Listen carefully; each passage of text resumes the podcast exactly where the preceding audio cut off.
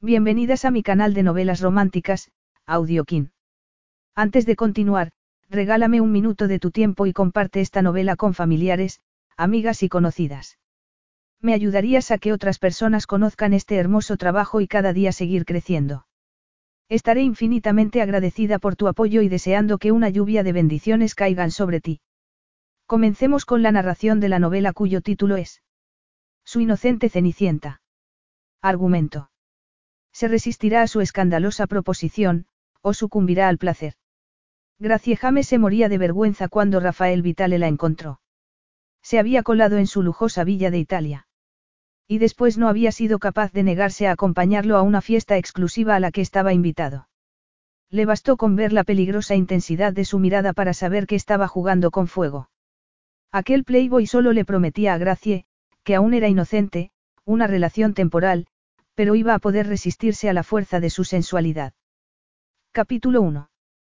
Apartándose de la cara un mechón de pelo, Gracie James introdujo los últimos tres dígitos y esperó. Un bip electrónico sonó y la pesada verja de hierro forjado se abrió.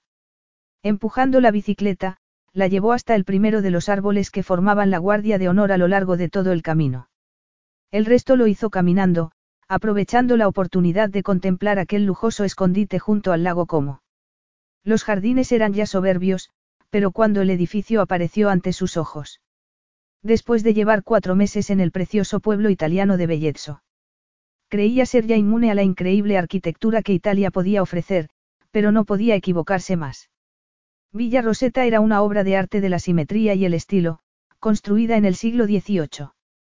Con unas airosas arcadas, tres plantas de una piedra de color cálido, unas grandes ventanas y una torreta magnífica como remate, la luz del atardecer la hacía parecer mágica. Extraordinaria, susurró al llegar al borde del patio de mármol. La villa se alquilaba a familias adineradas en busca de intimidad y lujo durante el verano italiano, pero en aquel momento llevaba cerrada un mes. Al parecer, el nuevo propietario había acometido reformas, lo cual había molestado bastante a los locales, ya que había prohibido el acceso a todo el mundo, y el contratista cuyos servicios había contratado era de fuera. Nadie en Bellezzo sabía lo que había hecho, ahora que el trabajo estaba ya finalizado, pero corría el rumor de que no iba a volver a alquilarse, algo que también preocupaba a los lugareños, ya que el dinero que la Beautiful People se gastaba a manos llenas era un gran beneficio para la comunidad, pero según decían, Rafael Vitale, agente de bolsa millonario y playboy y redento, tenía pensado organizar orgías allí. Gracie se rió en silencio. ¡Qué ridiculez! Al frente tenía la playa privada, y un canal privado que conducía a la preciosa casita para botes, pero se volvió a mirar los jardines una vez más, lo cual era la razón de su visita. En la primera terraza, había una piscina y un spa rodeados por un césped impoluto, con media docena de tumbonas colocadas al borde. Aquel agua de un azul impecable era otra tentación. Nadie se enteraría si se daba un chapuzoncito. Miró el reloj y caminó sobre la hierba. Oculta detrás de los arbustos perfectamente recortados, en la siguiente terraza, estaba la famosa Rosaleda, docenas de rosales plantados de un modo engañosamente descuidado, romántico, fascinante y absolutamente maravilloso. Ahora entendía bien por qué su vecino de más edad, Alex Peterson, estaba desesperado porque alguien fuera a echarles un vistazo. Había conocido a aquel viudo el primer día de su estancia en Bellezzo.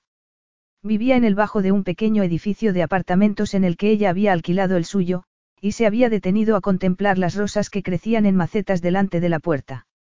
Así habían empezado a charlar. Alex era un expatriado como ella. Se había casado con una italiana y habían vivido junto al lago 50 años, hasta que la muerte se la llevó 11 meses atrás, de modo que ahora su vida giraba en torno a las rosas que disfrutaba creando, ejemplares de delicado perfume y numerosos pétalos, y al mismo tiempo evitando los emparejamientos en que la comunidad parecía empeñada en meterlo. Gracia había adquirido la costumbre de llevarle todas las tardes, a la hora de su descanso, un pastelito del café en el que trabajaba, Bar Pasticceria Zuyo. Pero el pobre había pillado la gripe en pleno verano y estaba preocupado por las preciosas rosas que llevaba décadas cuidando, ya que se temía que aquel intenso calor las marchitase. Buscó la manguera y pasó por lo menos cinco minutos intentando engancharla al grifo. Desde luego lo suyo no era la jardinería, pero al final, lo logró. Luego llamó a su amigo, porque estaba tardando demasiado.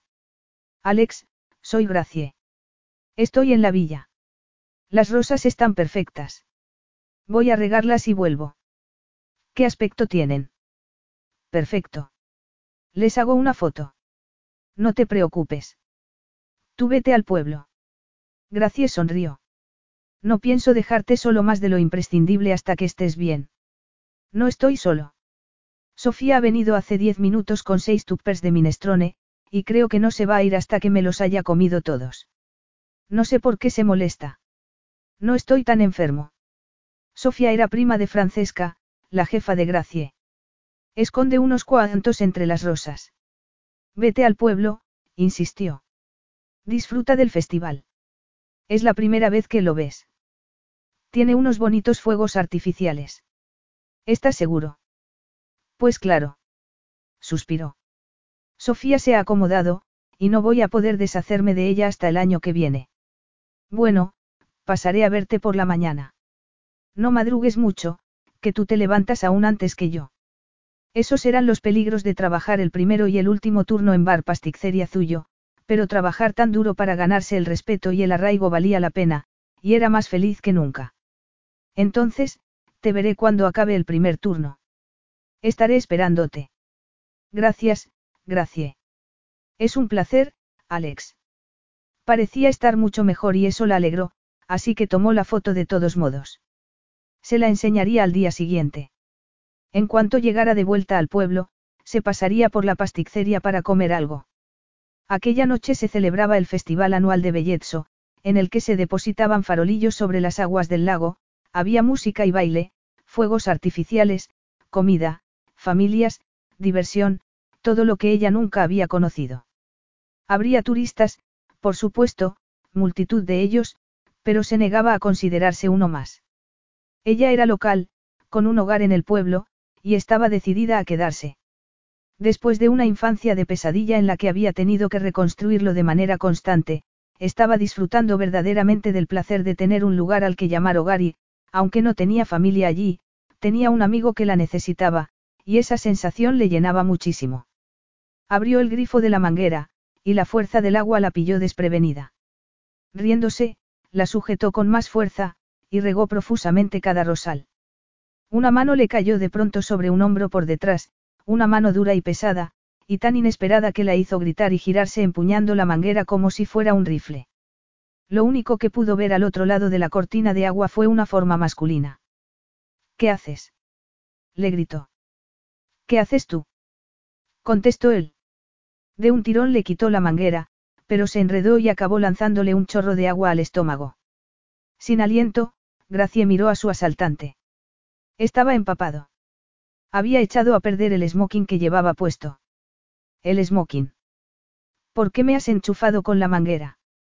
Preguntó él, pasándose la mano por la cara. Sin pensar en lo que hacía, se le acercó e intentó barrer con las manos el agua que empapaba su traje, hasta que se dio cuenta de que él ya no hacía lo mismo, sino que permanecía inmóvil. Ella también se estuvo quieta, terriblemente avergonzada y poco a poco, de mala gana, levantó la mirada. Se encontró con unos ojos tan marrones que resultaban casi negros, y de largas pestañas. Pestañas superlativas. No podía ser de otro modo, si querían hacer juego con el resto de su persona. ¿Y los pómulos? Se podrían usar como cuchillos. Lo siento, dijo, limpiándose las manos en los pantalones. Ojalá volviera a mojarla, porque tenía tanto calor en aquel momento que le sorprendía que la blusa no echase vapor. Sabía quién era aquel hombre. Francesca le había enseñado una foto en el periódico local, donde se hablaba de la venta de la villa. No había entendido qué decía el pie de foto, pero esos pómulos eran inolvidables. Rafael Vitale. El millonario aficionado a las orgías en persona. Se suponía que no estabas, dijo. Eso lo debería decir yo, replicó. Esta es mi casa. Eres tú la intrusa. Lo siento mucho, se disculpó sonriendo. No esperaba que estuvieras. Ya lo veo. No le devolvió la sonrisa. Rafael Vitale era mucho más que cualquier otro hombre al que conociera. Más alto, más guapo, mejor vestido. Estás empapado. Lo siento, el agua seguía chorreando de él. Estás, bien. No, replicó, y se quitó la chaqueta. Paralizada, Gracielo miró boquiabierta. Tenía la camisa literalmente pegada al cuerpo, con lo que podía ver las montañitas que hacían sus músculos, que eran muchas. Era un hombre muy fornido, tan guapo que te quedabas embobada al mirarlo, pero tan intimidante que le provocó una risilla nerviosa. Él dejó un segundo de sacudir la chaqueta y le dedicó una mirada mucho menos impresionada que la suya. Gracie se tapó la boca con la mano. Tenía que dejar de mirarlo, pero es que no podía. Era así la atracción instantánea. Lujuria a primera vista. Su reacción la estaba haciendo sentirse rara. Era comprensible que fuera un mujeriego, si todas tenían la misma reacción que ella. Si buscaba con quién compartir cama, tendría dónde elegir. Cielos. Tenía que centrarse. Quiso alejarse de él, pero la hierba estaba mojada y resbaló, clavando una rodilla en la tierra. En aquella ocasión, notó que la sujetaba por un codo y, sin esfuerzo aparente, la ayudó a levantarse, pero aquellas estúpidas sandalias volvieron a resbalar y acabó pegada a su cuerpo. Le rodeó la cintura con un brazo y la apretó contra él. Mucho. Demasiado.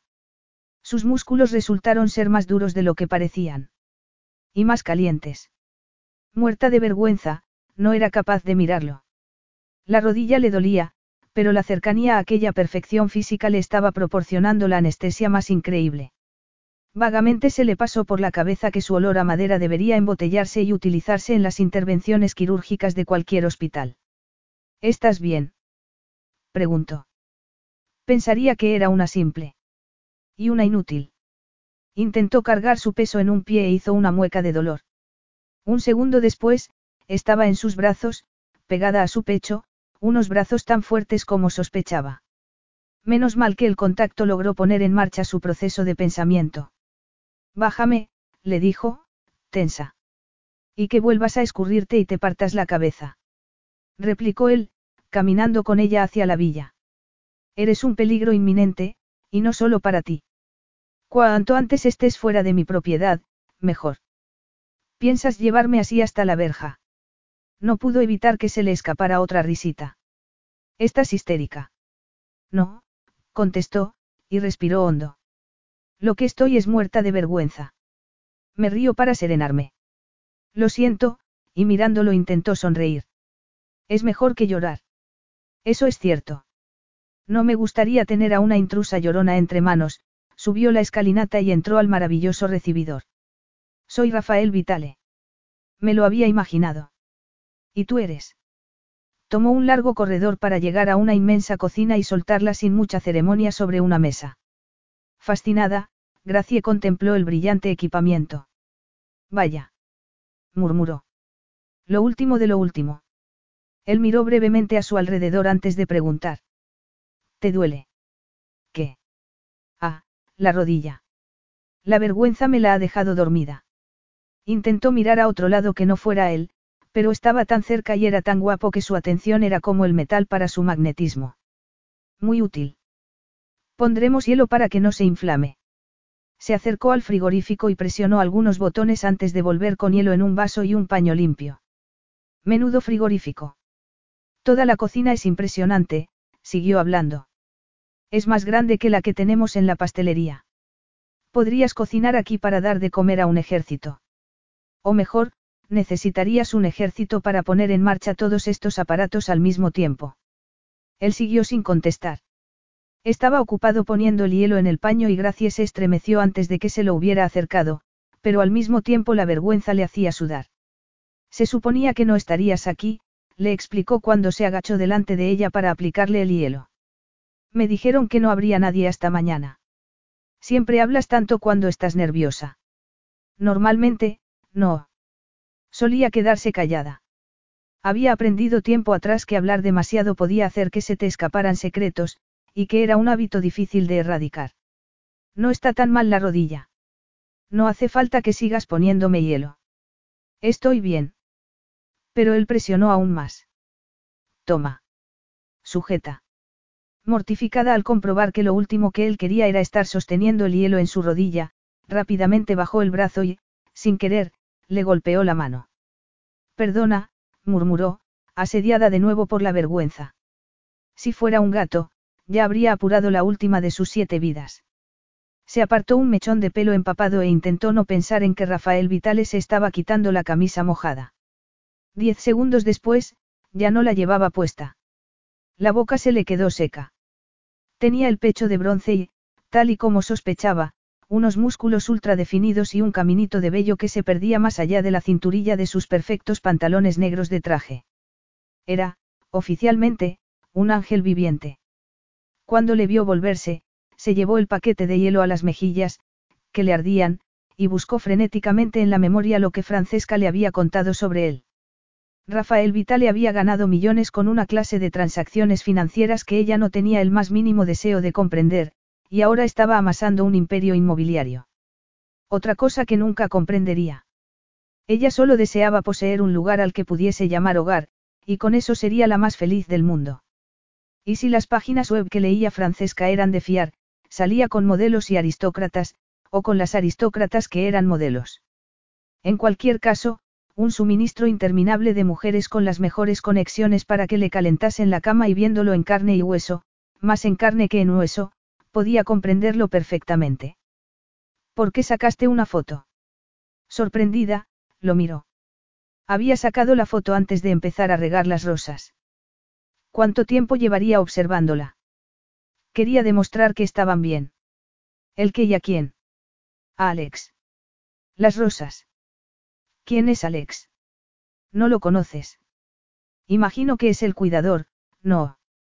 Es la primera vez que vengo a la villa, explicó, sin dejar de mirarla a la cara. No has estado nunca aquí.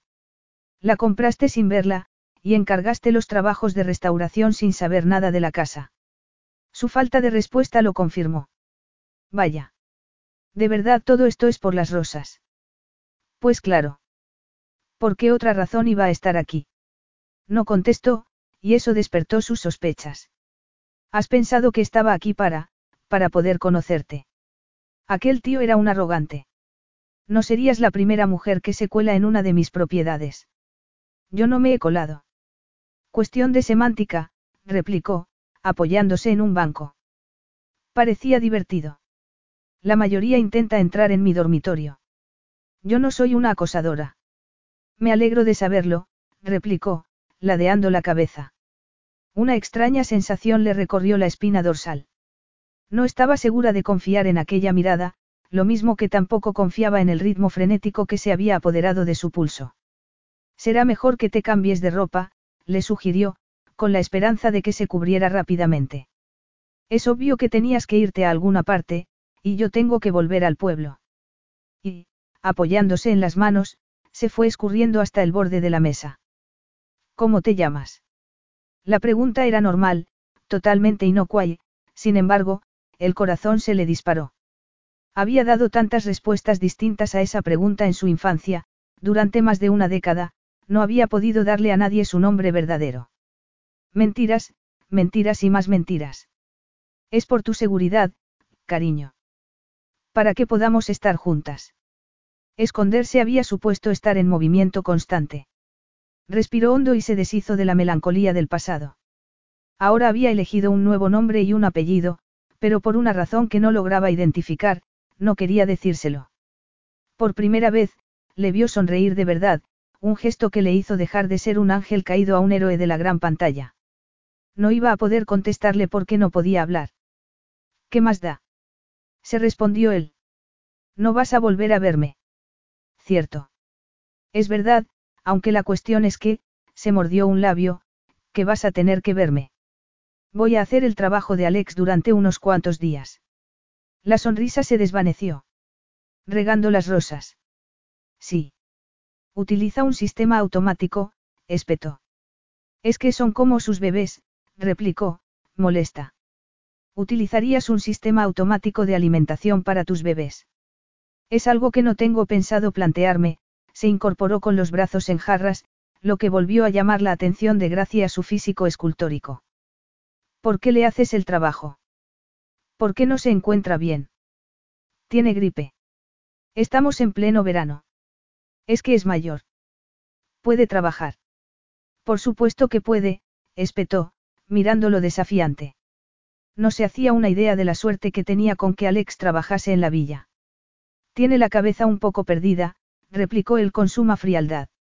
No debería haberte dado el código de seguridad para abrir la verja. No quería que tus preciosas flores se frieran con este calor. Ha hecho lo que le ha parecido que era lo mejor. Todos los empleados de esta casa tienen instrucciones estrictas de mantener la seguridad de la casa por encima de todo, y eso incluye no darle el código de acceso a cualquiera. Gracia ignoró lo mal que le sentó que se refiriese a ella como cualquiera. Adora sus rosas. Lleva toda la vida cuidándolas. A mí me importan un comino las rosas. Eso es evidente. Lo que me importa es mi intimidad. Y mi seguridad. Así que no quieres que la gente normal pueda poner un pie en tu espacio, o que alguna fanática se pueda colar en tu cama, ¿eh? Ojalá no hubiera hecho ese comentario. La imagen que había suscitado no era fácil de ignorar. Exacto, sonrió. No quiero que me molesten. Bien, pues si dejas que me vaya, no te molestaré más. Vendré a ocuparme de las rosas cuando sepa con seguridad que no hay nadie.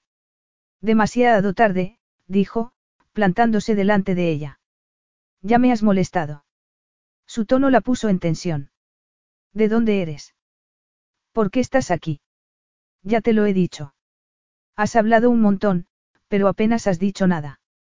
Ignorando su cercanía, se bajó de la mesa de la cocina y probó la rodilla. No estaba muy mal, afortunadamente. Mira, estoy bien. Me marcho. No. No se había acercado más, pero parecía estar bloqueando el camino de salida. ¿Por qué no? Para evitar seguir con la mirada clavada en su pecho desnudo, no le quedó más remedio que mirarlo a la cara. Condenado, qué guapo era. Llego tarde a una fiesta, y voy a necesitar una buena razón para haberme retrasado tanto. Diles la verdad, se encogió de hombros. Es lo más fácil. Me aconseja sinceridad. Claro. Siempre. Siempre eres sincera. Era imposible que su tono fuera más burlón. Por supuesto, replicó, cruzándose de brazos. Nadie es sincero del todo. Se rió. Pues yo lo soy. Había jurado no volver a mentir nunca. Ya había tenido que hacerlo demasiado en el pasado. La gente miente constantemente, por buenas y por malas razones, sonrió, pero dado que a ti se te da tan bien la sinceridad, puedes venir conmigo y contarles la verdad. Capítulo 2. Gracie parpadeó varias veces. No voy a ir contigo. Es en el Palazzo Chiara, añadió. ¿Lo has visto? Hace que esta casa parezca minúscula. Había visto el Palazzo Chiara desde un barco turístico que recorría el lago cuando llegó a la zona. Aquella finca gigantesca había sido transformada en un hotel de lujo, por el que héroes de la gran pantalla, acaudalados jeques y oligarcas pagaban literalmente miles de dólares por pasar tan solo una noche. Creo que tiene una vista maravillosa de los fuegos artificiales y los farolillos. Lo miró entornando los ojos. Había estado escuchando su conversación con Alex. Puedo ver los fuegos desde el pueblo. Podía ser el hombre más guapo que había visto en la vida, pero tenía el defecto que, inevitablemente, acompañaba al dinero y la belleza, estaba acostumbrado a que todo se hiciera como él dijese. Pero en aquella ocasión, había dado en hueso. Eres una turista. No quieres ver cómo es una fiesta de la élite en un lugar así. Llena de gente de la élite tan arrogante como tú. Espeto. No me apetece lo más mínimo. Ninguno es tan arrogante como yo, replicó él, sonriendo. Considéralo otra experiencia de tu viaje. Debería sentirme agradecida por la oportunidad. La mayoría lo estaría. Pues para tu desgracia, yo no soy como la mayoría, y no quiero tener otra experiencia contigo. Mi madre me dijo que no debía montarme en el coche con desconocidos. Y era literal. Día tras día, su madre le había hecho aquella advertencia siendo niña. Tenía tanto miedo de que los pillaran, de que la secuestraran y la apartasen de su lado. Pero ya no soy un desconocido. Ahora sabes quién soy. Y te he curado la rodilla. Razón de más para decir que no. Él enarcó las cejas. Mi reputación me precede. ¿Qué es lo peor que podría hacer? Su sonrisa era maliciosa. No creo que fuera tan horrible. Se puede saber por qué quieres que vaya contigo. Porque va a ser muy aburrido, y tenerte a ti allí puede que lo haga más entretenido. ¿Quieres que sea tu bufón, o tu chihuahua? Elevó al cielo la mirada. Ni lo sueñes. Acabas de referirte a ti misma como a una mascota. Abrió la boca para contestar, pero la cerró. Tengo un trabajo que terminar aquí. Los dos sabemos que tu trabajo aquí ya está terminado. Por hoy, puntualizó. Se lo he prometido a Alex, que es muy mayor y no se merece tener que estar preocupado. Si tan mayores, no se merece la libertad de la jubilación. Adora estas rosas. No hay nada que ames por encima de todo. Una sombra cruzó brevemente su cara. No me siento ligado a ningún sitio en particular, y menos aún a una persona. Pues hay mucha gente que sí lo está, y además les gusta estarlo. Alex ha puesto en manos de esa empresa de mantenimiento que te empeñas en que venga del más allá el resto del jardín, pero la Rosaleda es un diseño suyo. La plantó él y la ha hecho crecer. Es su tesoro. Plantó todos esos rosales para su difunta esposa. En la propiedad de otra persona, puntualizó. Si no vienes conmigo, ve y dile a tu Alex que sus servicios ya no son necesarios aquí. Gracie lo miró boquiabierta. ¿Cómo podía ser tan insensible? ¿De verdad estás dispuesto a quitarle el trabajo si no asisto a esa estúpida fiesta? Él sonrió. Pues sí que debes tener miedo a ir solo si tienes que recurrir a las amenazas. No me da miedo pelear por lo que quiero. Y tampoco te da miedo jugar sucio, replicó. Veo que para ti, el fin justifica los medios. No siempre, pero con frecuencia. Y tú sueles presionar a la gente con frecuencia para conseguir lo que te propones. En general lo que quiero lo compro, pero no he querido ofenderte ofreciéndote dinero. Ella lo miró con desdén. ¿Y qué tal si lo pidieras amablemente? Él suspiró. ¿Querrías venir a la fiesta conmigo? Soy nuevo en la ciudad y no me apetece ir solo. Inseguro un tío como él. Eso era infumable. ¿Quieres que vaya contigo con la falda mojada y una herida en la rodilla? Negó con la cabeza. Me voy a Bellezzo para ver el festival en la playa. Puedo ocuparme de la ropa. ¿Cómo dices? Su sonrisa era ya abiertamente perversa, y volvió a tomarla en brazos. ¿Qué haces? Esto es acoso. exclamó, al sentirse pegada a su piel desnuda y caliente. ¿Qué? Esto es un comportamiento caballeresco. He rescatado a una damisela en apuros, respondió mientras atravesaban un salón. Lo menos que puedes hacer a cambio es regalarme unas cuantas horas de tu precioso tiempo. Y ahora, la dejó sentada en un sillón y señaló un rincón. ¿Qué opinas de estos? Gracie miró boquiabierta. Había dos percheros llenos de ropa de mujer. Tienes un suministro de vestidos de noche para ocasiones como esta. ¿Te gusta vestir a las mujeres? Algo brilló en su mirada y supo la respuesta. Lo que le gustaba era desvestirlas. Mañana se va a celebrar en la villa una sesión fotográfica de moda. Estos son los vestidos que se van a utilizar. Una sesión de fotos. Modelos. Yo no voy a caber en ninguno de ellos. Seguro que encontramos algo adecuado, respondió, mirándola de arriba abajo. Valdrán una fortuna. ¿Y si lo estropeo? Si quieres que Alex mantenga su trabajo y sus rosas, te meterás en uno de estos vestidos y te vendrás conmigo. Que no te estoy pidiendo matrimonio. Solo es una fiesta. Si solo es una fiesta, ¿por qué no puedes ir solo? Es que va a haber alguien a quien te da miedo ver. La idea le gustó. Una ex. Esta noche, creo que no, respondió, adoptando una pose como si pensara. Puede que necesite una armadura. Por las acosadoras. ¿Qué va? Las espantarías como moscas. Ya te he dado la razón, suspiró. Me aburro con facilidad. Necesito una distracción. Te aburres con facilidad. Te compadezco. La gente que tiene una buena imaginación no se aburre nunca. Yo tengo imaginación, aunque creo que sería mejor que no la utilizase en este momento. ¿Cómo decías que te llamabas? Podría llamar a la policía. ¿Sabes? Te has colado en una propiedad privada. Tuvo que claudicar.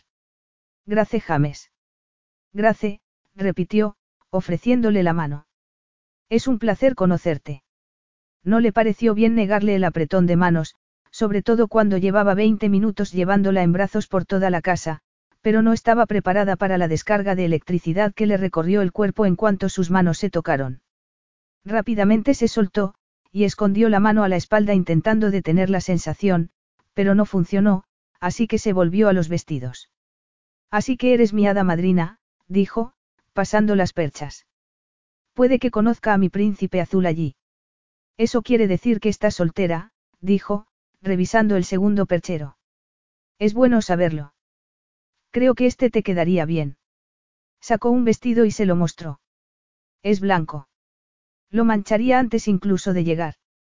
Él se rió. No importa. Sí que importa. Con la suerte que tenía, sería algo más que una pequeña mancha, y no quería hacer más el ridículo de lo que ya lo había hecho. Sabes que quieres llevarlo, dijo él con suavidad. Por favor. Desde luego lo suyo era el flirteo. Como si necesitase armadura. No había modo de encontrarle el punto débil. Era solo un playboy en horas bajas que buscaba un entretenimiento ligero mientras llegaba el nuevo envío de modelos.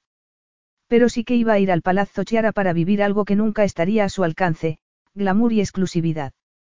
Porque ahora vivía la vida bajo sus propias normas. No iba a perderse nada. Está bien, dijo, sin hacer caso de su expresión de triunfo. ¿Dónde puedo cambiarme? Diez minutos más tarde, instalada en la habitación más grande y ornamentada en la que había estado, se puso el vestido y se miró al espejo. No podía llevar sujetador, y lo que era peor aún, tampoco estaba convencida de que pudiera llevar bragas. Era tan ceñido que cualquier línea se marcaría. Parpadeó varias veces. Se habría vuelto loca. ¿Cómo había podido decir que sí? Aunque, por otro lado, ¿cómo dejar pasar semejante oportunidad? De niña, nunca había podido aceptar invitaciones. No había podido ir a casa de ninguna otra niña a jugar, ni había podido ir a ninguna fiesta, respirando hondo, se desabrochó el sujetador y se quitó las bragas y los dejó cuidadosamente en el sillón del rincón. Aquella era una oportunidad que no iba a volver a presentarse, así que mejor enfrentarse a ella con valentía. Con las manos se peinó un poco y se recogió el pelo en un moño bajo. Ya estás. Tenemos que irnos, o nos perderemos los fuegos. Respiró hondo y salió de la habitación sin atreverse a mirarlo. No puedo llevar esto. Es indecente.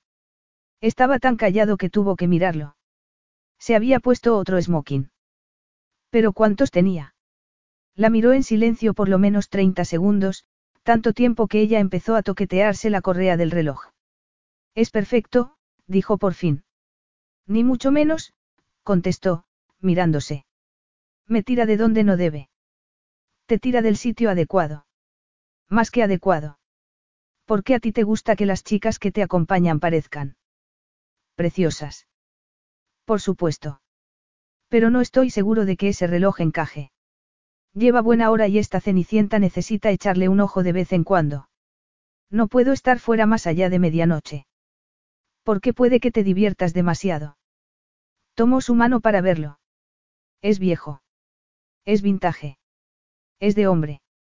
Eso sí, accedió. Era precioso para ella. El reloj de un viejo. Vámonos, dijo, soltándola. ¿Qué tal la rodilla? Bien, siempre que no tenga que correr. Llevo mis sandalias. Entonces estaré cerca como estructura de emergencia. Te lo agradezco. Si alguien me pregunta qué hago allí, le diré la verdad. Maravilloso, dijo, señalándole el camino. Espero que me reserves un baile. El coche era bajo, rojo, brillaba como un diamante y sin duda era capaz de alcanzar una velocidad para gritar. Se abrochó el cinturón de seguridad. No voy a beber, así que puedo conducir yo a la vuelta, declaró. Su plan de no beber no tenía que ver con la conducción, sino con la descabellada atracción que ejercía en ella. Bastaría con que se mojase los labios con alcohol para que no fuera capaz de controlar la tentación que parecía haberse materializado dentro de ella con tan solo verlo. Claro, dijo él blandamente. Pero van a servir un champán muy bueno. Igual quieres tomarte una copita. No me gusta correr riesgos. Y, sin embargo, hoy te has colado en una propiedad privada y ahora vas a ir a una fiesta con un vestido de diseño prestado y acompañada por un hombre al que apenas conoces. Y en un Ferrari, nada menos. La noche más aventurera de mi vida por ahora. Eso es, no terminó lo que iba a decir, sino que la miró enarcando las cejas. ¿Por qué no corres riesgos? Porque estaba en alerta permanente después de años de tener que andar mirando siempre por encima del hombro. Pero tenía un plan B preparado, sabía quién era Rafael y Alex la llamaría por la mañana si no pasaba a verlo. Y, por otro lado, deseaba divertirse por una vez. Me cuesta abrirme y confiar en la gente. Rafael se echó a reír. No te rías. Habló en serio. Lo que estás viendo es una nueva yo, abierta y cien por cien sincera. Es liberador, sonrió. La nueva tú, repitió. Cien por cien sincera el cien por cien del tiempo. Por supuesto. Volvió a reír. Nadie es tan sincero. Yo lo soy. Y tú mucho menos. Lo soy. De verdad. Podría ser sincera con una persona a unas sabiendas de que iba a hacerte daño. A veces no es mejor ir a lo seguro y proteger los sentimientos de la otra persona. Que precisamente él pensara en los sentimientos de otros le resultó sorprendente. ¿Tú harías eso? ¿Protegerías los sentimientos de otra persona? Claro. Seguro que mandas flores y joyas a tus amantes cuando las dejas. No suele ser buena idea. Prefiero dejarlas sin aliento. Venga ya. exclamó, elevando la mirada. Bueno, ya veo que tú sí lo haces. Voy a regar las rosas del pobre viejo. Imitó su voz. No suena halago. Volvió a reír. No ser sinceros hace daño a la gente porque, al final, la verdad acaba saliendo. Te equivocas. La gente miente y se larga de rositas todos los días. Y no solo los asesinos, los estafadores o los ladrones.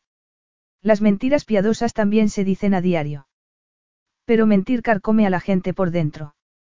Puede que tú nunca te enteres de que alguien te ha mentido, pero el mentiroso sí que lo sabe, y sufre por ello. La mentira los debilita. Cada mentira los va rompiendo poco a poco. Rafael la miró fijamente. Has dicho tú muchas mentiras. Ella sonrió de medio lado. No te creerías cuántas. Capítulo 3. ¿Te has pasado la vida mintiendo a diestro y siniestro? Preguntó. No se lo creía. Pero las sombras que vio en su mirada le hicieron dudar. ¿Por qué tantas mentiras? Por protección. Pero aún sigue haciéndome daño, y me niego a mentir más. Respiró hondo y sonrió, no la sonrisa despreocupada que le había visto entre las rosas. Soy como tú, continuó. Muy clara con lo que quiero de la vida, lo que acepto y lo que no.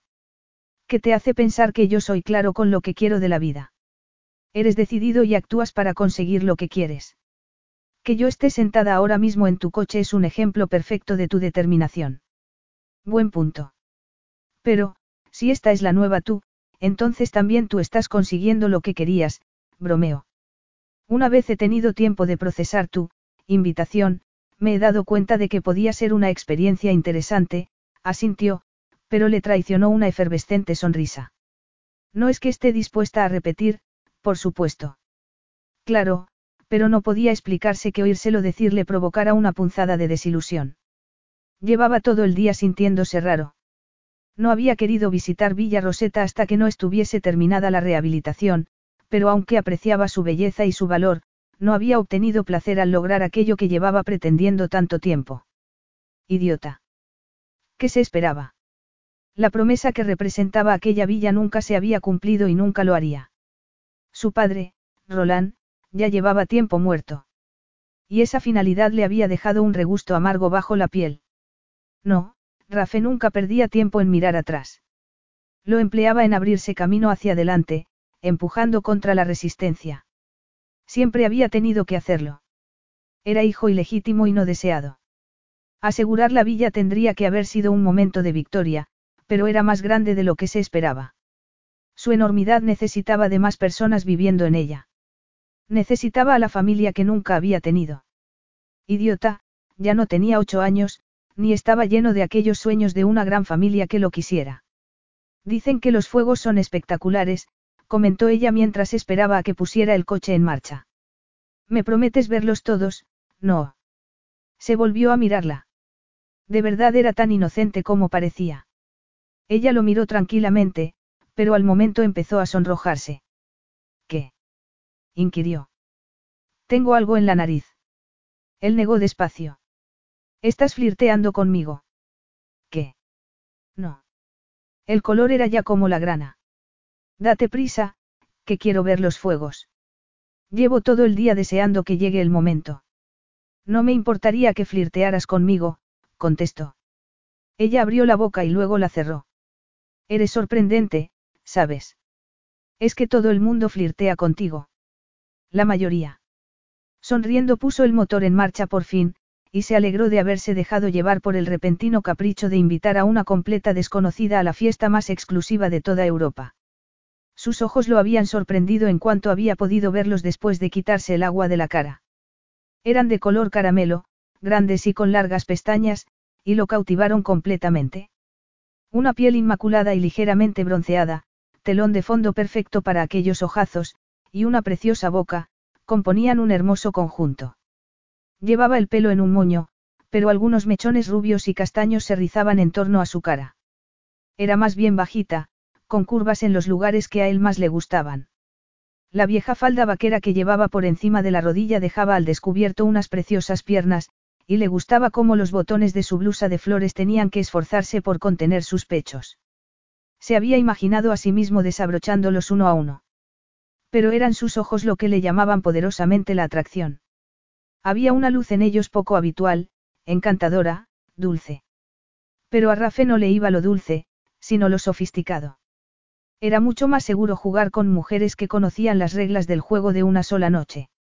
Pero la fresca y divertida Grace lo intrigaba, y la tentación había sido irresistible. Y ahora la tenía al lado, con aquel vestido que realzaba sus deliciosas curvas, deseando recorrer con los labios la línea del escote y sentir que se acercaba pidiendo más. Se tensó. Hacía seis semanas que no estaba con nadie, virtualmente una maratón para él, el periodo más largo de castidad de su vida adulta. Apretó los dientes y se concentró en las curvas de la carretera. Graceno era de las de una sola noche. Un pequeño ejército de modelos llegaría a la villa al día siguiente, y encontraría más de una dispuesta a retozar un rato. Miró a Grace y deseó tener de nuevo a mano la manguera. Si le mojaba el vestido, se volvería transparente, y estaba seguro de que no llevaba nada debajo. Cambió de postura y pisó un poco más el acelerador, irritado consigo mismo por aquellos pensamientos tan básicos. Había vuelto a la adolescencia, ¿o qué? El palazzo Chiara estaba iluminado como un castillo de cuento de hadas. Detuvo el coche ante el guardacoches y bajó para abrirle la puerta a Grace y ayudarla, no fuera a caerse con las piedras. Pero su galantería medio sarcástica se vio recompensada al ver la cara de Grace mientras contemplaba el palazzo. ¿Te gusta? Es inmenso. Villa Roseta también es grande, sacó pecho. ¿Te importa el tamaño? No me imaginaba que fueras tan inseguro. Ya te dije antes que esta noche necesito armadura, le guiñó un ojo. ¿Te parece mejor que Villa Roseta? No hay nada mejor que las rosas de Alex. Este lugar es demasiado grande. Es precioso, pero no podría ser un hogar. Villa Roseta lo es. Se siente el amor en ella. Sus sinceras palabras lo emocionaron, pero no contestó sino que se limitó a guiarla a la zona de recepción. Un camarero de librea se acercó a ellos con una bandeja en la que reposaban altas copas de champán.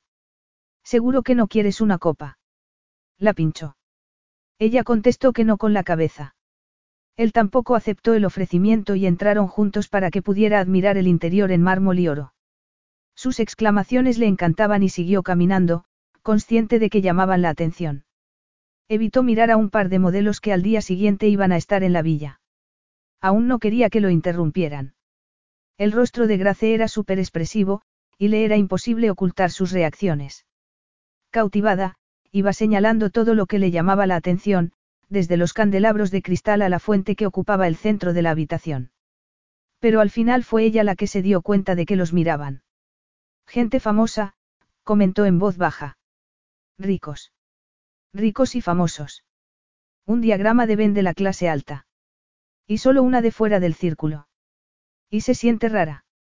Por supuesto, pero está decidida a sobreponerse. Se rió. Le gustaba su franqueza. Qué placer verte aquí, Rafe, Toby Winters, banquero aristocrático amante de las fiestas, los interrumpió. He oído que Villa Roseta ya está terminada. Bienvenido al barrio. Gracias. Julia, me alegro de verte. Julia, su esposa, estaba demasiado ocupada examinando a Grace para contestar. Estás mejorando tu portfolio, continuó Toby. Envidio tu energía. Rafe sonrió, pero sintonizó con la conversación que se estaba manteniendo a su lado, en la que Julia interrogaba al pececillo que él había sacado fuera del agua. Estoy aquí porque él me ha obligado a venir, estaba diciendo Grace. Ay, Dios. Se hacía una idea de cómo se iba a interpretar ese comentario. Te ha obligado. Las cejas de Julia habrían llegado hasta la raíz del pelo de no ser por el veneno que se había inyectado bajo la piel. Trabajo para él, dijo, sonrojándose. Ahora. Solo un poco, Rafe tuvo que apretar los dientes para no reírse. ¿Trabajas para Rafe? Grace, en su inocencia, asintió. Sí, continuó Julia, mirándola de arriba abajo con suma frialdad. Veo claramente cuál es tu especialidad. Porque Grace no tenía aspecto de secretaria, ni de ama de llaves, ni de jardinera.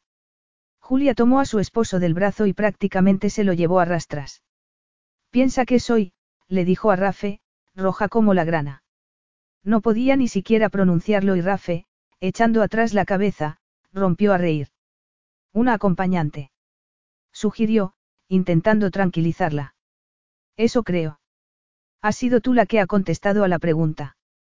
Es este vestido, dijo, llevándose la mano al glorioso escote. Ya te dije que era indecente, un pensamiento se le materializó en aquel momento. ¿Por qué piensan que precisamente tú ibas a necesitar una acompañante profesional? El cumplido implícito en sus palabras era tan natural que le resultó aún más conmovedor. Algo le estaba pasando. No podía estarse volviendo loco por una mujer que se había encontrado regando sus flores. ¿Y por qué no? contestó. No te entusiasmaba precisamente la idea de salir conmigo. He tenido que presionarte. ¿Por qué no te conozco? Y además, no me has pedido que viniera contigo porque quisieras salir conmigo. Querías hacerme pagar por estropearte el traje. Ah, sí. Para allá. No tienes remedio. No eres capaz de dejar de flirtear. ¿Quién dice que esté flirteando? Elevó al cielo la mirada y suspiró. Tengo hambre, dijo. No hay comida. La gente viene a ser vista, no a zampar. Por Dios, que nadie los vea masticando.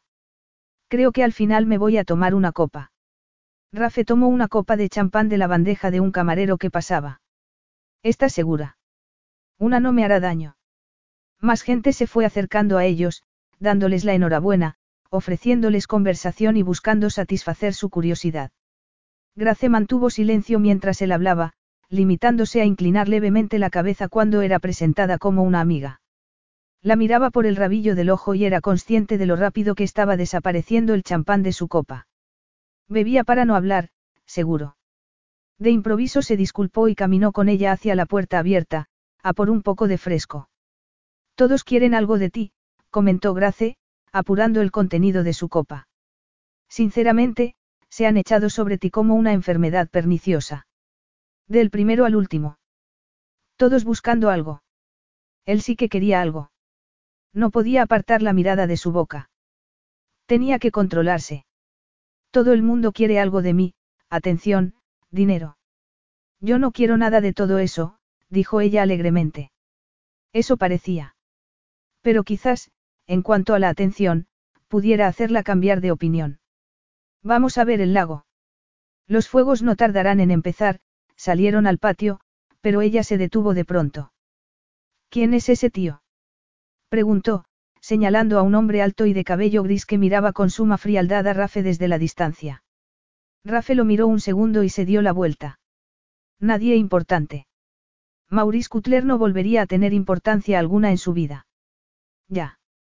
Pues si las miradas pudiesen matar, los dos estaríais muertos.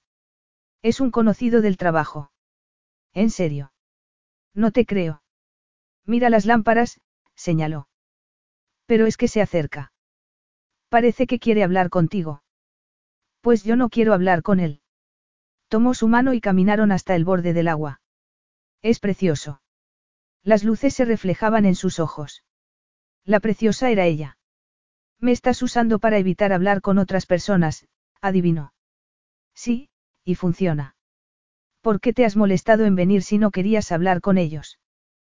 Para que me vieran. ¿Por qué? Porque estoy aquí, y es un hecho que no pueden ignorar. Tienes una historia con esta gente.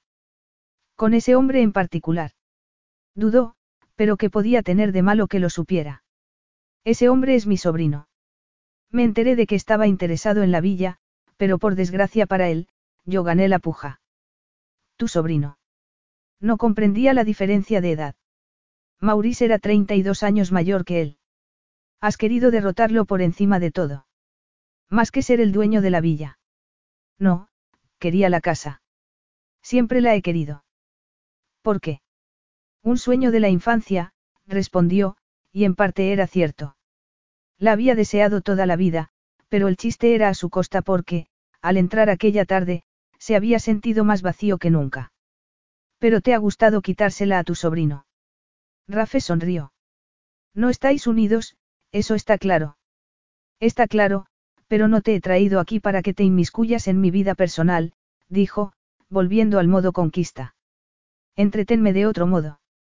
Ella abrió los ojos de par en par. Eres un cretino arrogante, lo sabías.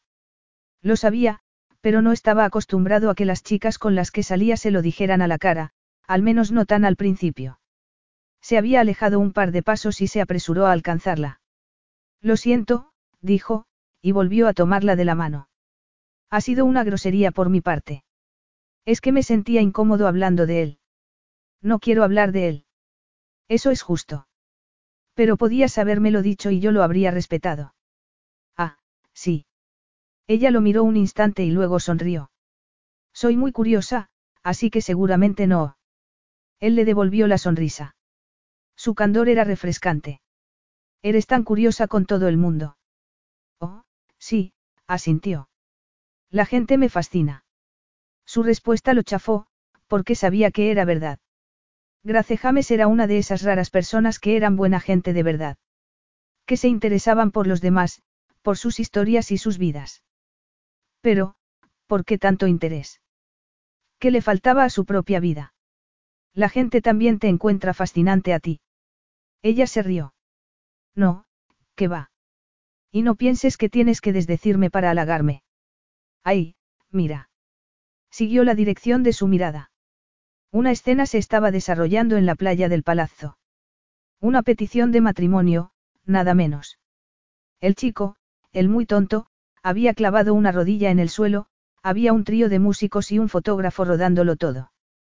Menos mal que solo fue cuestión de unos minutos. Rafe miró a Grace mientras los dos se besaban.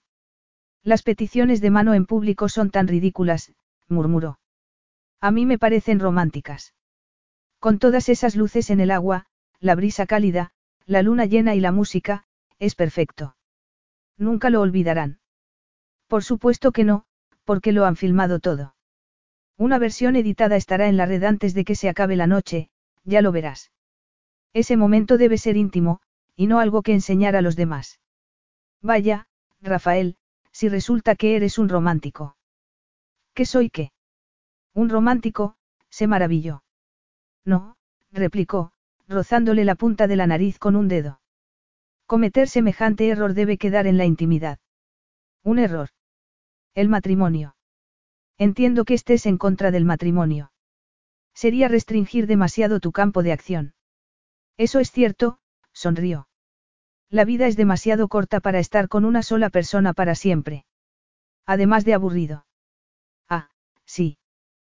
Que tú te aburrirías con facilidad. Eres un millonario que carece de imaginación. Mi imaginación está perfectamente, créeme. Pues a mí no me parece nada aburrido, continuó, mirando a la pareja. Tú sí que eres una romántica, pero sabes que nunca funciona. Hablas de tus propias relaciones. De las de cualquiera. De las de todo el mundo. A ver, déjame adivinar, nunca te vas a casar, ni vas a tener hijos. Por supuesto que no, sonrió. ¿Por qué tus padres no estaban felizmente casados? Mis padres no estaban casados. ¿Y te parece que eso es escandaloso en el mundo de hoy? ¿Qué crees que significa? Que soy un bastardo, contestó, guiñándole un ojo. Acabas de ser advertida oficialmente. Sabes que muchos niños nacen fuera del vínculo del matrimonio, y que mucha gente se divorcia. Por supuesto, pero la situación de su familia tenía un picante extra que aún daba que hablar. Mi padre tenía más de 70 años cuando yo nací. Por eso tengo sobrinos que me doblan la edad. Mis hermanastros no se sorprendieron cuando mi madre y yo aparecimos. Y no debería estarle hablando de eso. Os hicieron la vida imposible. Más de lo que aquella preciosa ninfa podría imaginarse. No era solo el salto generacional entre sus padres, sino el educativo, el de origen, el de estatus social, todo y todos les hicieron la vida imposible, especialmente a su madre. Lo que le habían hecho no podría olvidarlo ni perdonarlo nunca. ¿Se querían tus padres? Preguntó dulcemente. Y allí estaba de nuevo su naturaleza romántica. ¿De verdad crees que el amor podría suponer alguna diferencia? Tan guapo y tan cínico, suspiró. Qué pena. Él se acercó. Pero la belleza es un tanto a mi favor, no. Uno muy pequeño. No tanto, contestó, ya que había visto un brillo en sus ojos y no podía resistirse a rodear su cintura. Vas a negar la química que hay entre nosotros. Seguramente se debe a que somos polos opuestos. Que no lo negase volvió a sorprenderlo. Esperaba que se hiciera la ultrajada, pero se encontró con que le puso una mano en el pecho. Eres muy muy guapo, le dijo. Tanto, que no pareces de este planeta. Y muy seguro de ti mismo, así que supongo que sabes lo que haces respecto a las mujeres. Y yo sé que no soy para nada como las que llevas a estos saraos, pero, teniendo en cuenta lo mucho que te gustan, estoy seguro de que intentarás algo. Por la novedad, claro. ¿Quieres decir que no sé discernir? No sabía si sentirse halagado por el cumplido, o insultado. Y no te denigres. No lo hago. Pero seamos sinceros, no soy tu tipo. Todo el mundo aquí lo sabe. Por eso no dejan de mirarnos. No nos miran por eso. Los miraban porque ella era una bocanada de aire fresco, casi descalza con aquellas mínimas sandalias, con su vestido blanco y la piel radiante a la luz de todas aquellas lámparas. Era increíble y él, como el resto de los presentes, no podía dejar de mirarla. Mientras que ella no parecía estar teniendo el mismo problema con él. Viene un barco, dijo. Todo el mundo se acerca. ¿Sabes quién está a bordo? No lo sabía y no le importaba. Solo quería que volviera a mirarlo. Esta fiesta es todo un melodrama, dijo. Los de la élite siempre organizáis cosas así. No vas a fiestas con frecuencia. Suelo ser quien sirve la comida. Era camarera. Eso encajaba. Desde luego local no era, con su suave acento, y al mismo tiempo resultaba mundana, como si su optimismo y su esperanza no hubieran sido aplastados aún por la realidad de la vida. ¿Y qué vamos a hacer? ¿Hacer con qué? Con esta química. Nada, se volvió para ver llegar el barco. ¿Crees que será algún famoso? Le importaba un comino que fuera la mismísima reina de Inglaterra. Solo. Quería recuperar su atención. No creo que podamos ignorarla. Por supuesto que sí. Se rió. ¿No sientes curiosidad? Por fin lo miró de nuevo a los ojos. Estoy segura de que podrías hacerme sentir de maravilla, dijo, ruborizada. Estoy segura de que puedes hacerme desear cualquier cosa y todo, pero también estoy segura de que no eres bueno para mí. No soy bueno para ti. Te tomas todo tan en serio. Y tú te lo tomas todo tan a la ligera. No todo. Pero la vida hay que vivirla, y deberías vivir un poco, concluyó, tirando suavemente de ella. Gracias sonrió. Un intento bastante flojo. Creo que puedes hacerlo mejor. Flojo. Deberías dejar de intentar hacerme caer en la tentación, dijo, solemne. No me gusta jugar, señor Vitale. No conocía a una sola mujer a la que no le gustase jugar. Llamarme señor Vitale es jugar. Vale. ¿Quieres sinceridad? No quiero que me hagas daño. Yo no hago daño a las mujeres. Ella lo miró con severidad. Bueno, no quiero hacer daño a las mujeres, se corrigió. Nunca querría hacértelo a ti. Sintió un estremecimiento cuando él le tomó la mano. Anda, aléjate o los chicos buenos no se me van a acercar, si estás tú rondándome como un tiburón. Aquí no hay buenos chicos. Ni uno. Ni uno. Todos son tiburones. Todos quieren lo mismo que yo. ¿Qué es? A la luz de aquellas lámparas, se la veía luminosa y delicada. Un beso no iba a ser el fin del mundo, no. Inesperadamente dio un paso atrás. Sería un error, dijo, y se volvió para ver a quién recibían en el bote. Estaba muy concentrada en lo que hacían los demás y no en él. Sería esa su forma de mantener sellada aquella química. Es que no se daba cuenta de que intentar embotellarla solo causaría una explosión mayor cuando no pudiera soportar la presión. Sonriendo, la zarandeó un poco. ¿Qué? Por fin lo miraba. Las mujeres no suelen estar conmigo y mirar a otros hombres. Que no te estoy prestando suficiente atención. Vaya, lo siento. No lo sientes. Evitas deliberadamente mirarme, y me pregunto por qué. Te lo tienes que preguntar. Es que esto no es una cita. Esto es coacción. No tienes ni idea de lo que es coacción. No he tenido que insistirte tanto. Es que quería ver los fuegos. Rafe se rió. Es la verdad. Seguro que sí, contestó, tomando su cara entre las manos para poder mirarla a los ojos, que era lo que llevaba deseando desde el momento en que la había visto. ¿Qué haces? Le preguntó en voz baja. Acercarme. ¿Por qué? Por los fuegos artificiales, repuso, sintiendo su respiración en la cara. Por cierto, que esto no es coacción, sino seducción. Ah, sí. Eres muy, alto. Y fuerte. Te me echaste al hombro y... Vale. El cavernícola que llevo dentro disfrutó con eso. Pero te prometo no hacer nada que tú no quieras que haga. ¿Qué me dices? Creo que eres un diablo con lengua de plata y décadas de experiencia a tus espaldas. Décadas. ¿Cuántos años te crees que tengo? En términos de experiencia, tú eres un anciano y yo, un bebé. De verdad. ¿Y eso por qué? Ella no contestó.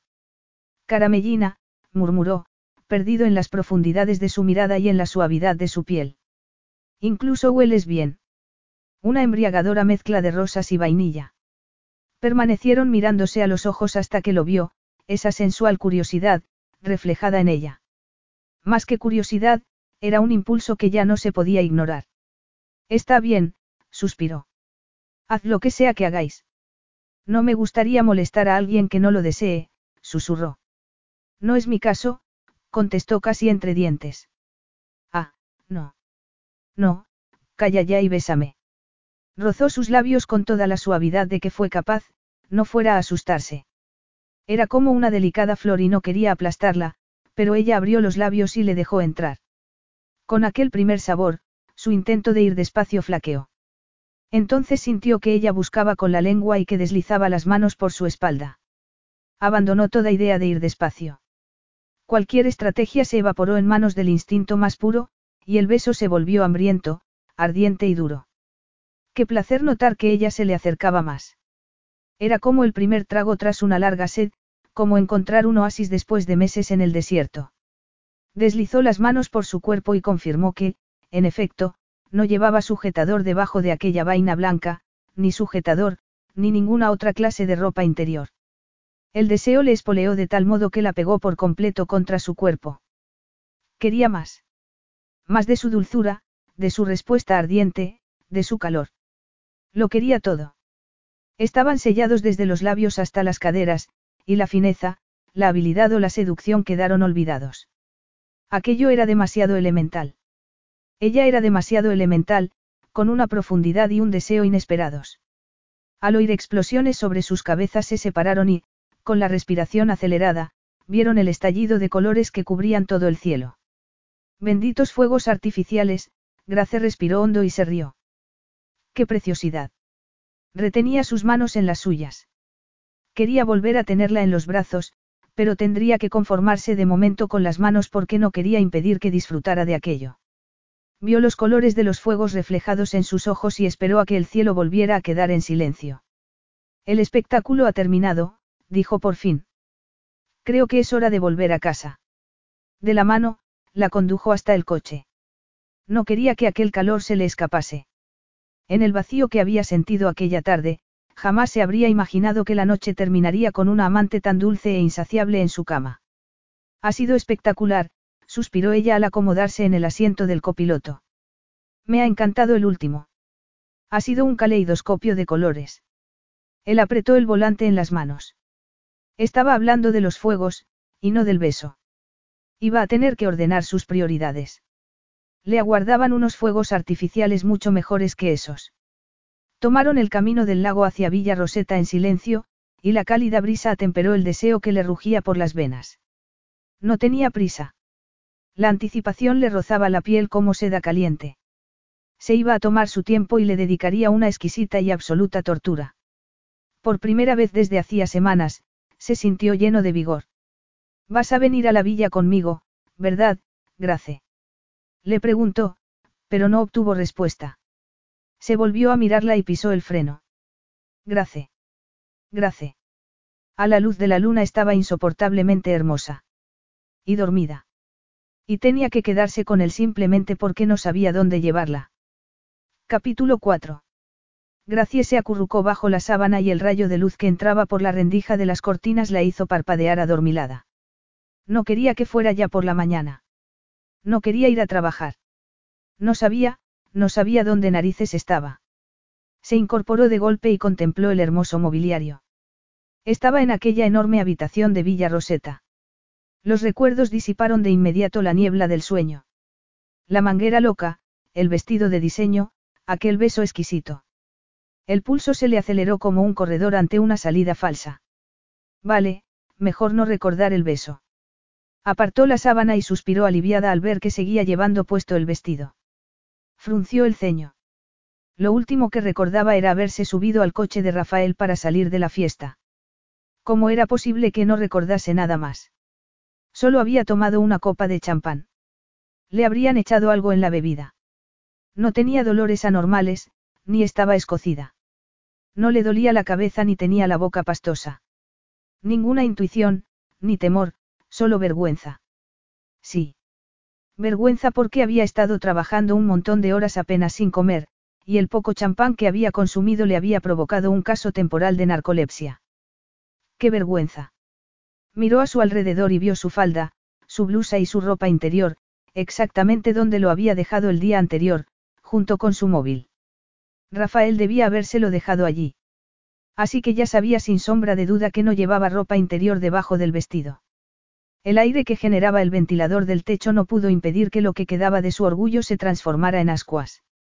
Había tenido que acostarla porque se había quedado dormida en el camino y, al parecer, no había logrado despertarla. Seguramente incluso roncaba. O se le caía la baba. O ambas cosas. Dejándose caer de espaldas en la cama, se tapó con la sábana hasta la cabeza, como si fuera un sudario. Deseaba morir. Pero su corazón no le hizo caso, sino que por el contrario latió más deprisa, lo mismo que sus pensamientos, que se lanzaron a recordar lo mejor de la noche anterior, que no habían sido los fuegos artificiales, sino aquel beso. Cerró los ojos y movió los dedos de los pies. Cualquier mínima referencia a aquel momento desencadenaba una cascada de sensaciones. Suspiró y los volvió a abrir, decidida. Aquello era ya demasiado. No era la primera vez que besaba a un hombre. De hecho, había besado a cuatro, aunque todos habían resultado ser sapos, y ninguno el príncipe azul de los cuentos. Pero con Rafael, desde luego tampoco era un príncipe de cuento para siempre jamás, pero qué importaba, cuando con un solo beso había logrado hacerla descartar todas las ideas preconcebidas que tenía sobre la intimidad. Todo lo que había creído hasta entonces, que necesitaría estar enamorada, que necesitaba conocer de verdad al hombre y confiar en él antes de experimentar verdadero placer al intimar, no era cierto. Lo que necesitaba era un hombre de experiencia, talento y arrogancia. Necesitaba a Rafael y a su aire de ángel caído. Se daría de patadas por haberse dormido así, como un bebé agotado. Porque quería lo que por instinto sabía que él podía darle. Por eso se había ido a la fiesta. Pero ella no era así de irreflexiva, ¿verdad? Apartó definitivamente la preciosa sábana y se levantó de la cama. Idiota, había tenido la oportunidad de pasar una noche maravillosa, y la había echado a perder. Parecía la bella durmiente, pero al revés. Aunque quizás Rafael no hubiera intentado despertarla, lo cual querría decir que no quería seguir besándola. Lo cual era todavía más mortificante. Se quitó el vestido, lo dejó en el respaldo del otro sillón y en dos minutos se había vestido y salía de puntillas por la villa, agradecida porque la rodilla solo le molestara. Tenía que escapar sin enfrentarse a Rafael Vitale. Aún era temprano, así que podría llegar a trabajar a tiempo y nadie sabría que se había quedado allí. No es que le diera vergüenza, pero, bueno, sí que le daba. Un poco. Salió del edificio pero tuvo que detenerse a contemplar aquella vista. El alba banaba el lago y los jardines con su magia dorada, y no pudo resistirse a atravesar el césped y oler la belleza de las rosas de Alex por última vez. El calor suave del sol al amanecer despertaba su perfume más sutil, y decidió llevarle no solo la foto sino una flor, ejemplo perfecto de su trabajo. Escogió una color crema, pero la planta no estaba por la labor de renunciar a una de sus preciadas floraciones, y tuvo que tirar con fuerza. ¿Qué haces? La pregunta sonó justo al lado de su oreja y, con un grito de sorpresa, soltó la flor, pero no pudo evitar llevarse un buen arañazo con sus pinchos. ¡Ay! exclamó, sacudiendo la mano. ¿Por qué tienes que ir asustando a la gente? ¿Y por qué tenía que estar siempre tan endiabladamente guapo? ¿Y por qué estaba tan vestido? Iba de negro, vaqueros y camiseta, y llevaba el pelo mojado, como si hasta hubiera tenido tiempo de ducharse. Pero era muy temprano. No debería seguir durmiendo. ¿Y tú por qué tienes que andar enredando en mi jardín? Contraatacó con facilidad, viendo cómo ella se debatía igual que lo haría un pez al final del sedal. ¿Qué estás haciendo? ¿A ti qué te parece? ¿Qué estás robando? dijo, y le agarró la mano para mostrar la prueba del delito. Del arañazo había empezado a salir sangre. Será mejor que te pongamos una tirita. Ella se soltó de un tirón. No es una herida fatal. Mejor no correr riesgos contigo. Se aventuró a mirarlo. La sonrisa, el brillo de aquellos ojos oscuros. Volvía a estar en modo flirteo. No se había afeitado, y la sombra de barba le confería un aire aún más peligroso. Devastador, deliciosa y pecaminosamente peligroso. Vamos dentro, dijo. Te pongo la tirita y desayunamos. Eres muy amable pero no, gracias. Pero como no podía ser de otro modo, su estómago escogió aquel momento para rugir con vigor. Imposible que no hubiera oído el trueno desleal de su sistema digestivo. Es que nada podía salirle bien. No podía escapar de él con un ápice de dignidad. Creía que siempre era sincera, bromeó. Yo no he dicho que no tenga hambre. Lo que no puedo es quedarme a desayunar. Tengo que irme. Estás intentando alejarte de mí. No tiene que ver contigo. Es que tengo que llegar a trabajar. Su sonrisa era una devastadora mezcla de petulancia y alegría infantil. Pero te hago sentirte incómoda. Lo que estoy es avergonzada. Me quedé dormida en tu coche. Igual hasta ronqué mientras me llevabas a tu casa, otra vez. Y no soy precisamente peso pluma. No sé cómo no te has destrozado la espalda. Ni roncaste, ni se te cayó la baba. Y me gustó llevarte en brazos. Estabas muy dulce y acurrucada. Volvió a enrojecer. Fue muy difícil separarme de ti, añadió con suavidad. La respiración se le congeló. No quería pensar en el momento en que la había dejado en aquella enorme cama, en el que la había tenido tan cerca, en el que se había inclinado sobre ella. Y ahora, aquí estás, robando rosas como bella. Y entonces tú eres la bestia. No creo que a tu Alex le gustara saber que has estropeado su rosal. Se dio la vuelta. La rosa colgaba ahora a medio arrancar. Creía que el tallo se partiría con facilidad. Son para mirarlas, no para destruirlas. Quería llevarle una a Alex, confesó, para que viera lo bien que están y dejase de preocuparse. Rafael la miró y tomó de nuevo su mano. Creo que de verdad necesitas una tirita. No quería parecer grosera o maleducada, así que no podía volver a negarse. Siento darte tantas molestias. ¿De verdad lo sientes? Sonrió. Sin embargo, piensas que soy una bestia. Es que andas buscando cumplidos. Siempre los necesito a estas horas de la mañana. No eres tan malo, al final, dijo. Y, en realidad, era cierto. Bueno, la verdad es que eres un tío honorable. Anoche era vulnerable y te agradezco que cuidases de mí. Gracias.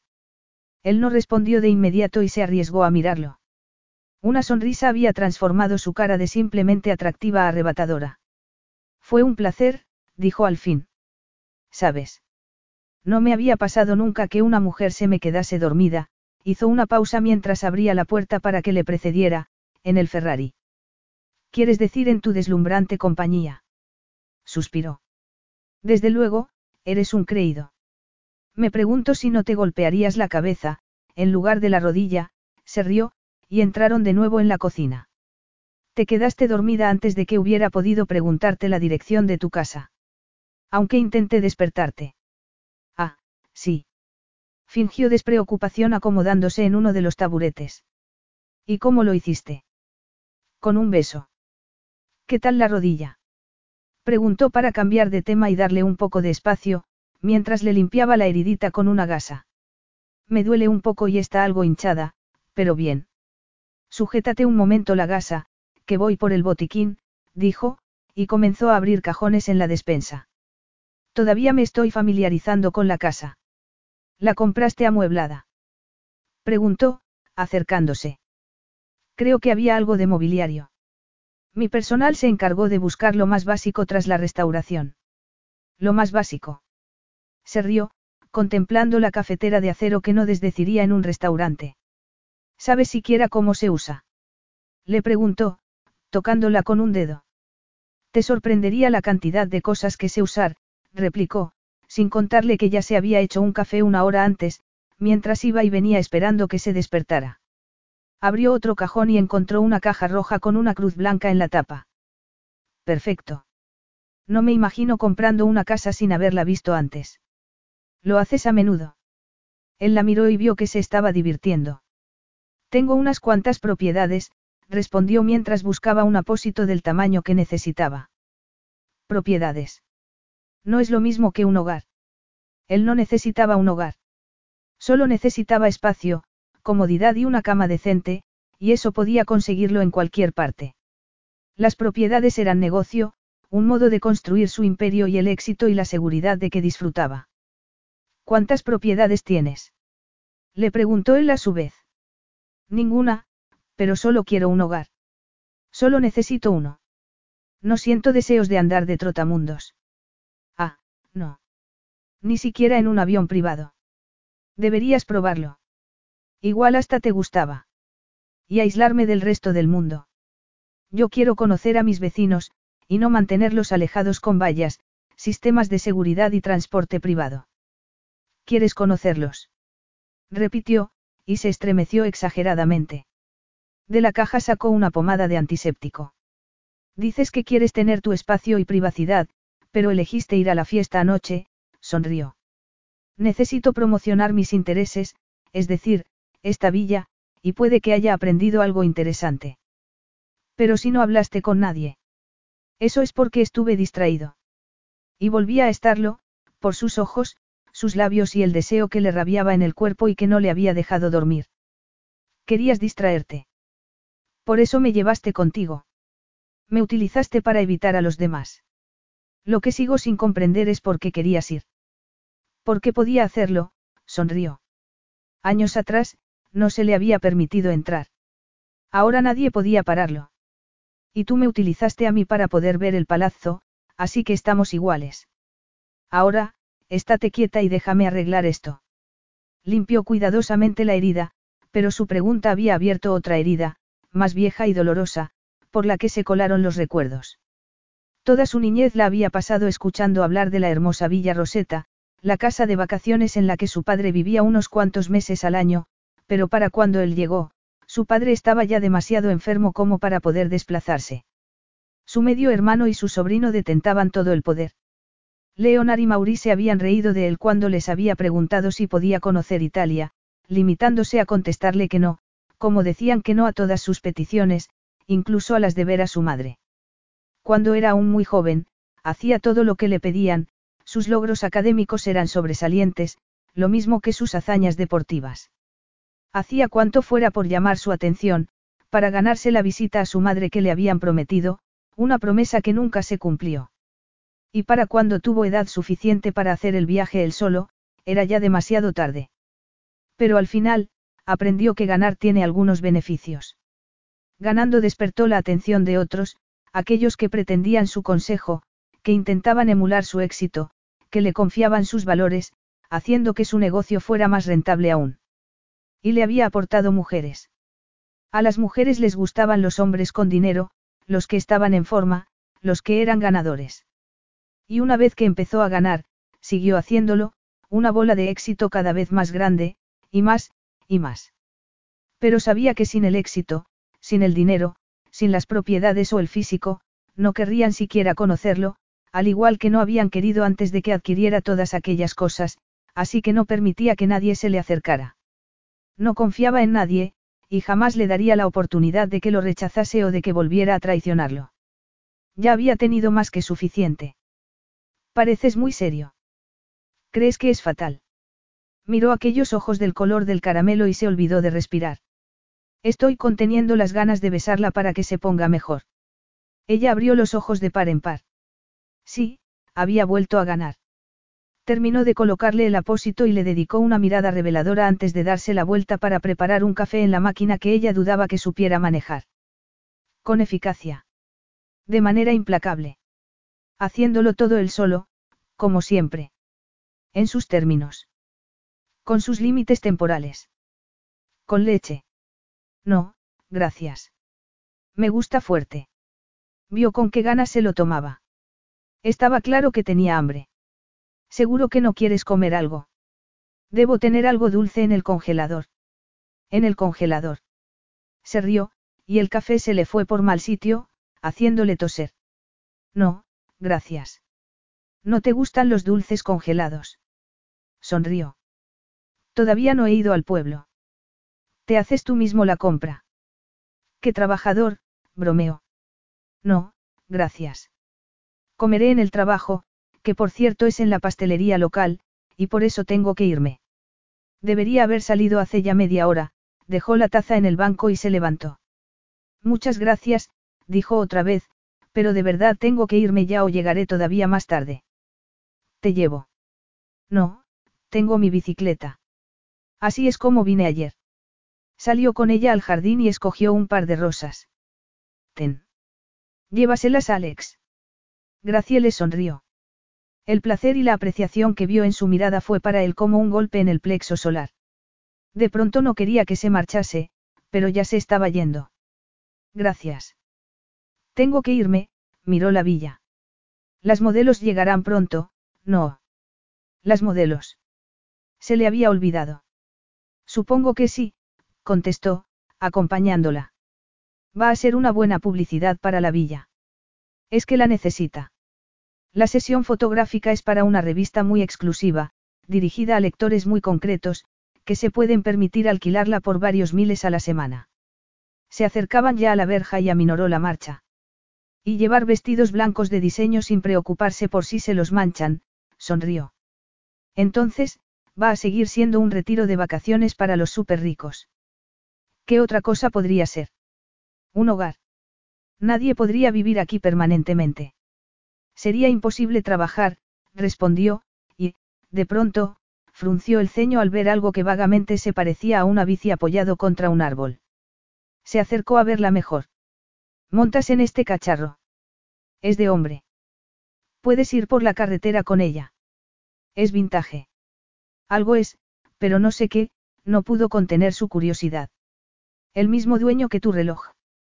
¿Quién te ha dado todas estas cosas? Personas distintas. Alex me ha prestado la bicicleta. Lleva años cuidándola, y va de lujo. Es muy rápida. ¿Te gusta lo rápido? Se rió. No estaba seguro. Me gusta lo rápido, pero también me gusta lo fiable. No todo el mundo se vuelve loco por comprar cosas nuevas solo para desprenderse de ellas después de haberlas usado una sola vez, declaró, irguiéndose. ¡Ay! exclamó, llevándose la mano al pecho. Creo que la rosa tiene espinas. Suele ocurrir, contestó mientras colocaba las dos que le había dado en la cesta que iba detrás. Gracias por una noche muy interesante. Sabía que estaba demasiado cerca, demasiado en medio, pero no era capaz de separarse. Solo interesante. Ella asintió sin dejar de mirarlo a los ojos. No parecía estar respirando. Bajó la mirada a sus labios. Estaba recordando, lo sabía por instinto, cada momento de aquel beso y sonrió al recordar la fuerza de la atracción que había entre ellos. Ten cuidado, le dijo. No quiso decir adiós, porque tendría pronto de vuelta a aquella turista merodeadora. Y la próxima vez, estaría en su cama y bien despierta. Capítulo 5. Gracia utilizó el subidón de energía para pedalear más rápido, y un recorrido que le tomaba normalmente unos 15 minutos, lo hizo en solo nueve. Subió a toda prisa las escaleras de su piso para ducharse y cambiarse. Solo llegaría unos minutos tarde, pero al volver, a punto estuvo de tropezarse con un hombre de edad que revisaba las ruedas de su bicicleta. Alex. Sonrió, complacida de verlo mejor. ¿Por qué te has levantado tan pronto de la cama? Tienes la batería de la luz casi agotada, protestó. Deberías estar en la cama, recuperándote. Quería verte. Para saber de tus rosas. Bromeo. Ten, dijo, ofreciéndole las dos que llevaba en la cesta. Están perfectas, como puedes ver. Ya lo veo, sí. Pero en realidad le estaba prestando más atención a ella que a las rosas. En serio, deberías volver a entrar y descansar, insistió, con los brazos en jarras.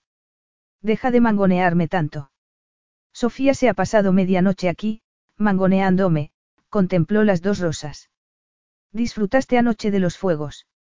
Sí. No te oí llegar, y no estaba seguro de sí. Gracie sonrió, azorada. Al menos había alguien en su vida que se preocupaba por ella, y era muy agradable. Se hizo tarde, y acabé quedándome en casa de un amigo. Los ojillos de Alex brillaron. La sobrina de Sofía, Estella, se pasó después de los fuegos y nos enseñó unas fotos de la fiesta del palazzo en el teléfono. Fotos. No se le había ocurrido pensar que la gente podía hacer fotos. Fuiste al palazzo al festival, dijo al fin. Sí, contestó. Mantener su paradero en secreto iba a ser imposible. Conocí al dueño de la villa mientras regaba las rosas y me invitó a acompañarlo. No podía decir que no a la oportunidad de ver por dentro del palazzo. Claro que no, es agradable. Quizás no fuera el término más adecuado para describir a Rafael. Parece que lo es. Entonces, mis rosas estarán a salvo. Gracias se rió. Estaría loco si las tocase. Creo que sabe bien cómo preservar sus mejores valores, y las rosas lo son. Supongo que eso es bueno, dijo, pero sin sonreír. Podrías echarles otro vistazo esta tarde, por favor. Hoy va a hacer todavía más calor. ¿Estás seguro que es necesario? Volver allí iba a ser mortal.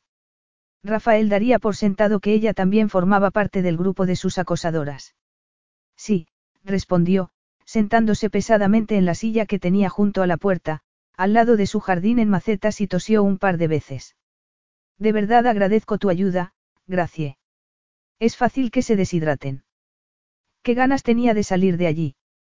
Tanta modelo de piernas interminables, maquilladores, fotógrafos y sus muchos asistentes, le estaban volviendo loco.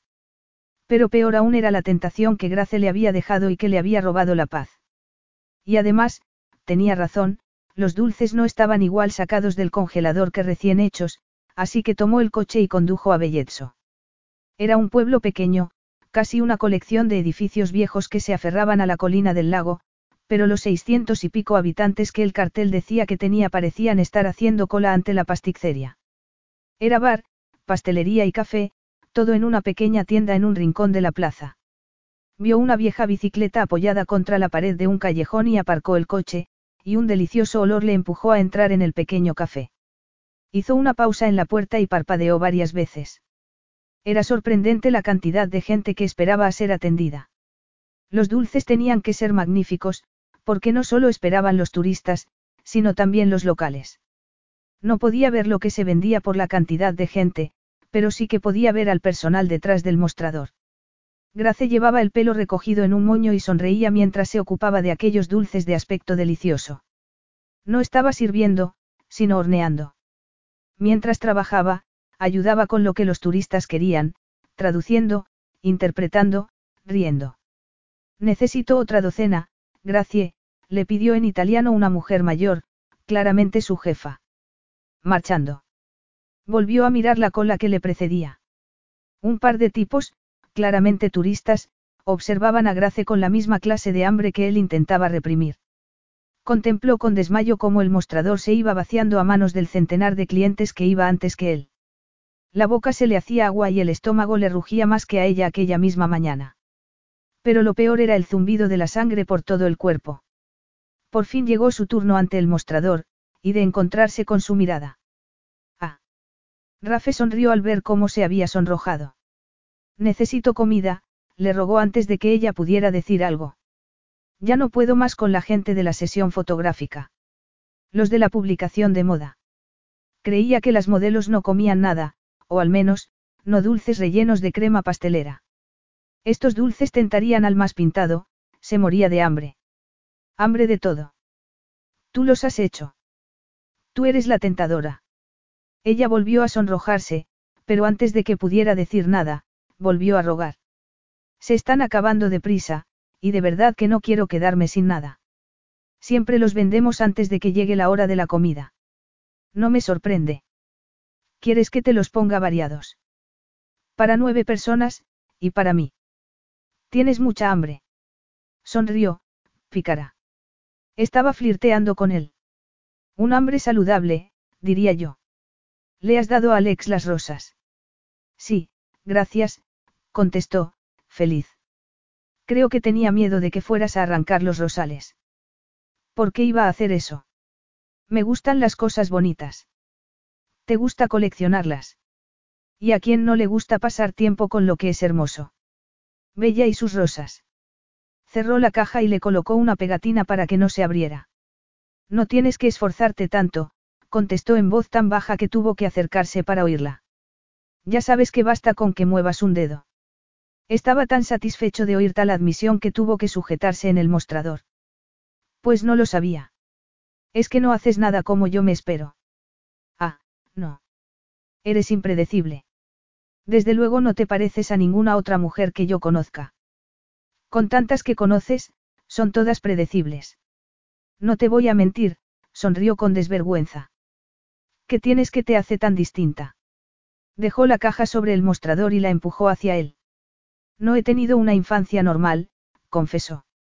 Eso sí que es predecible, se rió, porque ¿quién la tiene? Aquí tienes, concluyó con una sonrisa, empujando un poco más la caja. Gracias. Que tengas un buen día.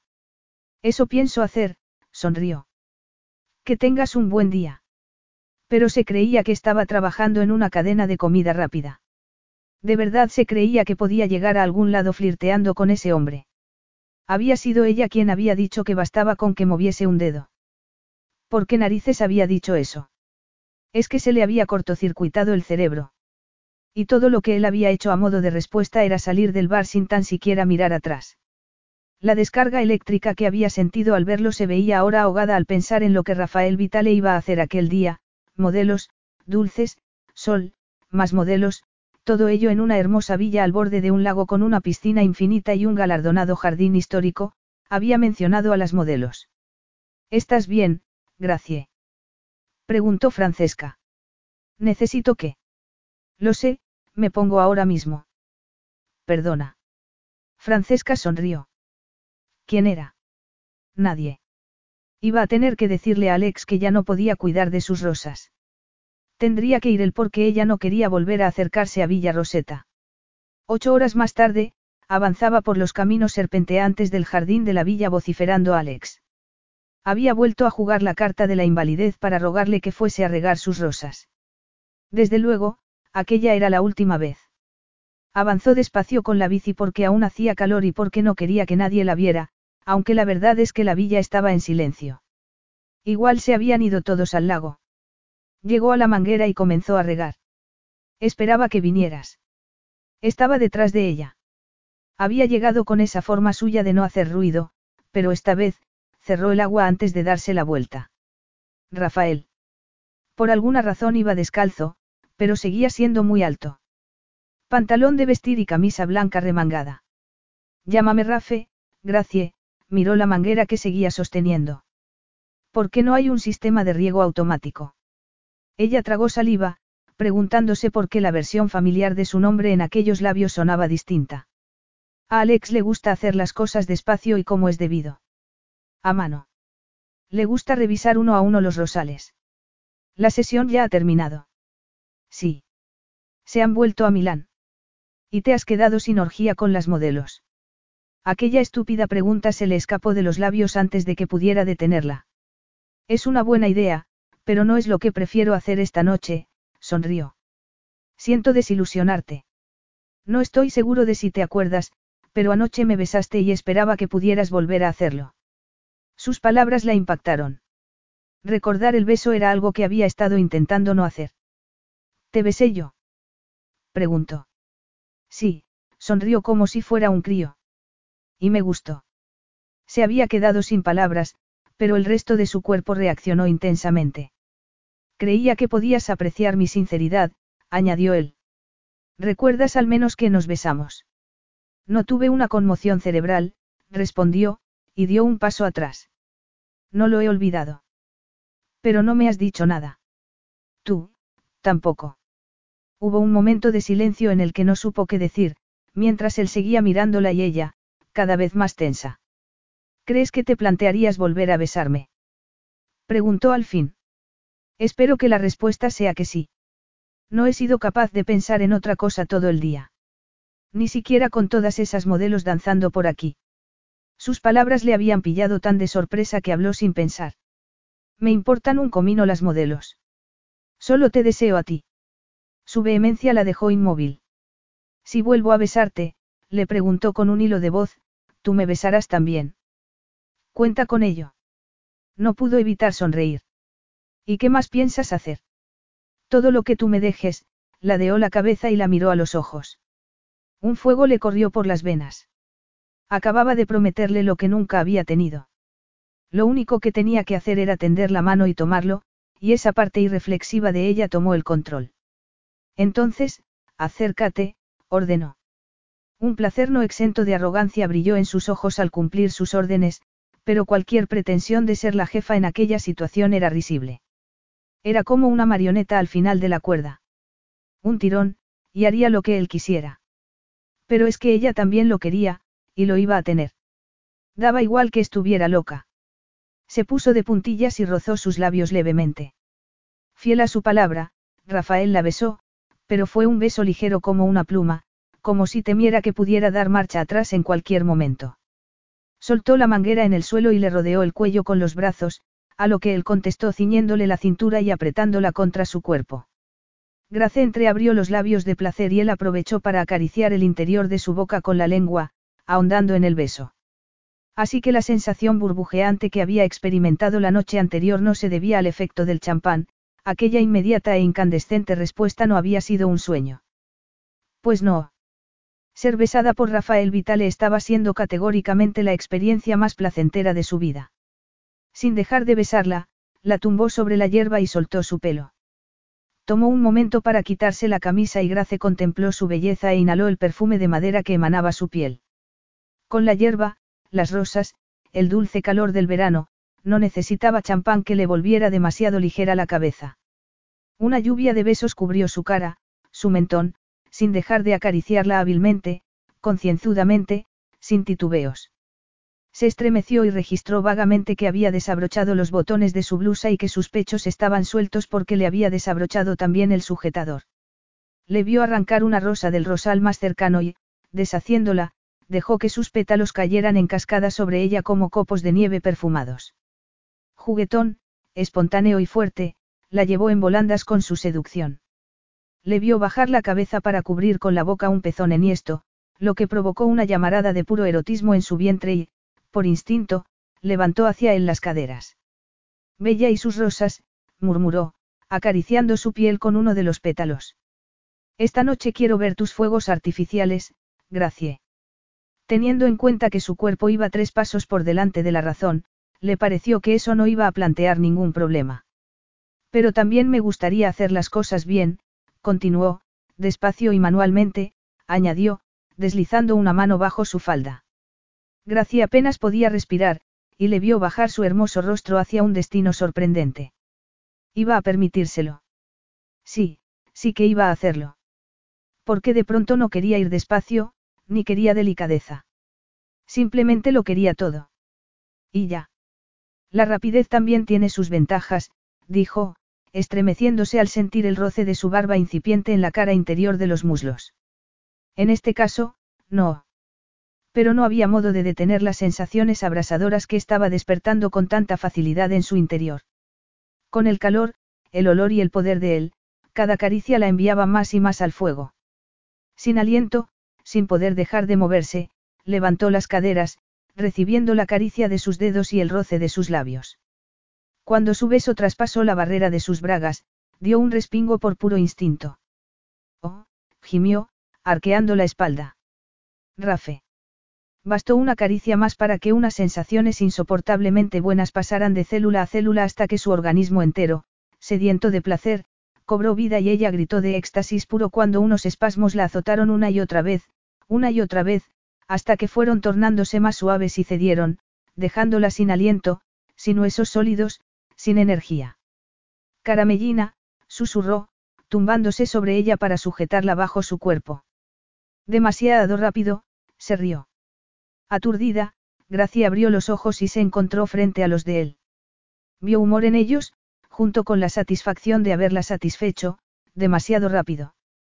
Pero también vio su necesidad, y una deliciosa anticipación la recorrió. ¿Qué querría exactamente que hiciese ahora? La idea de hacerle a él lo mismo que le había hecho él a ella hizo que un estremecimiento le recorriera la espalda. Dos fuerzas internas y poderosas inundaron su alma, gratitud y codicia. Adoraba lo que acababa de hacerle, y quería más. Lo quería todo. Sabía que para él no significaba nada. No era más que un momento placentero en una tarde soleada de verano. Para ella era más, era una ocasión, allí, ahora.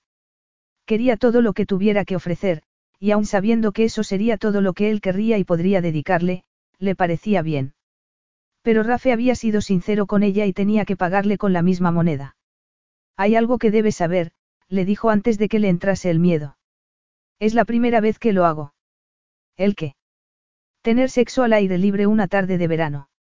No, ni en una tarde de verano, ni al aire libre. Nada. Capítulo 6. Rafe la contempló sin pestañear. Eres. Virgen. Sí, se rió al oírle tropezar en la palabra. Nunca he, hecho esto. Tampoco me ha hecho nadie lo que tú acabas de hacer, le confesó con una sonrisa de compromiso. Pero quería que ocurriera. Lo quería todo. Acababa de permitirle hacer algo muy íntimo y quería que hiciera también todo lo demás. No te lo digo porque quiero que pares, sino porque, porque he pensado que debías saberlo. Por si supone alguna diferencia. La estaba mirando como si fuera un extraterrestre. ¿Quieres decir si la diferencia es perderla aquí, sobre la hierba, en cinco minutos? Me gusta estar sobre la hierba, confesó, ya que no le quedaba nada que perder. Huele bien, y hace que me sienta libre. Y no me importa que sea rápido, si es todo lo que puedes ofrecer. Él abrió los ojos de par en par y rompió a reír. Luego se acercó y le apartó un mechón de pelo de la cara. ¿Cómo es posible que seas virgen? ¿Qué quieres decir con que cómo es posible? Pues que eres. ¿Qué? Tan natural. Eso es bueno. Sí. Pues no te detengas, susurró. Él se acercó aún más, pero no para tocarla, sino para hablar suavemente. ¿Por qué vas a tirar algo que obviamente es importante para ti con alguien al que acabas de conocer? ¿Por qué quieres hacerlo? ¿Qué te hace pensar que es importante para mí? Simplemente es que no he estado en situación de poder hacerlo antes. Ahora es un buen momento, y ya está. Vaya, qué suerte la mía, replicó con sequedad. Sé más sincera. Cuéntame el resto. Si confías lo suficiente en mí para decirme que quieres entregarme tu virginidad, explícamelo todo. Cuéntame por qué. Grace suspiró y reunió el valor suficiente para seguir hablando. He pasado mucho tiempo huyendo. Mucho, mucho. Y ahora por fin estoy en un lugar en el que quiero quedarme, soy feliz, y lo que antes creía que quería resulta que ya no es lo mismo. Antes no quería entregar mi virginidad así como así. Quería que significase algo. Algo como que. Su expresión se congeló. Amor verdadero. Me habría gustado que te vieras la cara que tienes en este momento. Río. ¿Te estás quedando conmigo? No, te estoy diciendo la verdad. Lo que pasa es que tú no estás escuchando lo más importante. Soy sincera, se encogió de hombros. Antes mentía sobre todo, y es algo que no quiero volver a hacer. Mentía sobre quién era. Sobre de dónde venía o cómo me llamaba. Cositas, sí, la miró fijamente. ¿Por qué? Puede que fuera el efecto orgasmo. O quizás, el nido que Rafe había creado con sus brazos. Puede que se debiera al hecho de que había cruzado ya tantas líneas que qué más daba una más. Puede que se debiera a su convencimiento de que la verdad la haría libre. Mis padres se separaron cuando yo tenía siete años. No se pusieron de acuerdo con la custodia y el tema se puso muy feo. Al final, mi madre me raptó y pasamos doce años moviéndonos cada pocos meses para escapar de él. Rafael la miró boquiabierto y la estrechó entre sus brazos. Le aterraba pensar que pudieran raptarme, así que pasé años dando clases en casa. En ocasiones iba a colegios, siempre tan lejos como fuera posible, y sin quedarnos en un mismo sitio mucho tiempo. La expresión de su mirada se había suavizado. Debiste pasar mucho miedo. Constantemente. Mi madre hizo lo que le pareció mejor, y mi padre no dejó de luchar para encontrarme. ¿Y qué pasó? Volviste a ver a tu padre. Condenaron a tu madre. ¿Cómo está ahora? Complicado, respondió, e intentó sonreír.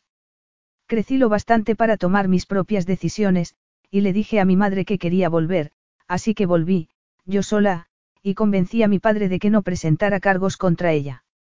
Y accedió. Asintió. Había vivido con él más de un año, intentando encajar en su nueva familia. Intentando complacerlos a todos. Mira, ocurrió y no puedo dar marcha atrás para cambiarlo, resumió. Solo puedo seguir adelante y asegurarme de conseguir lo que quiero. ¿Y qué quieres? Sentirme segura. Quiero un hogar. Y has escogido Belletso. ¿Por qué no?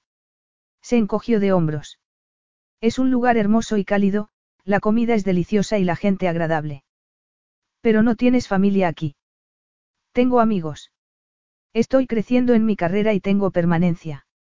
La permanencia no existe, respondió. Y menos aún en las relaciones. Esto es una advertencia, ¿verdad? ¿Quieres asustarme para que retire mi ofrecimiento? sonrió. No es necesario que lo hagas. Quiero casarme algún día, y no voy a disculparme por eso, pero... ¿Quieres casarte? repitió como si le hablase a una lunática. Y tener hijos, después de lo que tus padres te hicieron pasar. No te asustes, que no te lo estoy pidiendo a ti. Ni que nos casemos, ni que tengamos hijos. Esto, lo que tenemos aquí y ahora, es solo una experiencia de la que no quiero privarme. Rafe no contestó. Estaba claro el conflicto de emociones que había en sus ojos y sintió que la oportunidad se le escapaba. ¿Crees que no voy a ser capaz de manejarlo? No, no sé si lo serás. No es a ti a quien corresponde tomar la decisión, sino a mí, discutió. Es mi cuerpo, y sé que podré manejarlo. Te sorprendería a lo que ya me he enfrentado. No quiero que pienses que te subestimo. Entonces no dudes de mi capacidad para tomar esta decisión. Y no es una decisión precipitada tomada en caliente. Por supuesto que lo es, se rió, pero ¿qué tiene eso de malo? Estoy dejándome llevar por mis sentidos en este momento y eso es bueno, y no, no voy a lamentarlo después. Se movió un poco. Seguía con ella. Seguía acariciándola. Era tan fuerte y tenía tanta experiencia, mientras que ella no tenía nada que perder. Besas de maravilla, dijo. Creo que lo harás bien conmigo. Me merezco un buen trabajo habiendo esperado tanto. ¿Beso bien? Preguntó, pasándose una mano por la frente. De maravilla. A pesar de que seguía excitado, seguía resistiéndose, y la frustración de Gracie creció. Es solo lujuria, vale. Y no se termina la lujuria después de hacerlo. No está todo en la anticipación, en lo desconocido. Y cuando ya lo has tenido, pues ya no sientes tanta necesidad. Es como con mis dulces. La gente no vuelve a repetir. Son una golosina para una sola vez. He visto la cola que había hoy, respondió, negando con la cabeza. La gente vuelve. Vale, puede que los coman dos veces, pero no diez. Estás diciendo que soy tu golosina. Sí, admitió. La vida es muy valiosa, no. Pasa rápido, y puedes perderte capítulos enteros sin darte cuenta. Debería tener momentos salvajes. ¿No te parece que este puede ser uno? Un momento salvaje. Y libre, sonrió. Sí. ¿Por qué no me dices de verdad qué es lo que te está haciendo dudar tanto? Si no quieres, pues no quieres, y ya está. No andes con paños calientes. Basta con que digas no. Lo empujó pero él no se movió. No es el sueño de todo hombre disfrutar de una virgen. Intentó el último argumento desesperado. Tú sí que eres la fantasía de cualquier hombre, con el rollo virgen o sin él. Y sí que quiero. Quiero hacerlo contigo. Ahora. ¿Por qué? Lo desafió. Quería sinceridad por mi parte y yo quiero lo mismo. Me haces reír, replicó, mirándola a los ojos. ¿En serio? Se indignó, intentando salir de debajo de él. Soy tu bufón. Tuvo la desfachatez de echarse a reír primero, pero luego la sujetó con fuerza para que no pudiera escapar. Me encanta pasar tiempo contigo. Me gusta mirarte. En mis brazos eres increíble, y sé que me va a volver loco darte placer. No pienso parar hasta que lo consiga. Un repentino calor le abrasó el cuerpo. Eso es lo que quiero por encima de cualquier otra cosa, añadió. Sé que puedo. Ya lo he hecho, se acercó más a ella, hasta rozarla con los labios al hablar. No puedo contenerme más. Ella entreabrió los labios y él se lanzó. Las sensaciones la desbordaron y lo besó apasionadamente, pero de pronto él se separó. Deja de jugar conmigo, le dijo en voz baja, herida. Debería, pero no puedo, contestó, y se metió la mano en el bolsillo. No habías pensado en esto. Le mostró un paquetito plateado. Podemos ser salvajes, pero no estúpidos. Ella lo miró confusa. Te vi desde la ventana y me lo metí en el bolsillo, explicó. Grace tardó un segundo más en darse cuenta de qué era. ¿Estabas decidido o era más bien una esperanza? Le preguntó mientras veía cómo se quitaba el resto de la ropa y abría el paquetito. Ambas cosas. Como tú. Me has hecho responder a todas esas preguntas estando ya decidido. Se indignó. Estaba decidido hasta que dejaste caer la bomba. No contestó porque ya se había quedado desnudo y ella, boquiabierta. Era magnífico, hombros anchos, caderas finas y, entre medias, músculos.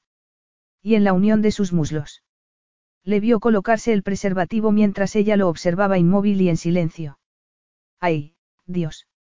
¡Ay, Dios! ¡Ay, Dios! Levantó la cabeza y la pilló mirándolo boquiabierta, lo que le hizo sonreír sin la más mínima vergüenza. Un segundo después, atacaba de nuevo sobre la hierba. Ella recibió bien su dominancia, ya que necesitaba su experiencia y su guía. Principalmente, sus caricias. Ya no discutía. Se había puesto manos a la obra, y era exactamente lo que necesitaba sin saberlo. La besó hasta dejarla sin aliento. Las piernas se le abrieron un poco como por voluntad propia y sus caderas parecían tener vida propia. Él se rió.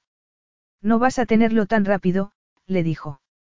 Me voy a tomar mi tiempo contigo. No quería que se tomase su tiempo, que ya habían perdido suficiente hablando. Lo quería ya. La besó largamente y ella se dejó ir en aquel calor hedonista. Era tan hábil con sus caricias, ardientes, sabias y seguras. Le quitó la falda y las bragas con una lentitud que rayaba en la tortura, desnudándola por completo para su mirada, sus caricias y su lengua. Rafe, gimió cuando sintió un dedo en su canal aún cerrado, pero antes de que pudiera decir nada más, deslizó la lengua por aquel nudo tan sensible. Una y otra vez, su dedo iba llegando más hondo. Fue tan repentino. Tan intenso. Tan fantástico. Comenzó a temblar. Rafe, voy a. Lo sé, se incorporó. Estás tan caliente que no puedo. Dejó de hablar y la besó, remedando con la lengua la invasión que ella tanto deseaba mientras mantenía la mano entre sus piernas, aprendiendo sus secretos, hundiendo y retirando un dedo, después dos, y ahora estaba tan a punto que los músculos se tensaron esperando el orgasmo inminente. Mientras ella gemía desesperadamente, le hizo abrir un poco más las piernas y se acercó más. Un deseo ardiente, abrasador, lo nubló todo. Quería, ya no sabía qué. Quería que dejase de alargarlo, que se acercase más, pero seguía besándola, seguía acariciándola, moviendo el pulgar sobre su punto más sensible, pero manteniendo lejos la parte de él que ella más deseaba. Rafe, Rafe. Justo cuando la tensión la empujaba a levantar la cintura, él apartó la mano para sujetarla por las caderas y penetrarla. Grace gritó. La sorpresa la dejó sin aliento. Oyó el gemido de él, un sonido de puro placer masculino.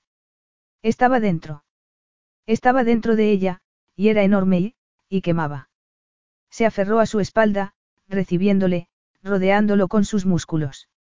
De verdad estaba allí, con ella, dentro de ella, y era intenso. Rafe mantenía la boca a un centímetro de la de ella, pero no la besaba. También se había quedado inmóvil. Pero fue en aquel momento cuando lo deseó más. ¿Estás bien?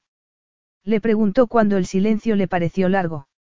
Estaba desesperada porque se moviera, porque volviera a besarla, porque la tocase. Estaba ya tan cerca. Se supone que soy yo el que tenía que preguntar eso.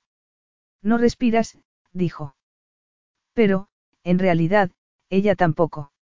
Solo esperaba.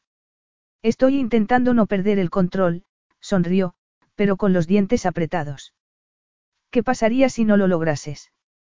Pues que esto terminará demasiado pronto y no tendrás la experiencia que te mereces, con un gemido, la besó de nuevo con fuerza.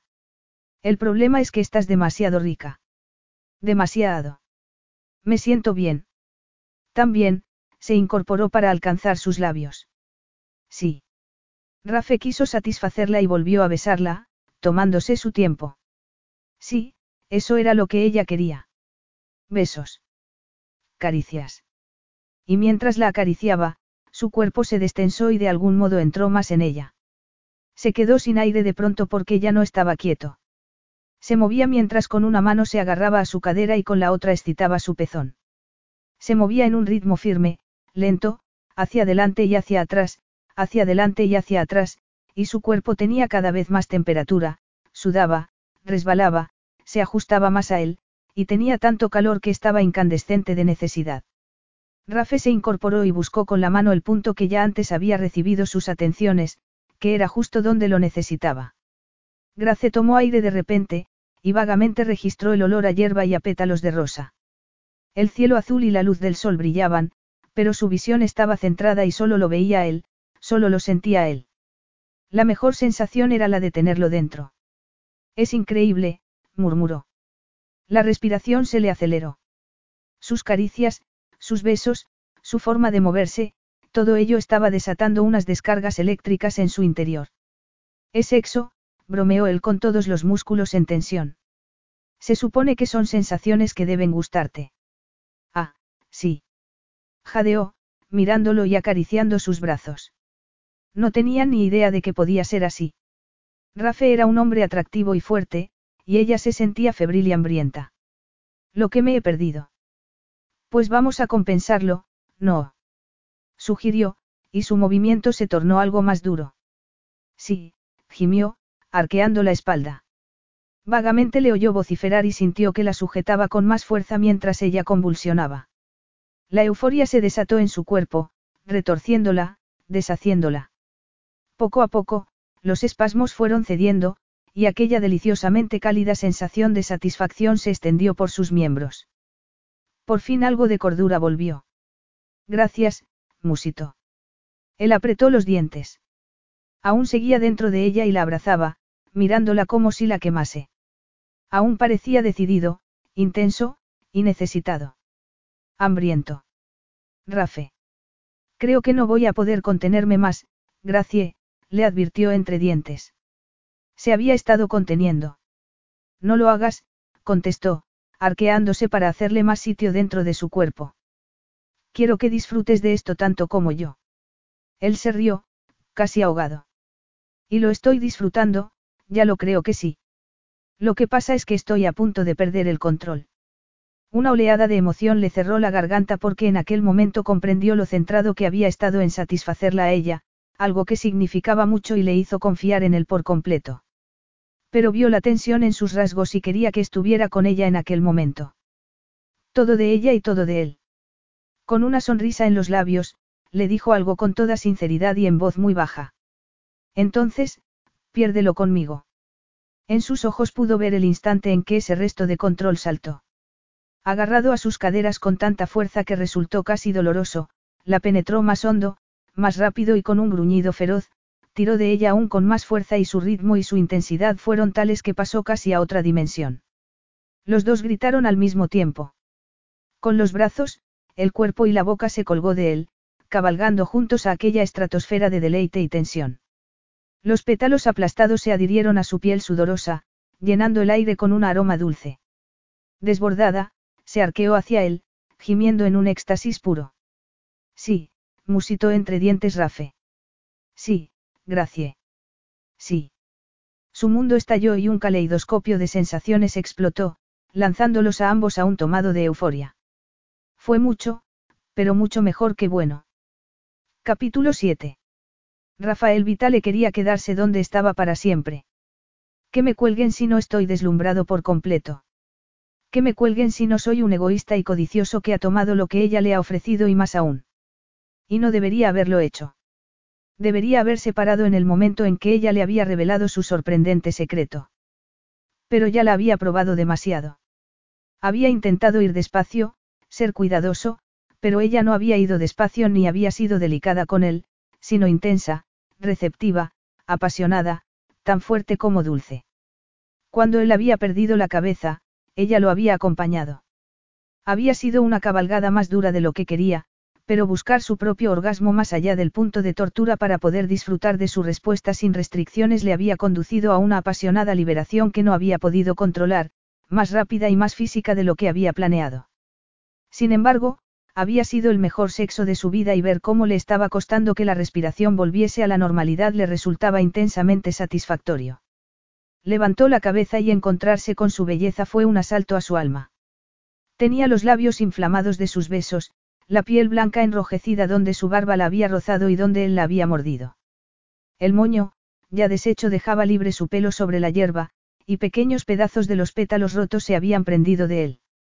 Estando prendido de la luz de sus cálidos ojos castaños, sintió un estremecimiento en la base de su espina dorsal, puro placer y orgullo masculinos. Y lujuria. De nuevo. Ella sonrió. Podemos volver a hacerlo. El deseo volvió a incendiarlo, y aquella petición, aquella orden, fue algo que no tenía la capacidad de ignorar. Se levantó, la tomó en brazos y echó a andar hacia la villa. Rafe. Ducha. Cama, dijo. Juntos. Ahora.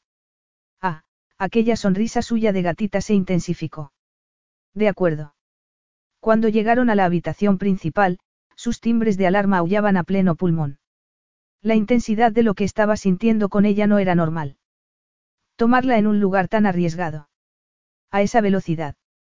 Lujuria, se explicó. Simplemente, lujuria. Pero ella estaba tan despeinada, aún sorprendida, aún inocente a pesar de todo, que de pronto se preocupó. Él no estaba hecho para noviazgos. Tú entiendes que lo mío no son las relaciones, ¿verdad? Dijo al dejarla en la ducha. Ella se apoyó contra la pared del fondo y lo miró. Tan malo fue lo de tus padres. Era brutalmente honesta con él. Mi madre era cincuenta y tantos años más joven que mi padre, confesó de mala gana y abrió el grifo de la ducha. Ella era una cazafortunas que sedujo a un hombre que estaba ya senil, y se quedó embarazada para asegurarse. Cuando se volvió, ella lo observaba con solemnidad. Es lo que la gente te decía. Eso y mucho peor. Era la descripción de aquellos que la juzgaban y que, por defecto, lo juzgaban también a él. No importa lo que dijeran. Sé bien cómo puede ser la gente, y sí que importa. Había podido encajar las palabras. Los actos de los acosadores habían sido lo peor, y en particular, los de su medio hermano. Y no era cierto, ¿verdad? Dijo ella con suavidad. Por eso duele, porque no pudiste defenderlos. Ella no era una cazafortunas y él no estaba senil. Bueno, desde luego rica no era, aclaró, y la hizo volverse para enjabonarle la espalda. Y él era viejo. Pero se querían, no. Para lo que les sirvió, pero sí, se querían. Ella le hizo feliz. Pero la reacción de sus hijos mayores, no. Y a ella le hicieron la vida imposible. Y por extensión, a ti también. Cuando murió mi padre, me enviaron a un colegio tan lejos como les fue posible. No todo fue malo, añadió, para evitar su compasión. Aprendí a ser independiente, a sobrevivir y a tener éxito. ¿Y qué fue de tu madre? Preguntó, volviéndose. Murió. ¿Cómo era posible que estuviera allí, completamente desnudo, hablado con aquella mujer sobre algo de lo que jamás había hablado con ninguna otra persona? Lo siento. Ya, bueno, cerró el grifo. Tú no lo has tenido mucho mejor que yo. ¿Cómo es posible que sigas creyendo que existe la relación que pueda durar para siempre? ¿Y tú cómo puedes elegir vivir una vida sin esperanza ninguna? Sin esperanza. Se rió, y le puso una toalla sobre los hombros. ¿Por qué no quiero casarme y tener dos hijos? Deberían ser por lo menos cuatro, contestó, sonriendo. Cuatro. Repitió, estremeciéndose, y la llevó al dormitorio. Así es como la gente acaba atrapada. Se hacen daño los unos a los otros porque se acomodan y permanecen juntos durante demasiado tiempo. Esa no es la razón de que se hagan daño. La gente madura y cambia, y a veces ese crecimiento no se hace en la misma dirección. A veces, están asustados, o son perversos, y a veces son perversos porque están asustados, se encogió de hombros. No tengo todas las respuestas, por supuesto, pero la pérdida forma parte de la vida, y no significa que tengamos que renunciar a intentar algo que tenga significado para nosotros. No, a lo que no debemos renunciar es a lo que nos resulte placentero. Tú planeas el fin en el comienzo, sentenció, y dio un paso para acorralarla contra la cama. Y tú lo haces encajar en un marco temporal. He descubierto que así es más divertido. Corto y dulce. Así no hay confusiones. Y con un empujoncito, cayó sobre su cama. Antes de acostarte con una mujer, le haces firmar un contrato. No lo necesito, rió. Con una conversación suele bastar. Ah, sí. Y no hay amantes desilusionadas o heridas en tu pasado.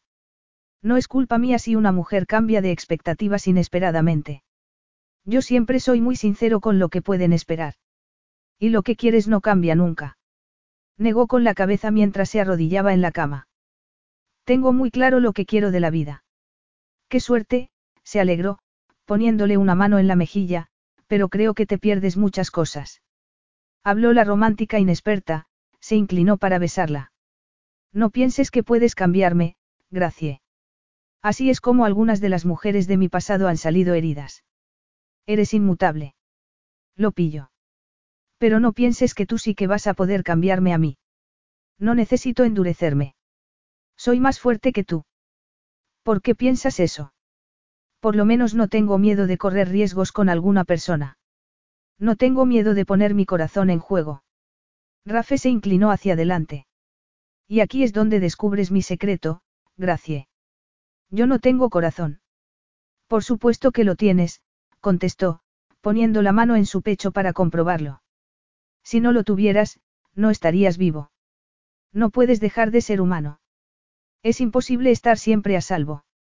Sé cómo conseguirlo. La distrajo con un mordisquito en el cuello. Manteniéndote ocupado comprando cosas nuevas. Más propiedades de las que presumir. Manteniéndome ocupado con todas las cosas que me hacen disfrutar. Incluyendo esta. Pues a lo mejor debías dejar de hablar de una vez y ponerte manos a la obra. Si solo me vas a conceder un breve lapso de tu increíble compañía, no quiero malgastar ni un segundo, dijo, y le lanzó la toalla. Él frunció el ceño y ella se echó a reír.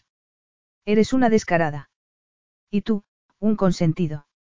Pero por suerte para ti, esto del sexo no se te da mal, y quiero más. Ahora. Por favor. Fue el por favor lo que marcó la diferencia.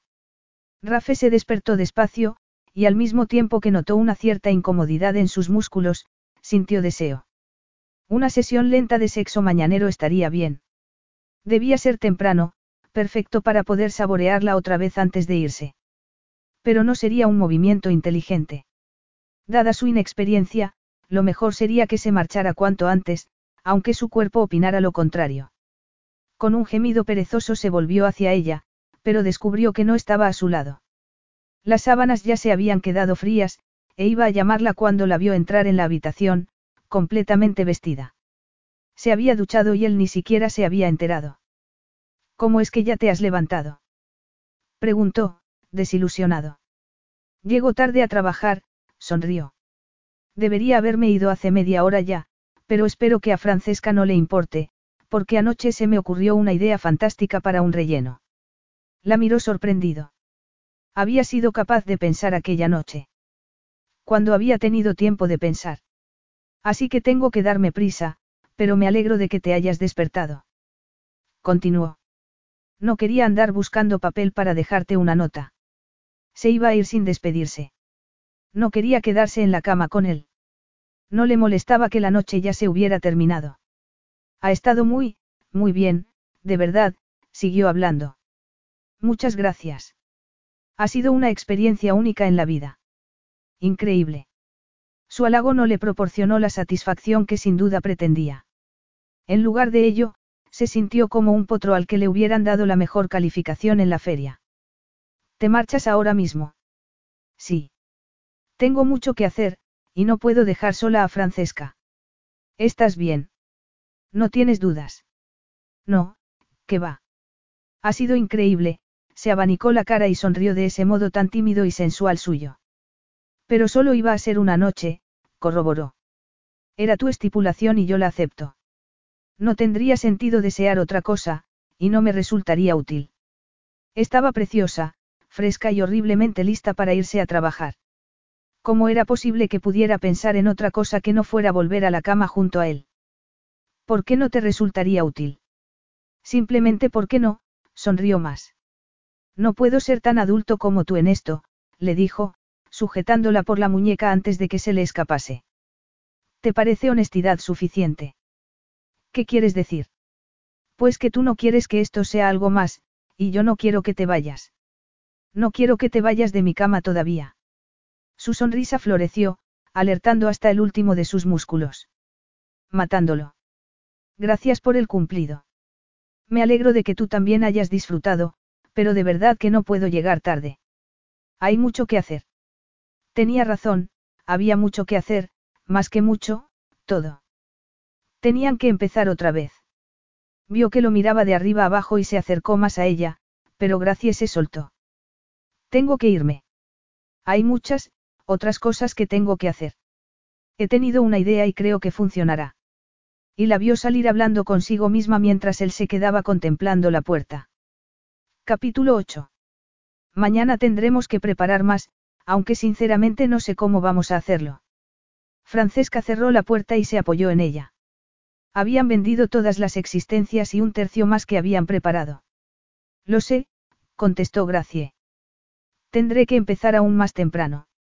A pesar del cansancio, tener que pasarse las horas con el horno había sido lo mejor de aquellos días. Así no había tenido tiempo de darle vueltas en la cabeza a la persona a la que no quería recordar. Rafe no había vuelto a pasar por la pastelería, y ahora Alex estaba lo suficientemente recuperado para cuidar de las rosas, así que ella tampoco había vuelto por la villa. Lo suyo había terminado, y estaba bien. Había decidido pensar en otras cosas. Lo que fuera. Como en hacer pasteles. Cientos y cientos de pasteles. Todos los días probaba algo nuevo para deleite de Francesca, así que valía la pena la falta de sueño. Tengo noticias, dijo Francesca, acercándose al mostrador. Buenas. De Catherine, aclaró, pero una expresión rara apareció en su cara. Un cliente potencial quiere hablar contigo sobre un evento que va a celebrar en breve. ¿Cuándo quiere que hablemos? Porque tenía la sensación de que parecía culpable de algo. Esta tarde. Ha pedido concretamente que estés tú. Si lo hacemos bien, pueden abrirse montones de puertas, teniendo en cuenta los nombres que van a aparecer en la lista de invitados. Sintió un escalofrío recorrerle la espalda. ¿Quién es el cliente? Rafael Vitale, el nuevo propietario de Villa Roseta. Quiere que nos ocupemos del catering en una fiesta de inauguración que va a dar en su casa. El corazón le latió tan fuerte que se puso la mano en el pecho para asegurarse de que las costillas podían contenerlo. Va a dar una fiesta. Una gran fiesta, asintió, y me ha dicho que prefiere comunicarte sus necesidades en inglés. Sus necesidades. Cuatro días después y de pronto se daba cuenta de que tenía necesidades. ¿Estás segura de que quieres ir? Preguntó Francesca, preocupada. ¿Puedo ir contigo? Sí. Está bien. No hay problema. Francesca estaba pasándolo mal por tener que pedirle aquello, y Rafael había hecho mal poniéndola en aquella situación. Ya le diría unas palabritas al respecto. Seguro. Genial. Tienes que encontrarte con él en la villa a las cuatro. Dice que ya conoces el código de seguridad para entrar. Francesca a duras penas conseguía disimular su interés. Sí, lo conozco, contestó, y por primera vez en años, mintió. Lo manejaré bien, no hay problema. A las cuatro en punto, Gracie metió el código de seguridad y la puerta de la verja se abrió. Una vez más, tomó la impresionante avenida que daba entrada a la villa. Su coche estaba aparcado delante de la puerta y Rafael Vitale estaba de pie junto a la deslumbrante piscina. Alto, moreno y mojado. Había estado nadando, de modo que iba casi desnudo. Todo músculo y calor. Gracie lo miró fijamente, pero su mirada rebotó en su sonrisa. Lo había hecho a propósito. El pulso le retumbaba en los oídos, impidiéndole pensar con claridad, pero iba a intentarlo. Tengo entendido que necesitas más pasteles para tus insaciables modelos. Cierto, sonrió más. Para una fiesta de inauguración. Él abrió los brazos. Me han dicho que esta casa sería un hogar magnífico, mejor que un retiro vacacional de lujo, así que he pensado probar a vivir en ella un tiempo. ¿Y esa es tu idea de vivir un tiempo en ella? Hacer una fiesta para gente guapa. Es que esa no sería tu definición. Preguntó, apartándose el pelo mojado de la cara y certificando su físico de ángel caído. Claro que no. Tú prefieres enterrarte en una aldea dormida con un montón de octogenarios. Respiró hondo. Tenía que calmar sus sentidos. De aldea dormida, nada. Está llena de turistas y de posibilidades. Montones y montones de turistas. ¿Crees que ya tienes dominado ese arte? inquirió, entornando los ojos. Ella se encogió de hombros. Siempre acudes a las reuniones de trabajo en bañador. Hace calor hoy. Mentira. Se había desnudado deliberadamente, sabiendo que estaba a punto de llegar, mientras que ella iba más tapada de lo normal. Soy un cliente potencial muy rico. No forma parte de tu trabajo acomodarte a mis excentricidades. Y no forma parte de tu trabajo comportarte como un ser humano decente y no utilizar tus atributos en tu favor. Mis atributos. Tenía calor. Sí, él siempre tenía calor. Lentamente echó mano a una toalla y se ciñó con ella las caderas. Mejor así. No, incluso parecía más sexy así. No juegas limpio. Al ver su expresión satisfecha, mentalmente se dio un capón. Tenía que dejar de decir lo que se le pasara por la cabeza cuando estaba con él, porque siempre iba a ser algo inapropiado. Juego para ganar, contestó, acercándose. Va a haber mucha gente en la fiesta.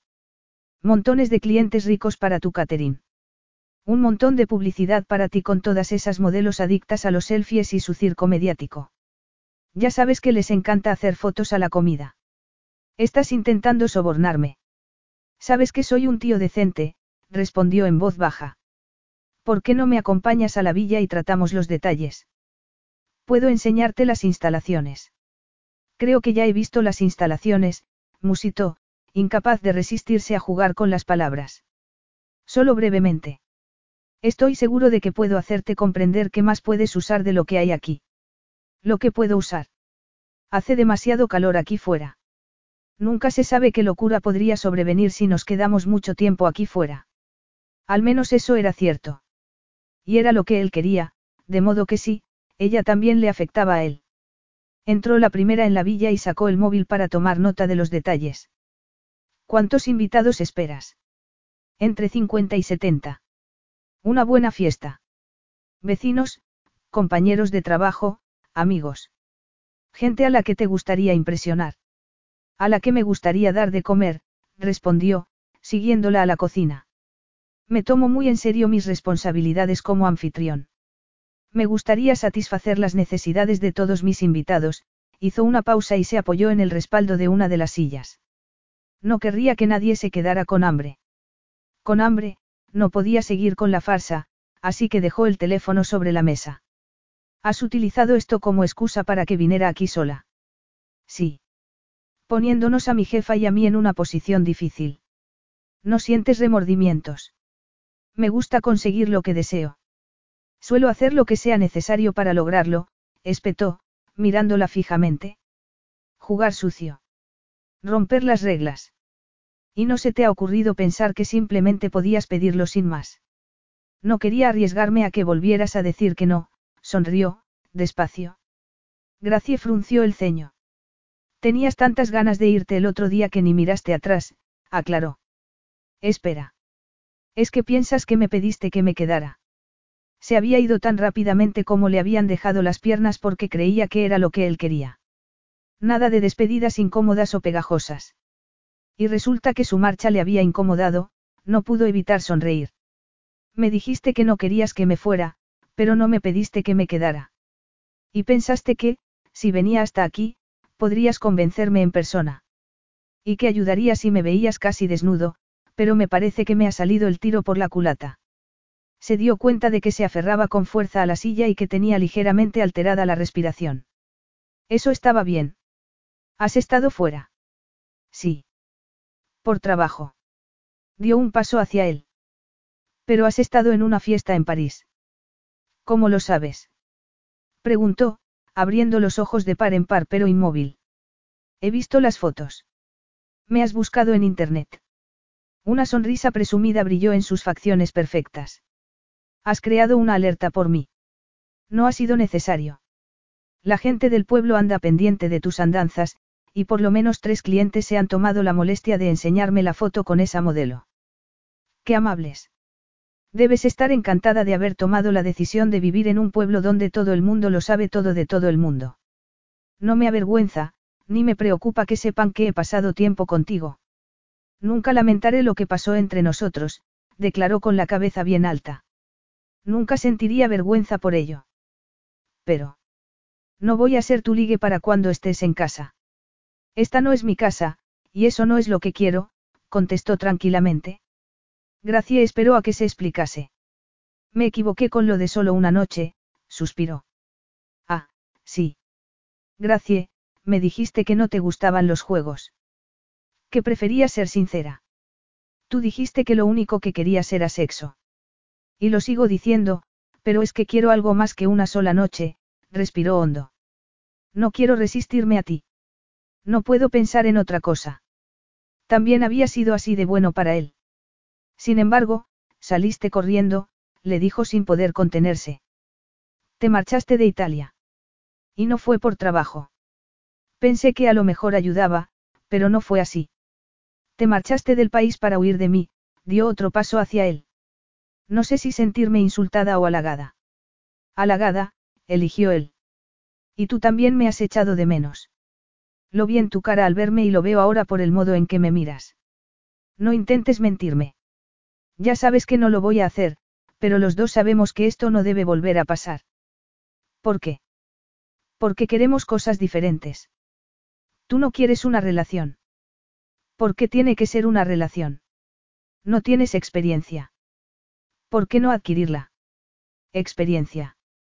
Hay tanto que aún no has hecho, Gracie, la promesa en su mirada era inconfundible. ¿Por qué no vivir el momento?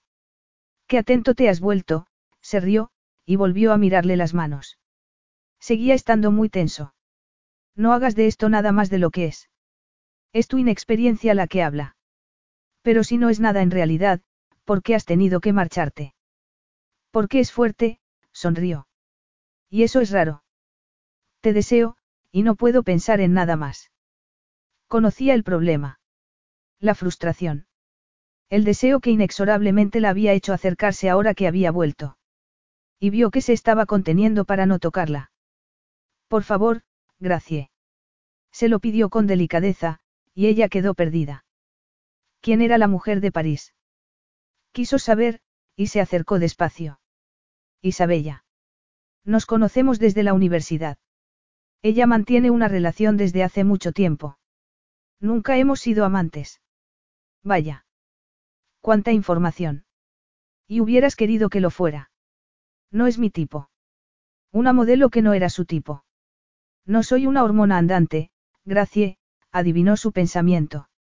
No deseo a cualquier mujer que me encuentro. De hecho, en este momento, eres la única a la que deseo. Sintió otra oleada de satisfacción que sirvió para derretir lo que quedaba de su resistencia. Si lo hacemos, no habrá nadie más. No voy a tolerar que te acuestes con otra mientras estés haciendo esto conmigo. Haciendo esto. Se rió. Me insulta que pienses que lo haría. Puede que haya tenido muchas amantes, pero una a una. Y cuando hayamos terminado, serás la primera en saberlo. Por cierto, nunca utilizo a la siguiente mujer para poner punto final a mi relación con la anterior, y espero que tú no utilices a otro hombre tampoco. Aunque sea un septuagenario. Gracias sonrió. Alex es mi amigo y se preocupa por mí. Eso es diferente. Recorrió los últimos pasos que los separaban y se arrodilló en la silla en la que él se sujetaba. Gracie, gimió, esto no va a volver a ser cosa de una sola noche. ¿Qué ha sido de los plazos cortos? ¿Tú quieres esto? susurró sin responder a su pregunta. ¿Me deseas? Tenía razón. No había podido pensar en otra cosa aquellos últimos días. Dominaba por completo sus pensamientos. Ni siquiera podía disfrutar de las rosas de Alex sin pensar en él. Sí. Te adoro. Me adoras. No te asustes, se rió. Es solo una fase. Pasará. Respiró hondo. Cuanto más tratemos de ignorarla, peor se pondrá. No creo que pueda empeorar mucho más, musito. Rafe la besó, y Gracie se encontró, sin saber cómo, encima de la enorme mesa de la cocina. ¿Por qué llevas pantalones? Le preguntó él. ¿Por qué no me fiaba de mí misma? Ahora, me arrepiento. Rafe se rió y hundió la mano bajo la cinturilla de los pantalones. No estás para ir a paso de tortuga, dijo y respiró hondo. No, contestó, arqueando la espalda al sentir que empezaba a jugar con ella. Cuando recuperó la capacidad de pensar fue a acariciarlo, pero él le sujetó las muñecas. Quédate esta noche conmigo.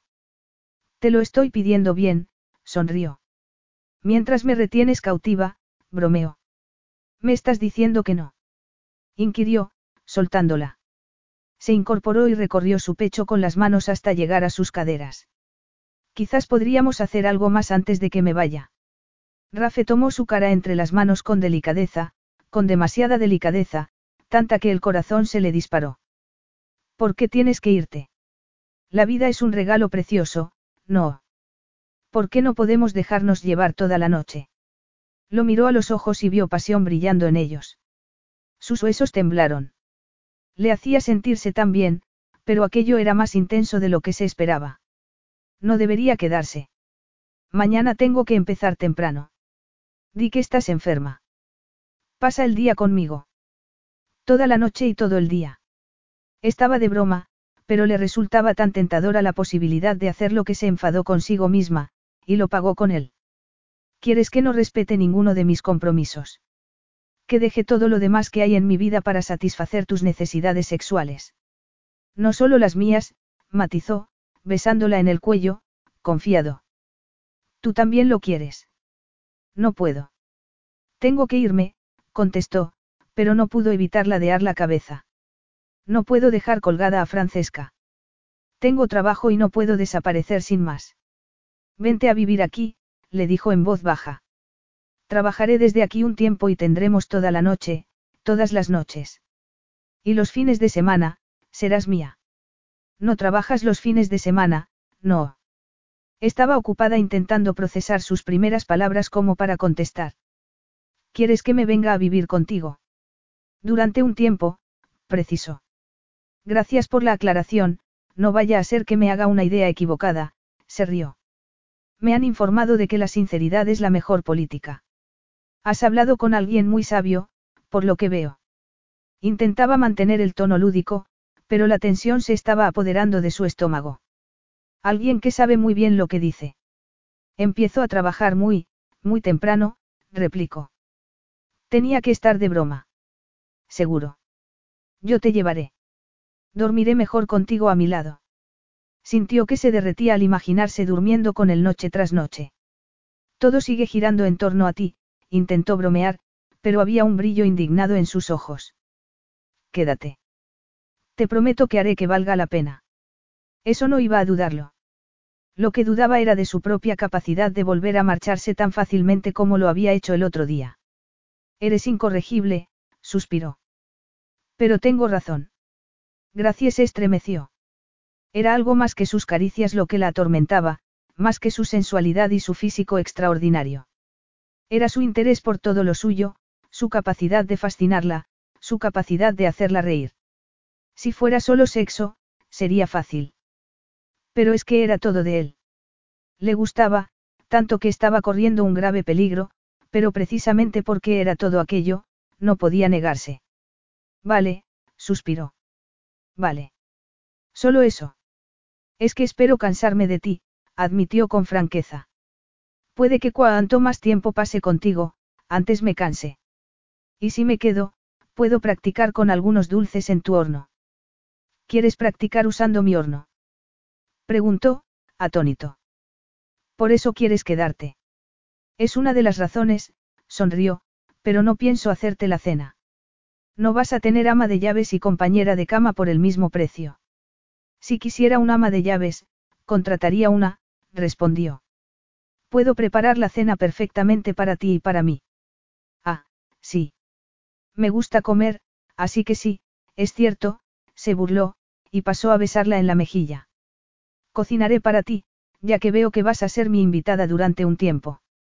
Un tiempo corto. Su invitada. No su novia, ni su amante. Aceptó aquello por lo que era, una aventura corta y un riesgo que tenía que aprovechar al máximo. Perfecto. Pero él dejó de besarla para apartarse y mirarla a los ojos. ¿Qué? Le preguntó. Que no esperaba que accedieras tan pronto. De hecho, he soñado con otras formas de convencerte. Oh, pues no podemos dejar que esas ideas se pierdan. He cambiado de opinión. Convénceme un poco más de que me quede. Demasiado tarde, suspiró, y la acercó al borde de la mesa con una mirada feroz. Ahora, eres mía. Capítulo 9. Y bien. Francesa levantó la mirada de una montaña de mantequilla en cuanto Gracia entró en el café. ¿Y bien qué? ¿Es muy grande la fiesta? Preguntó, sorprendida de tener que explicarse. Anoche me diste muy poca información en el mensaje. ¿Estás segura de que vamos a poder hacerlo? Mira que ni siquiera somos capaces de hacer suficientes dulces para que duren hasta la hora de cerrar. Gracie se volvió para colgar el bolso y disimular el rubor. Se había olvidado por completo de la fiesta. Grande sí, pero no imposible. No deberíamos tener problemas si empezamos pronto. Lo complicado va a ser tener suficiente para los dos sitios durante un par de días. Podemos cerrar temprano, no pasa nada. Esa clase de clientes suelen pedir que les traigan la comida de Milán e incluso de más lejos, y yo quiero mostrarles que lo que podemos hacer nosotras es mejor. Metió varias bandejas en el horno, salió a preparar las mesas de la terraza y, cuando iba a entrar, se encontró con un hombre de edad mirando fijamente la mesa que tenía más cerca. Era muy temprano. Casi no había nadie más que ellas despierto en el pueblo, y aquel hombre ni se había afeitado ni se había peinado. Parecía perdido. Aún no hemos abierto. Lo siento. Pero el hombre no contestó.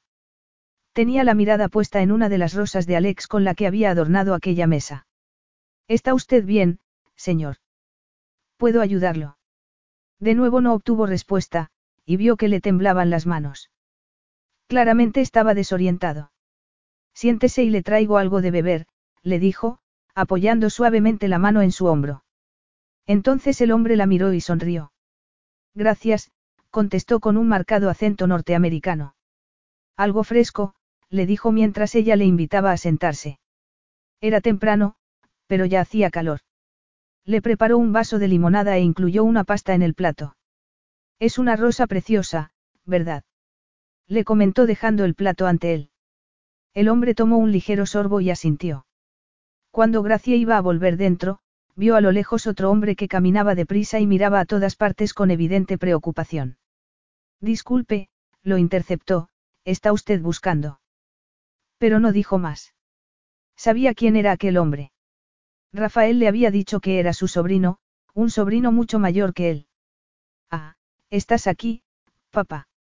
El hombre pasó de largo. Papá. Entonces, el hombre mayor debía ser el hermanastro de Rafael. El corazón le latió con fuerza. Pero vio la confusión de su mirada, la falta de reconocimiento. Siento que la haya molestado, se disculpó con brusquedad. Se confunde y empieza a caminar sin rumbo. Yo debería, suspiró y volvió a disculparse. No pasa nada, sonrió, pero para usted debe ser muy preocupante. ¿Qué le debo por la bebida? Nada, sonrió de nuevo. El estrés que estaba soportando era evidente. Me alegro de que se hayan encontrado. Volvió a respirar hondo y pareció más tranquilo. Entonces se quedó mirando también la rosa. Es de Villa Roseta. Es famosa por sus rosas precisamente de este color. No, contestó, a punto de perder la fuerza en las piernas, pero ha sido cultivada por el jardinero de la villa. Tiene un gran talento. Cierto, asintió y ayudó a su padre a que se pusiera en pie. Gracias otra vez. Le vio alejarse con pesadumbre. Le había recordado a su abuelo. Envejecer no era fácil. Horas más tarde, por la ventana vio llegar a Rafe. Recogió las bolsas que había preparado y salió a su encuentro. ¿Ya has preparado algo de ropa?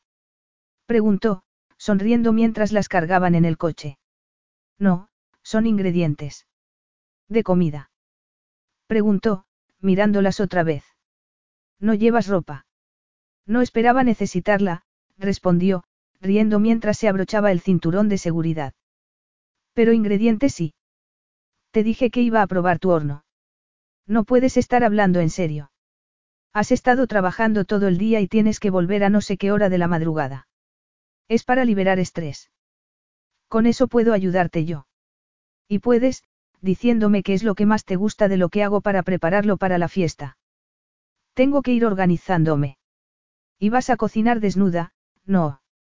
No voy a, una música sonó en su teléfono y el corazón le dio un brinco. Era la música que había reservado para su madre. Perdona, pero tengo que contestar. Mamá, ¿estás bien? Hay que preparar brioche para el desayuno. El corazón se le encogió. Aquella era la frase que su madre pronunciaba cuando tenían que salir corriendo. ¿Vas a mudarte otra vez? ¿A dónde? ¿Por qué? Ya no necesitaba llevar una existencia nómada. Creo que a Portugal. Aún lo estoy decidiendo. Podrías venir a verme, sugirió. Ya sabes que no puedo volver a Italia. Demasiados malos recuerdos. Te llamaré en cuanto sepa dónde voy a estar. Solo quería que lo supieras para que no te preocuparas si no me encuentras más en este número.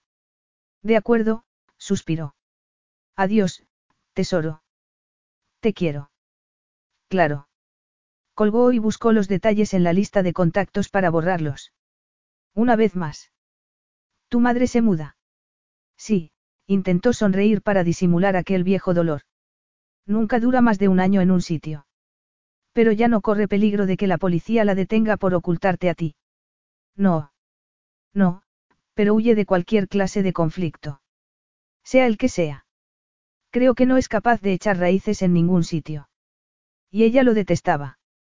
Su madre nunca se quedaba lo suficiente como para aprender a confiar en alguien.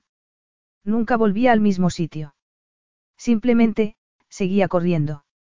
Nunca se enfrentaba a lo que más temía. ¿Y cómo se las arregla? Ah, es la mayor especialista en cocina rápida que conozco, declaró con orgullo. Nadie puede cocinar tan rápido como ella. Pero Rafe no sonrió. Más bien parecía preocupado. ¿La echas de menos? Sí. Es que nunca estaba. Se pasaba la vida trabajando para ganar unos dólares. Y nunca cocinaba para mí, añadió con tristeza. Llegaba demasiado cansada. Por eso aprendiste tú a cocinar. Yo solo me he dedicado a los dulces. Me gusta la precisión y que haya que dedicarle un tiempo para que salga bien. Me pasaba horas en los pequeños apartamentos que íbamos alquilando y que solían tener unos hornos malísimos, probando toda clase de masas. ¿Tú sola? Le preguntó y ella sonrió. Pero era como terapia para ti, adivinó. Tratamiento antiestrés. Exacto. Y tú tienes una cocina estupenda. Bajó del coche y se encaminó a la villa con sus bolsas. ¿En serio te vas a poner a cocinar ahora? Pues sí. Pienso hacer un montón de pasteles, declaró. Necesitaba tiempo para aclarar los pensamientos y trabajar la relajaba. ¿Te parece bien? Claro.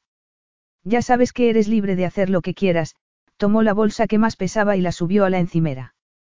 ¿Te importa si veo cómo lo haces? ¿Quieres mirar? Frunció el ceño.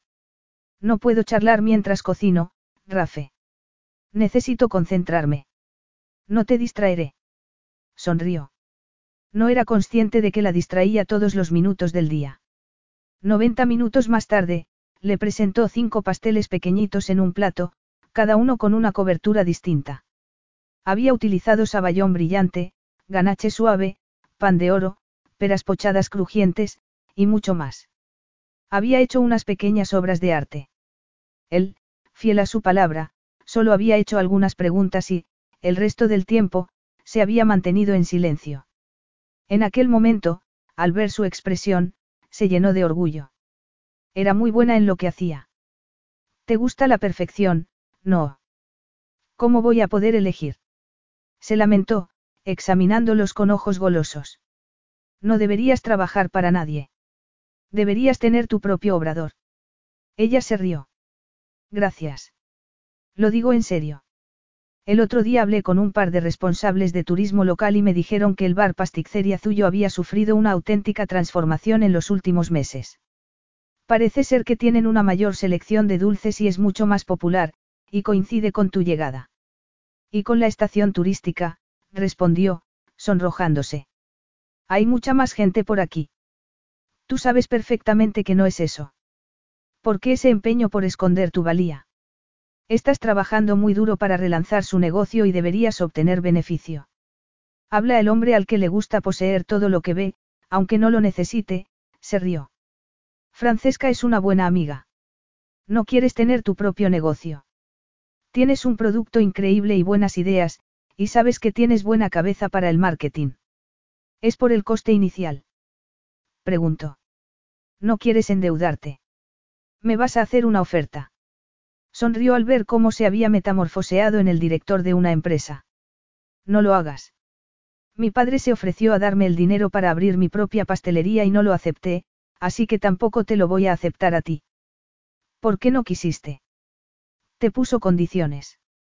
Era muy perspicaz. Tenía que ser en Londres. Y tú no querías quedarte allí. Había vivido con él un tiempo. Así mi madre no sería castigada tan severamente cuando volviese al país. Solo tendría que pagar una multa y hacer unas horas de servicio a la comunidad. Yo tenía 18 años, así que ya no era una niña, y fue mi decisión. Proteger a tu madre de las repercusiones. Por supuesto.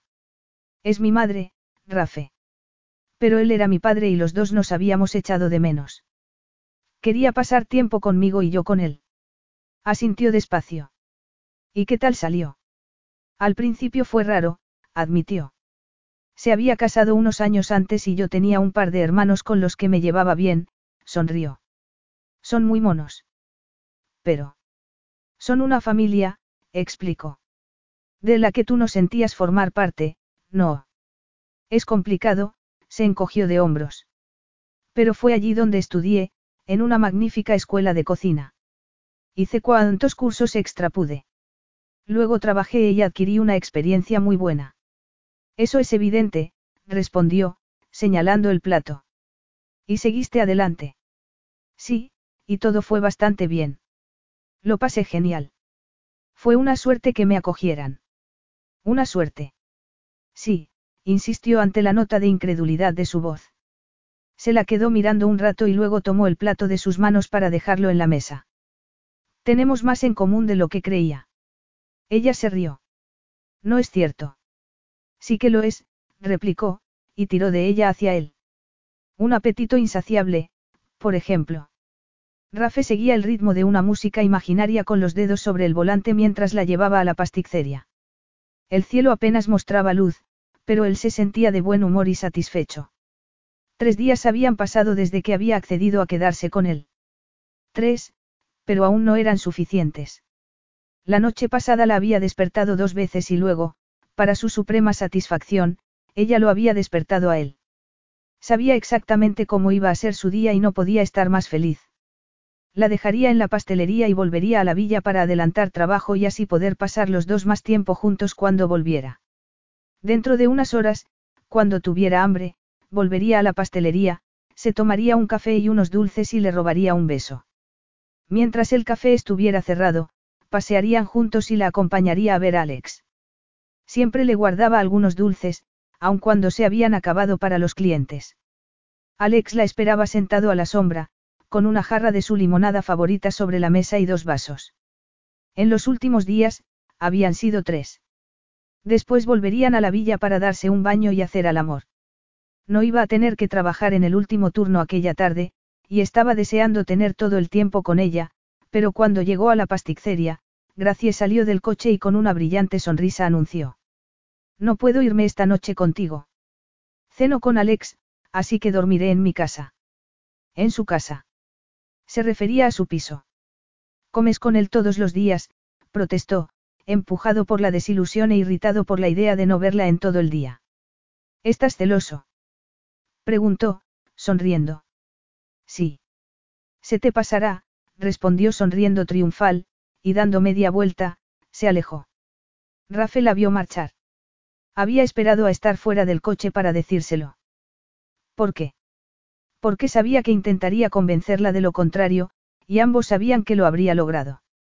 Volvió a la villa y se puso a trabajar, pero cuando llegó la tarde estaba ya harto de estar solo y decidió salir a dar una vuelta en coche, pero no pudo resistirse a pasar por delante de Pasticceria Zuyo para ver si había mucha gente.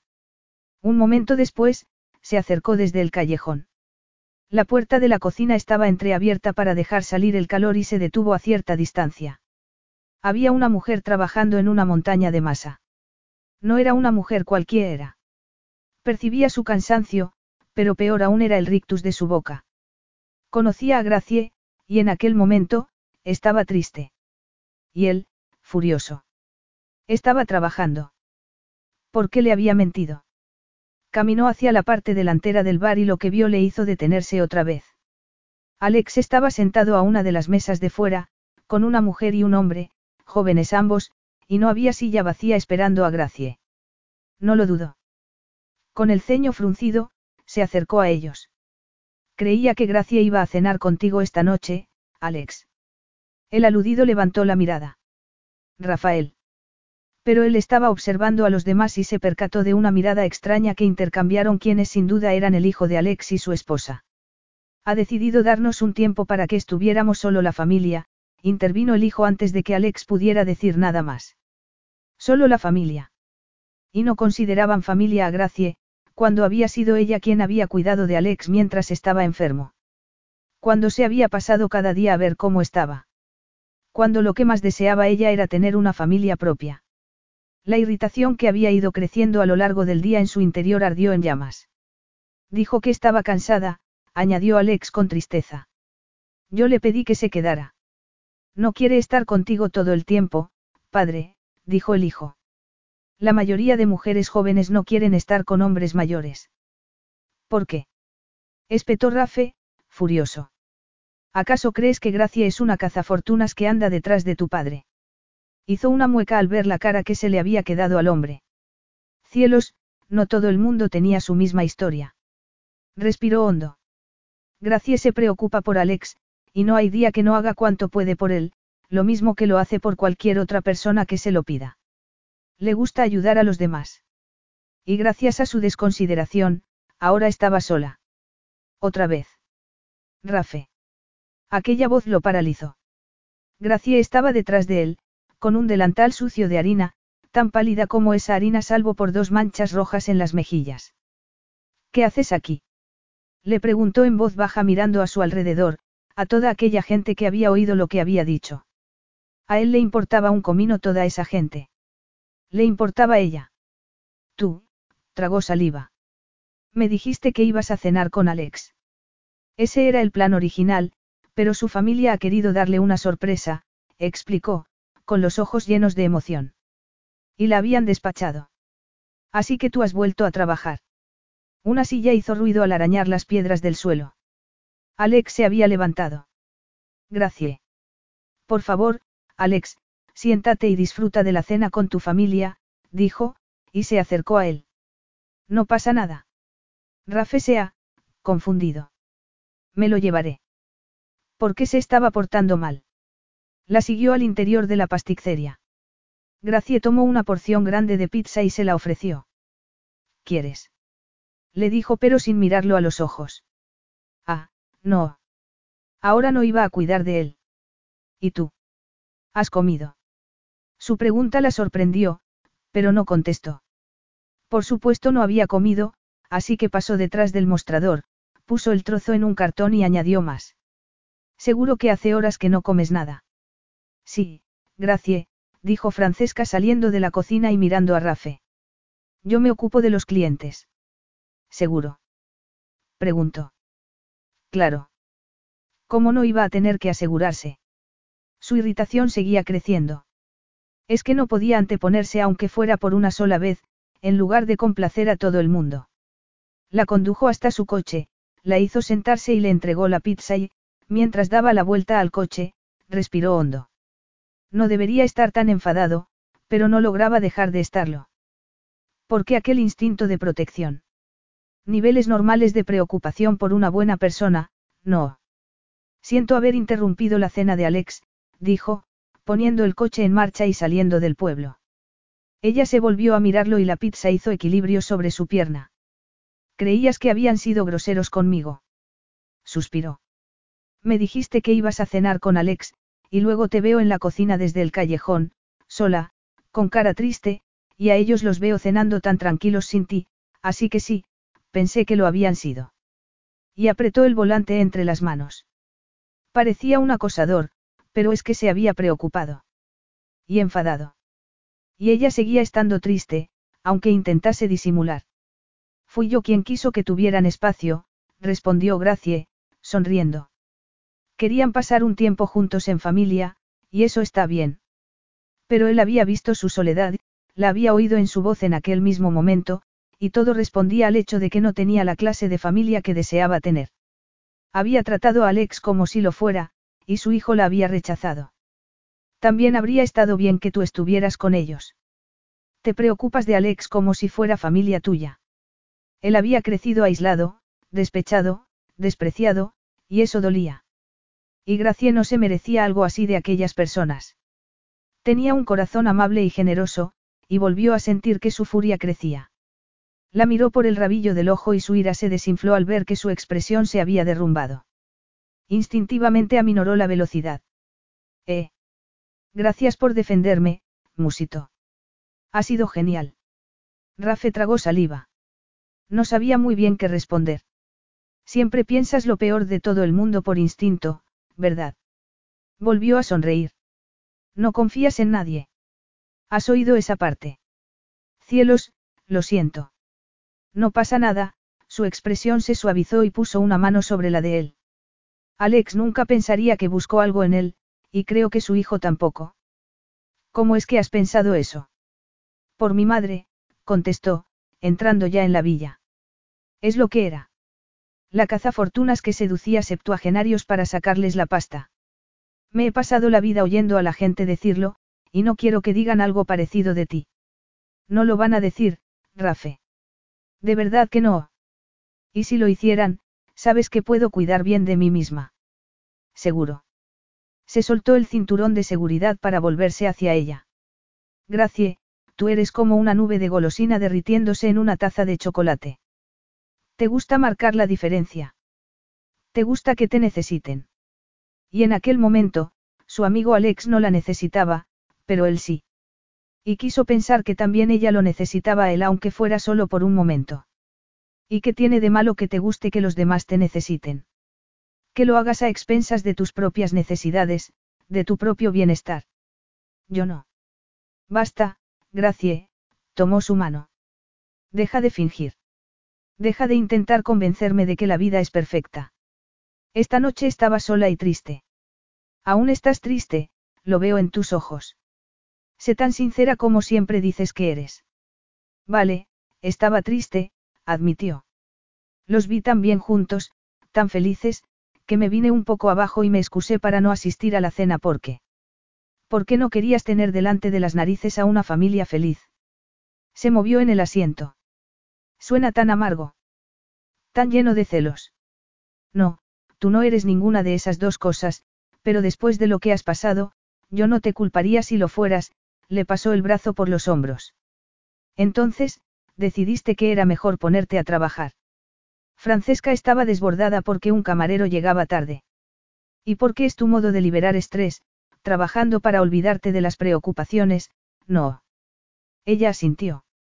Eres demasiado generosa y dejas que la gente se aproveche de ti. ¿Es eso lo que estás haciendo tú? Bromeo. Él la soltó con un suspiro y bajó del coche. Ya sabes que sí. ¿Crees que yo no estoy obteniendo nada a cambio? Se rió junto a él. Estoy obteniendo toda la experiencia que me había perdido en estos años. Intentó bromear. Claro. Es que ya eres una vieja. Debería haberse sentido aliviado al comprobar que su relación era de ganador a ganador, pero fue más bien al contrario. Lo suyo era solo sexo, como si fuera un tutor íntimo. En realidad no podía decir que era, pero desde luego algo más. ¿Y ella? No lo consideraba un amigo. Al no poder compartir la velada con Alex, había optado por trabajar. Pues él podía ser uno de ellos, mejor que Alex, o Francesca. Mejor que nadie. El pulso se le aceleró. En realidad, no sabía cómo ser un amigo. Nunca había confiado lo suficiente en una persona como para permitir que se acercase, después de la pesadilla con su hermanastro y el internado. Se había pasado la vida peleando para alcanzar el respeto y el éxito, y hacía ya mucho tiempo que había renunciado a necesitar o a desear la aceptación de los demás. La ironía era que, ahora que había logrado ese éxito, la gente buscaba su compañía, pero en realidad no sabía cómo relacionarse, y darse cuenta de que era incompetente en algo le llenó el estómago de ácido. Tomándola del brazo, la dirigió hacia la caseta de botes en lugar de a la casa. Todavía queda mucha luz. Disfrutemos del sol y comamos la pizza. Necesitaba aire fresco. Necesitaba la pizza. Necesitaba, sin duda, verla sonreír. Abrió la puerta y la invitó a entrar. Esto es increíble se asombró. Pero si hay incluso cristales emplomados, Rafe. Mira esta ventana. La verdad es que parecía más un museo que un taller. No he estado mucho aquí, confesó, pero el verdadero tesoro es este, dijo, señalando a una hermosa barca de madera. Creo que es aún más antigua que tu bicicleta. Con una sonrisa, se inclinó a inspeccionar el casco de caoba. Rosa Bella. Es preciosa. Fíjate qué maravilla de trabajo. La sacamos. Dos bocados de pizza, verla acariciar el casco, y ya se sentía mejor. ¿Sabes navegar? Le preguntó Gracia mientras le daba un trozo de pizza y largaba la amarra. Seguro que puedo averiguar cómo hacerlo. Anda, aparta. Le vio estudiar los instrumentos, revisar el nivel de combustible, sabía lo que hacía, y él la dejó hacer. Diez minutos después, estaban en el agua. ¿Cuándo has aprendido a navegar? Le preguntó, acabándose el último bocado de pizza. Durante un tiempo vivimos en el sur de Francia, y nuestros vecinos eran una familia numerosa que se dedicaba a la pesca, y que andaban siempre arreglando ellos mismos sus botes. Yo observaba, y más adelante me dejaron ayudar. Por su tono de voz, supo que aquel tiempo había sido bueno. Has vuelto a verlos cuando ya dejaste de esconderte. Gracie bajó la mirada y fingió examinar uno de los relojes cromados. La gente sigue adelante, dijo con una sonrisa decidida que solo pretendía ocultar su dolor. Yo solo estuve allí unos diez meses, y cuando te marchas, la gente sigue adelante con su vida sin ti. Entonces, volviste. Volví, suspiró. Años después. Y ellos estaban centrados en sus propias familias, sus amigos, gente a la que conocían de toda la vida. Cuando tú solo estás un corto periodo de tiempo, eres fácil de olvidar. Se encogió de hombros. Y ella solo había estado cortos periodos de tiempo en cada sitio, de modo que se había sentido olvidada. Innecesaria. No querida. Ahora empezaba a comprender su resistencia a una existencia nómada, y por qué se esforzaba tanto por encajar en Belletso y ser necesitaba. Se le hizo un nudo en el estómago. No me imagino a nadie olvidándote. Un ejemplo más de la poca imaginación que tienes, sonrió. Esta noche me has defendido sin pensártelo. Era eso lo que hacías por tu madre. Sabía que le estaba preguntando para que dejara de pensar en ella, pero, de algún modo, le pareció importante que comprendiera, que lo supiera todo de él, del mismo modo que él quería saberlo todo de ella. Ojalá hubiera podido hacerlo, pero no tuve la oportunidad. Murió cuando yo tenía 12 años. Solo unos años después que tu padre, no. Pero si ella era mucho más joven, ¿qué pasó? Sabes que mi padre tenía más de 70 cuando yo nací, y mis hermanastros lograron impedirle que se casara con mi madre. Además ella se habría negado porque sabía que la odiaban.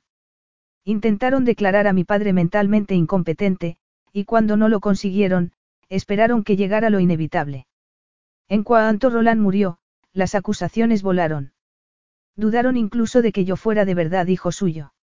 Roland se había negado a que se hiciera un test de paternidad aduciendo que era un insulto para mi madre, pero fue necesario hacerlo para abrir su testamento. La vergüenza y la humillación pública que sintió aún le desbordaban. ¿Y eras hijo suyo? Sí, por supuesto. Nadie lo creía, pero mis padres se amaban. Entonces, el resultado de las pruebas cayó a la familia. Ojalá. De pronto resultó que yo era heredero y un futuro Butler Ross, y eso significaba que necesitaba protección. ¿De quién? De mi madre. ¿Qué? Abrió los ojos de par en par. El dinero lleva aparejado mucho poder, Gracie, y le dijeron que para mí sería mejor tener la educación y los contactos que la familia podía proporcionarme. Que ella no tenía nada que ofrecer que pudiera competir con lo que ellos tenían. Pero. Lo sé, la interrumpió, levantando una mano. Y ella dijo exactamente eso, que era mi madre y que me quería. Pero la reacción de ellos fue amenazarla con tribunales, custodia y demás. La presionaron y ella pensó que no podría competir. No tenía el dinero ni los apoyos, así que accedió, pero convencida de que, aún así, seguiríamos viéndonos. Y no fue así. Yo era el hijo ilegítimo, y me enviaron a un internado al otro lado del país para que me pulieran. Utilizaron la promesa de una visita de mi madre si me comportaba. Si me portaba bien, conseguiría verla. Y si era excelente, igual incluso me dejarían ir a la villa italiana a la que a ellos tanto les gustaba ir en verano. El lugar en el que nuestro padre pasaba siempre unos meses al año. Oh, Rafe. Y nunca te lo permitieron. Se volvió a contemplar la hermosa construcción, el símbolo de la felicidad, tan fuera de su alcance durante tanto tiempo. No, y en aquellos años, mi madre fue profundamente infeliz, y eso minó su salud. Ella lo miró con gran emoción en la mirada. Se volvió adicta. Cuánto lo siento. Para acallar su pesadilla. Para llenar los pozos sin fondo de su existencia. Era preciosa, ¿sabes? Así la recuerdo yo, y no de las horrendas fotografías que su hermanastro Leonard había tenido la maldad de enseñarle. Valentina Vitale, aunque obviamente no era su nombre verdadero. Quería que sonara más italiano. En realidad ella era italiana por parte de madre, pero Valentina Vitale sonaba más glamuroso. Igual que Rafael Vitale. Su madre lo había querido. Su padre y ella lo mimaron cuando era pequeño. Guardaba pocos recuerdos de aquel tiempo, pero eran buenos. Y tú has mantenido el apellido de tu madre, no el de tu padre. No me dejaron tenerlo hasta que murió, y aún entonces intentaron obligarme a cambiármelo. Pero yo soy quien soy, y era su hijo, sentenció. Mi apellido fue lo que me dio, y jamás lo cambiaré. Como jamás se permitiría olvidarla. Yo cambié de nombre tantas veces que lo odiaba. Ya. No odias a tus padres por lo que ocurrió. Gracie miró la superficie del lago. Los dos creían querer lo mejor para mí, pero estaban tan ocupados peleándose que se olvidaron de lo que yo necesitaba de verdad, solo un hogar. Eso era todo. Seguridad. Pero resulté ser el hueso que los dos querían. Y sigo sin poder elegir, así que los visito por separado al menos una vez al año y, el resto del tiempo, estoy aquí. Pero no los odio. Los dos me querían a su manera. Estás decidida a enfocarlo de un modo positivo. Bueno, porque iba a querer ser infeliz. Porque lo que pasó fue triste. Porque estuviste años aislada y sin raíces, y no pasa nada por enfadarse por ello de vez en cuando. Y sí, has elegido tu nuevo hogar y es encantador, pero no todo es perfecto todo el tiempo. Como esta noche. Te has sentido sola y para enterrarlo, volviste a trabajar. Bueno, y no es mejor que echarse a llorar sola por los rincones. Es que no tenía por qué haber estado sola. Podía haber acudido a él. Le dolía que no lo hubiera hecho. Vamos a ver lo rápida que puede ser esta barca, ¿te parece? Era ella la que estaba saliéndose por la tangente en aquella ocasión, pero la dejó hacer porque él también había quedado expuesto en aquella conversación. Nunca le había contado a nadie lo que le había pasado a su madre. Un poco más tarde, después de que Rafe prácticamente hubiera tenido que arrancarle el volante de las manos a Gracie, navegaban tranquilamente sobre las aguas del lago y decidió poner proa hacia la casa. Ella se había sentado en el banco tapizado que había en la popa, y al volverse a mirarla, vio que se cubría la boca para disimular un bostezo. Ya casi hemos llegado, le dijo. Verdaderamente es espectacular, se admiró. Te pellizcas cuando recuerdas que es tuya. Él sonrió. Ah, no. Claro, se contestó ella misma. Tienes tantas propiedades que ya te dan igual. La verdad es que no se paraba a pensar demasiado en ellas. Eran simplemente sitios donde dormir. Pero había algo especial en aquella, quizás su belleza clásica, con aquella arquitectura tan perfectamente simétrica. No, no era la arquitectura. Algo más le palpitaba en el pecho cuando la contemplaba, y no eran los recuerdos de la infancia de las historias que le contaba su padre. Tenía que ver con la risa del presente, con el calor, con la vida. Era toda Gracie. Tomó el estrecho canal que conducía a la caseta de los botes, paró el motor y aseguró la barca. Gracie estaba hecha un ovillo, la cabeza apoyada en un cojín, los ojos cerrados. Por primera vez se fijó en unas sombras que tenía bajo los ojos, en la palidez de su rostro y en aquel rictus de su boca, no era solo tristeza. Estás agotada, dijo, y la tomó en brazos, conteniendo la satisfacción de troglodita que le entraba cada vez que la llevaba así. ¿Qué? Abrió los ojos de par en par y sonrió. Estoy bien. No estás bien. Y haz el favor de no seguirme el juego solo para complacerme. No es así como funcionamos. Lo estoy pasando bien, contestó, rodeándole el cuello con los brazos como si quisiera demostrárselo. Pero estás muy cansada. Por una vez, antepon tus necesidades a las de los demás, Gracie, frunció el ceño. Me has mentido sobre la cena con Alex. Querías quedarte en casa para poder descansar una noche. No, no te mentiría con algo así, pero en parte tienes razón, reconoció. Iba a cenar temprano con Alex y me entristeció ver llegar a su hijo. Y sí, las noches que llevamos durmiendo poco me están pasando factura. Pero quiero quedarme. Añadió rápidamente. Lo que pasa es que soy como una marmota. Suelo irme a dormir muy temprano, y es lo que iba a hacer esta noche. También podía hacerlo allí con él. Lo único que tenía que hacer era hablar y contarle lo que sentía, pero no lo había hecho. ¿Por qué? Le preocupaba su reacción. Creía que tenía que complacerle constantemente. Una sensación de culpa lo golpeó como si le hubieran tirado una piedra desde atrás. Era un cretino egoísta. No se había parado a pensar en el impacto que su disfrute podía estar teniendo en ella, sobre todo teniendo en cuenta que trabajaba todo el día de pie. La llevó a su cama y ella murmuró algo ininteligible cuando sintió el contacto con el colchón, pero contuvo el deseo de despertarla del todo y darle placer como tanto deseaba hacer. Necesitaba más descanso que pasión. Rápidamente se desvistió y se metió en la cama para acurrucarla contra él. Su propia bella durmiente. La respuesta a aquella situación le llegó poco después. Lo que Gracia necesitaba eran unas vacaciones. Se pasaba la vida haciendo cosas por los demás. Quizás aquella fuera la única que él podía darle. Capítulo 10. Gracie se peinaba ante el espejo, decidida a tomar cada día con entusiasmo. Estaba viviendo el momento, lo que básicamente quería decir que se negaba a pensar más allá de la hora de irse a la cama. De hecho, le costaba trabajo pensar en otra cosa que no fuera en la hora de irse a la cama, sobre todo porque la noche anterior se había dormido y se había perdido la intimidad de que tanto disfrutaba con él, aún más porque se había sentido más cerca de él que nunca con lo que le había contado. Tengo que ir a París unos días. Por reuniones, le dijo entrando en el baño y abrazándola. Qué bien. En realidad no estaba prestando atención a sus palabras. ¿Cómo podría, estando desnudo de cintura para arriba? Vente conmigo. Entonces logró centrarse en sus palabras. A París. Sí, a París, se burló utilizando su mismo tono de voz.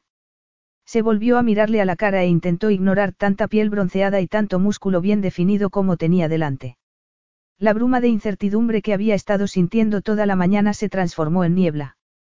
Aquello se suponía que iba a ser únicamente un disfrute temporal, unos cuantos días, y ya. No podía ser que le estuviera ofreciendo aquello del modo que ella tan desesperadamente deseaba. Porque la noche anterior no se lo había contado todo. Su cena con Alex era una especie de prueba que se había impuesto a sí misma. Quería ver si podía pasar una noche separada de él.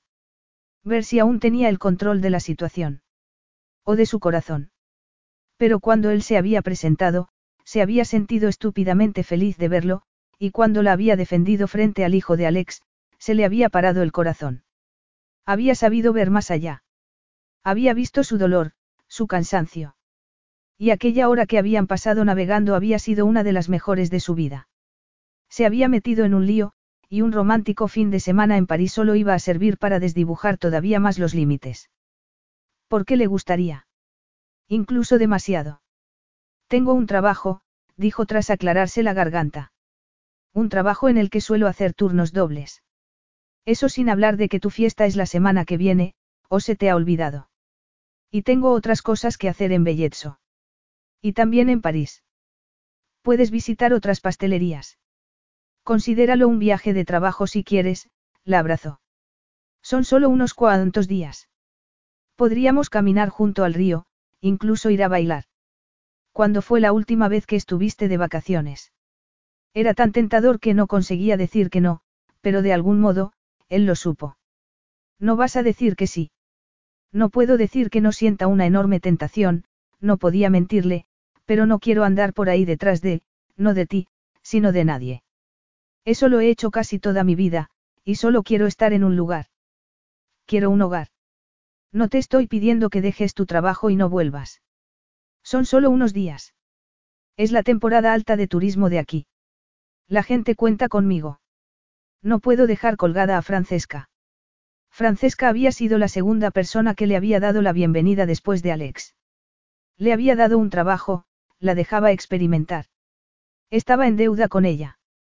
Podemos buscar otro vestido de diseño e ir a la ópera, continuó, guiñándole un ojo.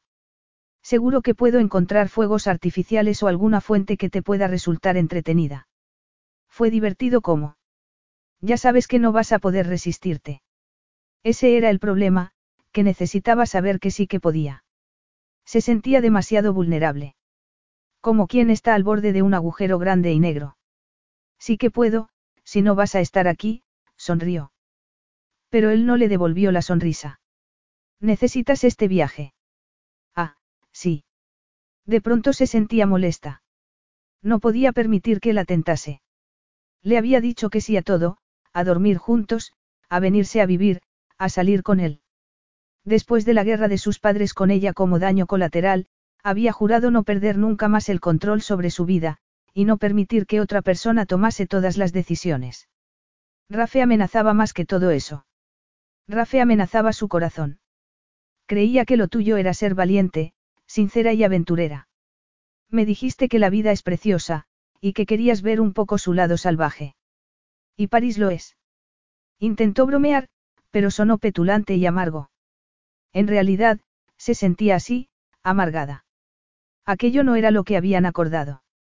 Para él era solo una aventura entretenida. Conmigo, por supuesto. No puedo ir contigo. ¿Quieres pasarte el resto de tu vida escondida aquí, en un pueblo mortecino? Su frustración era palpable. No me estoy escondiendo. Soy feliz. Ah, sí. Tan feliz que te metes en la cama del primer hombre que muestra un poco de interés. Lo miró atónita. Eso había dolido. ¿De verdad piensas que has sido el único hombre que ha mostrado interés por mí? Que tú eras mi única posibilidad.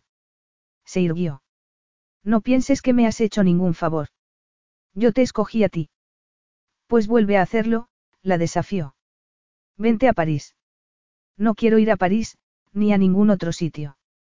Solo quieres malgastar tu vida sin hacer absolutamente nada aquí. Estás desperdiciando tus capacidades. Podrías tener tu propia pastelería, y no trabajar horas sin fin para otra persona. Y nunca vas a conocer al hombre de tus sueños viviendo entre un puñado de vejestorios en este pueblucho. Sus palabras eran una ironía cruel porque precisamente acababa de hacerlo. Lo había conocido a él. Pero para él ella no era más que una aventurilla de verano, casi un modo de pasar el tiempo mientras decidía qué hacer con su última adquisición. Puede que solo quiera tener breves interludios con los turistas que están de paso. Vamos, Gracie, replicó, e intentó controlarse. Necesitas descansar. ¿Sabes que lo necesitas? Sí. Puede que este sea un buen momento para que descansemos el uno del otro, dijo, sin hacer caso a la presión que sentía en el pecho. Te ofrezco la oportunidad de ir a París y te enfadas conmigo. Y tú conmigo, replicó. Me parece que nos hemos desilusionado el uno al otro. Yo solo quería que hiciéramos algo bonito juntos los dos. Algo que no fuera, hizo un gesto con el brazo. ¿Qué es lo que no te gusta de París? insistió. La comida. Claro que no, respondió. La tristeza estaba creciendo en su interior. Durante años mi vida careció por completo de raíz. Mi madre me permitía llevar solo una bolsa y muchas veces tuvimos que salir corriendo en plena noche.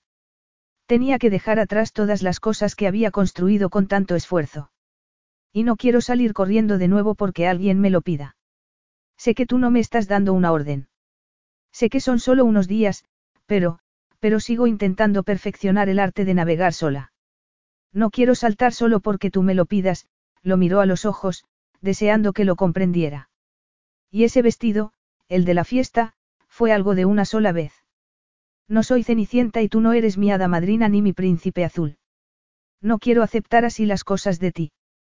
Esto que hay entre nosotros no es así. Esto. Sí. Esta aventura. Es una aventura. No sé cómo llamarlo, contestó, enfadada. Pero sí sé que no quiero que se complique. Él también parecía irritado. Entonces, no puedo volver con una pulsera de esmeraldas o un collar de diamantes para ti por ser mi amante, no. Por supuesto que no. ¿No te gustan los regalos? No. Vale. Nada de regalos, ni de viajes. ¿Qué te gusta? ¿Le gustaba él? Control. ¿En serio? Preguntó, arqueando las cejas. ¿No quieres nada más de mí aparte de esto? La pegó a su cuerpo. No, solo quiero lo que acordamos. Solo tú. Y solo ahora. Por alguna razón, Rafe parecía más enfadado aún en lugar de aliviado. Estaba respetando su acuerdo inicial, pero otra vez más, al darle lo que ella creía que él esperaba, descubría que quería exactamente lo contrario. Entonces, tómame, la desafió. No quería seguir hablando. Solo quería hacerla pagar. La atormentaría para que fuera incapaz de olvidarlo durante los días que estuviera fuera. Quería que lamentase haberlo rechazado. No quiero pelear, murmuró, quitándole la ropa. Pero en cierto modo, era exactamente lo que quería. Saldría de inmediato para París, acabaría las reuniones y volvería a Manhattan. Ya llevaba demasiado tiempo allí.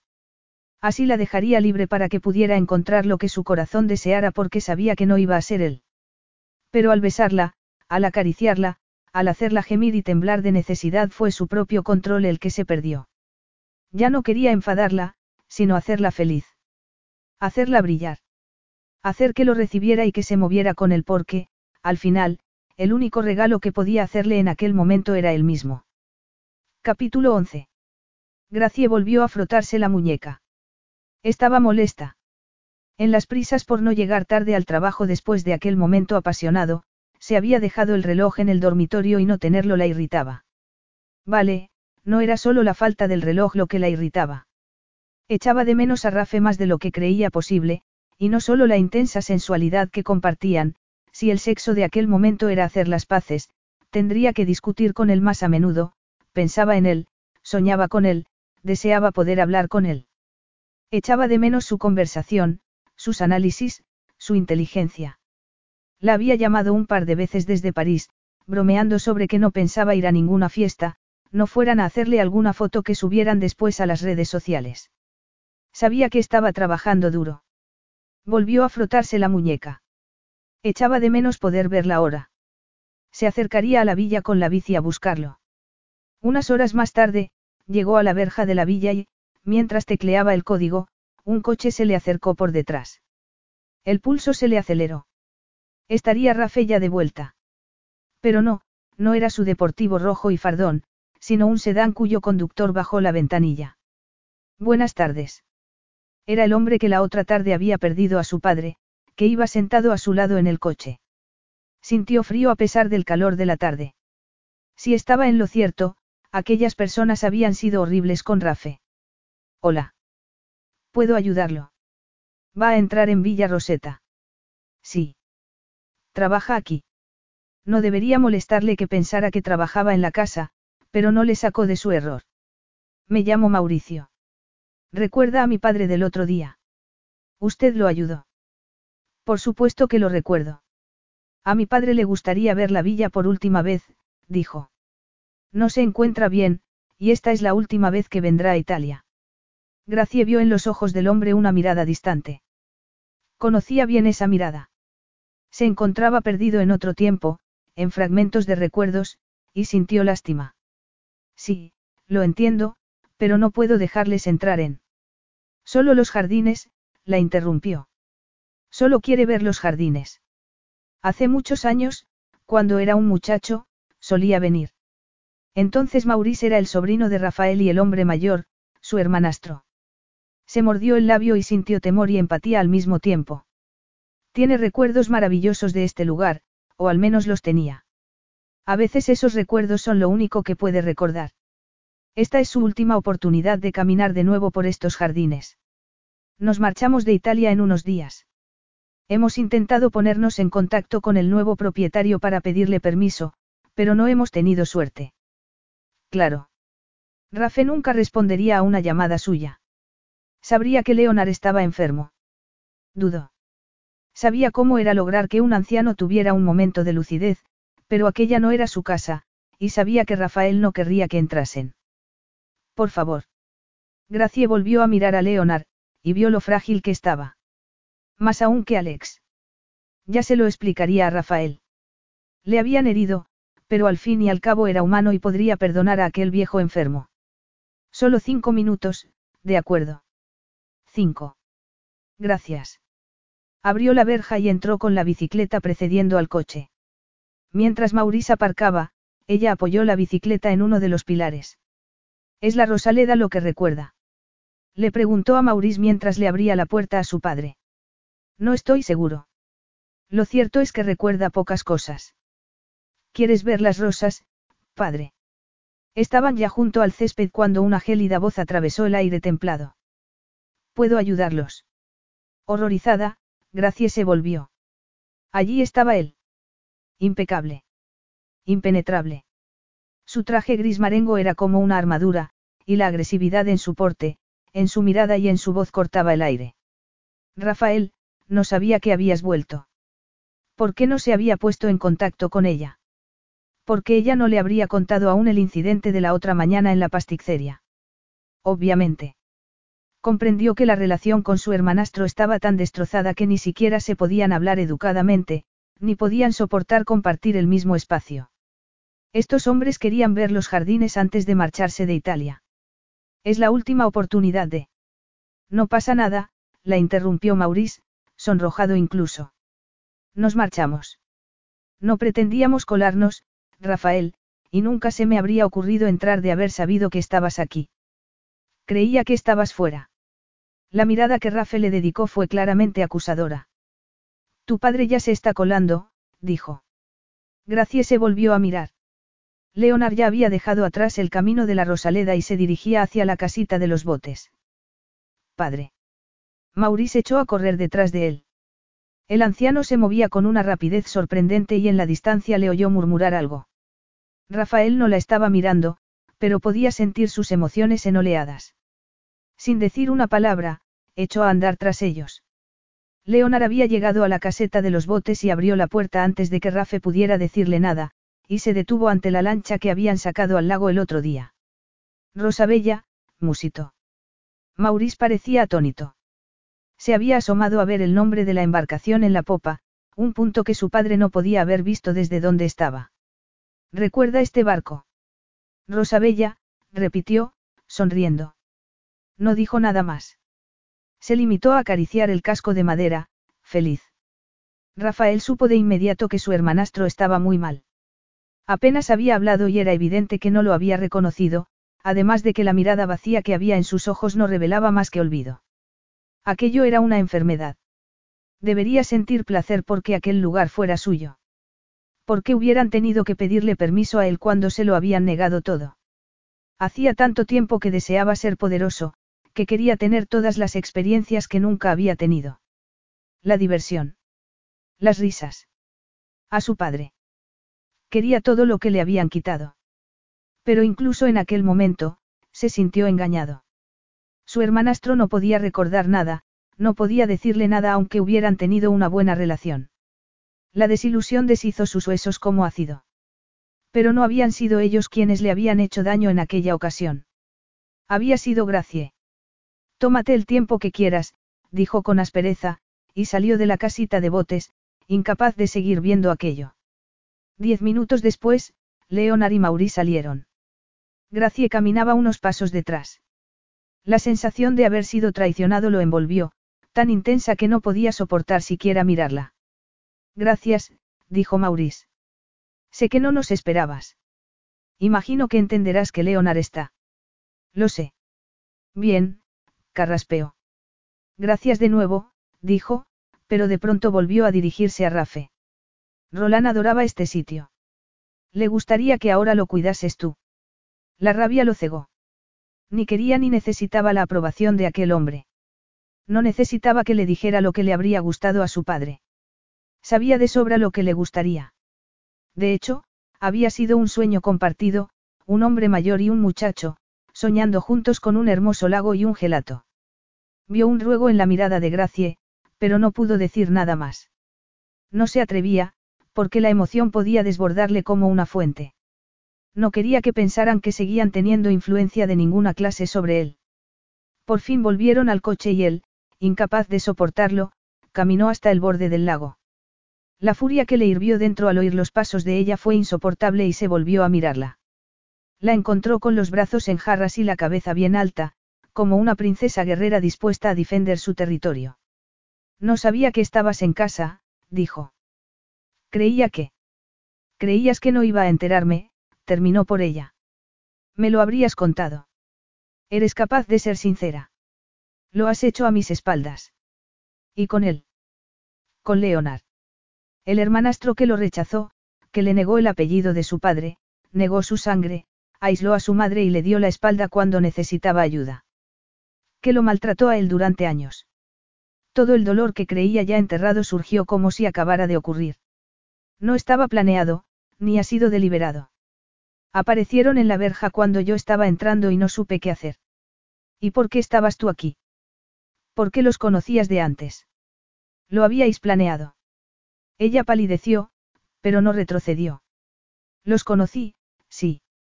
Leonard estaba en el café el otro día, perdido. Le hice sentarse y le di un vaso de limonada. No podía ignorarlo, estando como estaba. Pues tiempo atrás, Leonard no había tenido inconveniente en ignorar al niño vulnerable que era él. Pero esto no estaba planeado, continuó. Vine porque me había dejado el reloj el otro día y me molestaba no tenerlo. Fue una coincidencia que estuvieran delante de la verja cuando llegué. Él no creía en las coincidencias. Créeme o no me creas, Rafe, pero estoy siendo sincera. Y ese hombre se está muriendo. No hay situación que obligue a negarle a alguien su último deseo. Nunca había sentido tanto frío, lo cual era un alivio, porque quizás aquella agonía vieja se helara también. Detestaba la verdad que había puesto en palabras. No podía soportar que aquella historia volviera a perseguirlo. Él le negó a mi madre su último deseo, recordó con la voz ronca. Había negado casi todos sus deseos durante casi una década. Pero era con Gracie con quien más enfadado estaba en aquel momento. Gracie, que allí estaba mirándolo, tan hermosa, tan dulce, tan compasiva. Márchate, por favor. Rafe. Vete. Ahora. Le gritó. Necesitaba estar solo. Volvió a la villa. Tampoco podía soportarla. Se giró de nuevo y allí estaba ella, delante, cuando acababan de abrirle las carnes con una hoja oxidada. No era más que bordes destrozados y sangre. No voy a marcharme y dejarte tan alterado. No estoy alterado. Es un anciano, contestó con calma. ¿Qué puede hacerte ahora? No era cuestión de ahora. Era todo. Rafe lo tenía todo, pero seguía sin tener nada. Existir. Hacía calor y él tenía frío, y sus ojos eran tan dulces, estaban tan llenos de empatía, de emoción, de paciencia infinita. Negaron mi existencia. Mi nombre. Él lo tenía todo, legitimidad, padres, y no permitió que yo tuviera los míos. Cuando era un niño, tenía padre y madre. Yo, no. Vino aquí con mi padre año tras año. Tenía todos esos recuerdos que yo nunca tuve ocasión de crear. Y ahora, los está perdiendo. Lo sé, la voz se le quebró. Ni siquiera puede compartirlos. No podría compartir nada conmigo. Me culpas porque le odié por ello. Ella negó con la cabeza. Mi padre me prometió traerme aquí, continuó. Me dijo que me gustaría. Que iríamos juntos al lago. Era nuestro sueño. Pero nunca viniste. Él respiró hondo. Estúpido, como si venir aquí pudiera devolvérmelo. No podía soportar mirarla y se volvió hacia el lago, ciego por unas lágrimas que no querían caer. Porque eso era lo que querías, musitó, rodeándole la cintura con los brazos.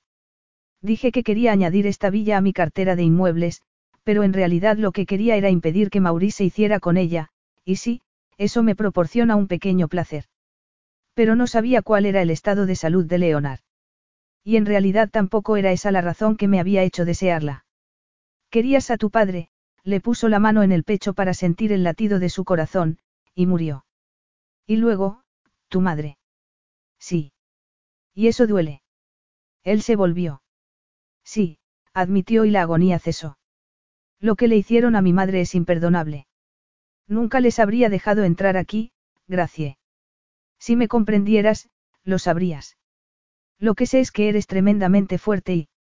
No, no me cargues con esto. No intentes que parezca más grande de lo que soy, porque no es cierto.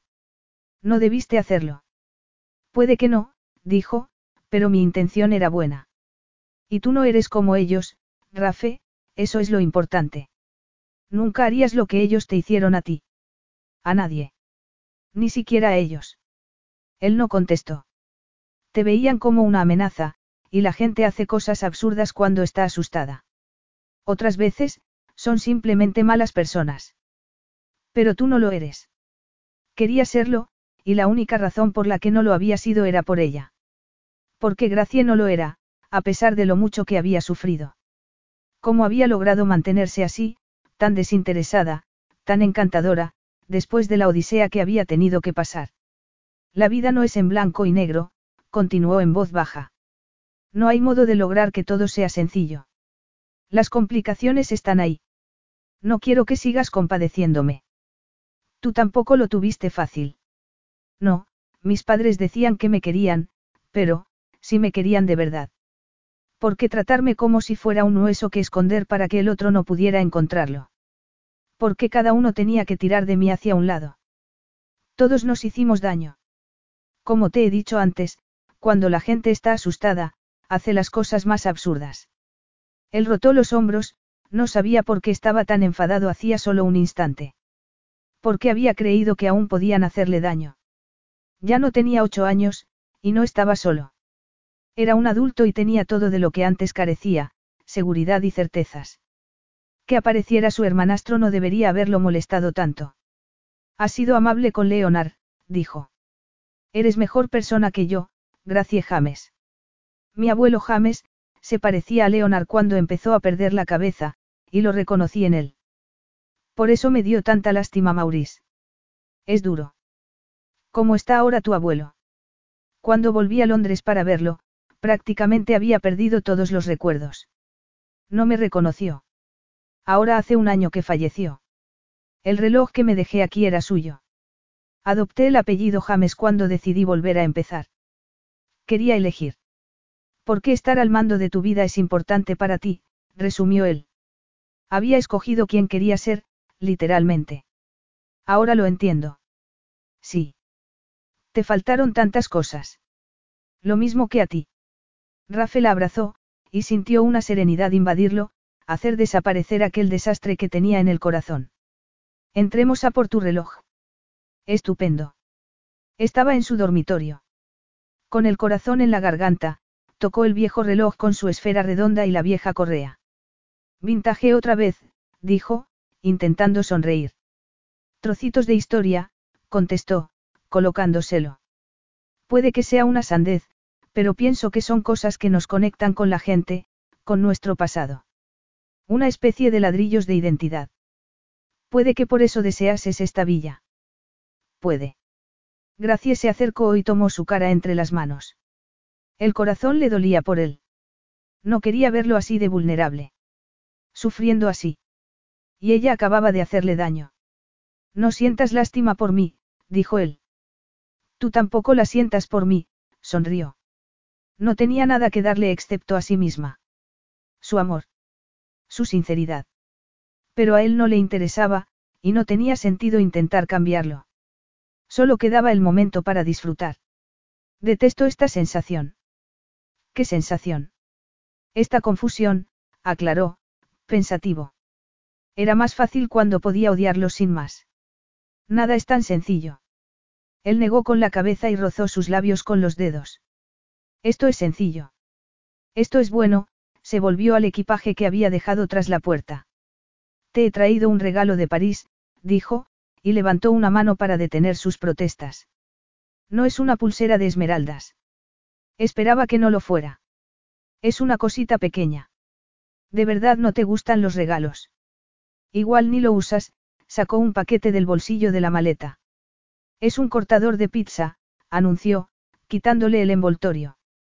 No es nada del otro jueves, pero pensé que a lo mejor te gustaba. No es solo antiguo. Prácticamente es una antigüedad, aunque ahora sé que las cosas antiguas que coleccionas son porque te unen con tu pasado, no por los objetos en sí. Y la conexión de este cortador es contigo, sonrió, dándole vueltas en la mano. Me encanta. Gracias. De verdad. Te encanta. Repitió, llevándose la mano al corazón. Debes pensar que soy una desagradecida. Rafe se apoyó en la pared y la miró, solemne de pronto. No, creo que te cuesta trabajo asimilar que te den cosas. No soy una santa, Rafe, se sentó en el borde de la cama y jugó con el mango del cortador. Sabes que me fui a vivir con mi padre cuando tenía 18 años, respiró hondo para prepararse. Fue una celebración, supongo. Hubo una gran fiesta de bienvenida.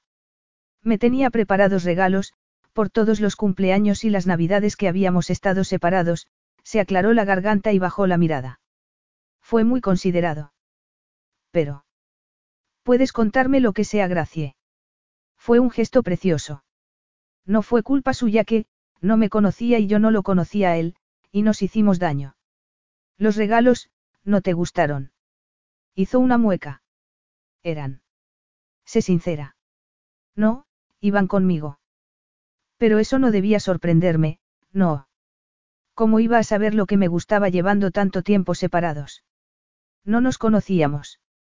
Estoy segura de que yo hice cosas que a él no le hicieron ninguna gracia. Y no fuiste capaz de reírte de ello. Negó con la cabeza. Nunca había podido reírse sobre sus padres. El problema fue que siguió comprándome regalos. Regalos impersonales. Sí. Contempló el cortador una vez más. ¿Cómo era posible que Rafe le hubiera comprado algo que le encantaba después de conocerse hacía tan poco tiempo? Pues porque le había prestado atención, se había tomado el tiempo necesario de encontrarlo, pensando, no simplemente encargando el regalo número uno en ventas de Internet. Le dije que no lo hiciera, que no tenía que hacerlo porque no tenía que sentirse como si estuviera en deuda conmigo. Que no tenía que comprar mi afecto. Yo no soy así, Rafe, dijo, mirándolo angustiada. Las cosas no me importan así. Había viajado tanto con tan poco que tenía una gran sensibilidad hacia lo que tenía o no verdadero valor. Cualquiera que te conozca lo sabría, Gracie. Cualquiera que se molestara en conocerla. Y esa era la cuestión, por supuesto. Mi padre siguió comprando, siguió gastando dinero, pero yo quería su tiempo, no su dinero. No quería cosas. Quería, lo vi con mis hermanastros y deseé. Haberlo tenido contigo toda la vida, terminó por ella. Entonces un día, dijo que tenía una gran sorpresa para mí. Estaba entusiasmado y así se lo hizo saber a todos los que estaban allí. Había alquilado una pequeña pastelería. Era muy pequeña, pero estaba en un barrio de moda. En realidad era un café. Alzó la mirada y se encontró con que Rafe fruncía el ceño. Increíble, ¿verdad? Dijo, sintiendo lágrimas en los ojos. Sería lógico pensar que no habría nada mejor para mí, y así debería haber sido. Debería haberse sentido desbordada por la gratitud.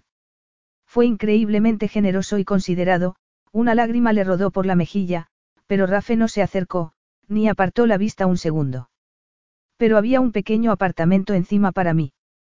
Tenía que dejar su casa e irme allí sola. Ya no la querían. Pero no estabas viviendo con él para que pudiera conocerte y recuperar todos esos años que habíais estado separados. Preguntó Rafe.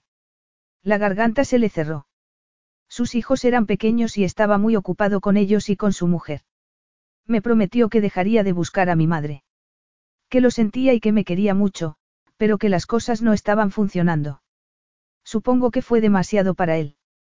Fue un golpe durísimo. No era la hija que él quería. Se habían perdido años y años, que no iban a poder recuperar, y cuando la tuvo a su lado, no quiso que se quedara.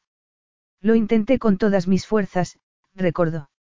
Les hacía donuts a los chicos, les hacía probar todos los sabores nuevos. Había estado estudiando en una escuela de cocina, pero intenté encajar. Me ofrecí para hacer de canguro, intenté ayudar en la casa. Pero estaban muy ocupados, ¿sabes? No me necesitaban. Tenían una vida nueva y ella no encajaba, así que buscaron el modo de deshacerse de ella. Rafe se acercó y se agachó delante de ella para poder mirarla a los ojos. No tendrías que haber hecho nada para que te necesitaran, Gracie. Deberían haberte querido sin más. Tal y como eres. Quería que la quisieran. Quería quedarse en aquella casa grande y acogedora y sentirse bienvenida. Quería estar a salvo y segura, y permanecer allí. Quería un hogar, una familia para siempre. Rafe esperó, pero ella seguía sin poder hablar. Entonces no aceptaste el alquiler del café. Ella negó vehementemente con la cabeza. Yo no pretendía eso de él, pero mi padre quería que me marchara de su casa. Nadie quería que me quedara, las lágrimas le rodaron por las mejillas, así que me fui. A Europa. Ella asintió mientras se secaba furiosamente las lágrimas. Es horrible, ¿verdad? Ser tan desagradecida después de un gesto como ese. No es horrible. Cerró los ojos para no ver la ternura que palpitaba en su mirada y respiró hondo. No pasa nada. Es una tontería que me ponga así ahora. Rafe tomó sus manos. No es una tontería. ¿Y sí qué pasa? Tu padre pensó que te lo estaba dando todo y, sin embargo, no te dio lo que más querías. Los dos lo hicieron. Tu padre y tu madre. Y es terrible, Gracie. Lo es. Tenía razón. Sintió cómo la abrazaba y la dejó llorar sobre su pecho. Y Gracie lloró, lloró y lloró. Tiempo después, se obligó a separarse y se secó los ojos antes de darle un beso. Es una recompensa por... Por nada. Esto no es por el regalo. No es porque haya sido amable con esa gente, aun cuando no quería serlo. Tampoco porque te haya echado muchísimo de menos. La razón por la que te he besado es mucho más simple. Ah, sí. Porque eres guapísimo, sonrió. ¿Y por qué besas de maravilla? En realidad no era la verdadera razón. Era por todo lo que era él, y no podía seguir flirteando como si nada. Le importaba, y necesitaba demostrárselo. Necesitaba tenerlo. Gracias. Sí, contestó aún antes de saber qué le iba a preguntar. Te necesito, Gracie. Bien. Porque ella lo necesitaba a él también, y en aquel preciso instante. Se movió con rapidez, desabrochándole el cinturón sin dejar de besarlo, desesperada por sentirlo contra ella por completo. Porque la llenara y volviera a hacerle sentir aquella maravillosa libertad física. No, dijo él, y la empujó sobre la cama, donde le sujetó las manos por encima de la cabeza, cubriendo su cuerpo. Rápido, no. Esta vez, no. Pero yo quiero que sea ya. No, insistió y lamió su boca. Me voy a tomar mi tiempo. Y no fue solo una forma de hablar. Fue una auténtica tortura. La desnudó despacio. Lentamente fue tocando cada rincón de su cuerpo, con una ternura y una delicadeza que rayaba en la crueldad. Gracia arqueó la espalda y sonreía mientras las lágrimas le rodaban por las mejillas y su intensidad le hacía temblar. No, repitió Rafe. Aún no, Gracie. Así que se contuvo para conocerlo a él. Para hacerlo sentir tan en carne viva, tan deseado como se sentía ella. Rodaron juntos en un áspero combate de manos, bocas, aliento y cuerpo. Rafe, por favor. Por fin decidió darle lo que de verdad deseaba, a él. Su cuerpo invadió el suyo, dominándola, feroz, abrasador, lento, sublime. Estaban tan cerca el uno del otro que nada podía interponerse entre ellos. Solo placer. Solo adoración. Solo amor. Tardó un rato en volver a la realidad y, cuando lo hizo, él estaba derrotado sobre ella. La emoción la embargó. La emoción más intensa de su vida. No era gratitud, ni codicia, era algo que tenía que darle. Algo que no podía retener más. Rafe, pronunció su nombre acariciándole la mejilla. Yo. No lo digas, le susurró al oído. No. Tengo que ser sincera. No voy a ocultar lo que siento por ti. No sientes nada, contestó, mirándola a los ojos. Ella dejó caer la mano, sorprendida. No puedes negarlo. No puedes negarme la voz, los sentimientos o la vida. Lo compartiría todo contigo, Rafe. ¿Sabes que lo haría? No. Me he enamorado de ti. Adoración, corrigió él, separándose de ella. Eso es todo. Tú misma lo dijiste. Respiró hondo y se levantó de la cama. ¿Sabes que no es eso?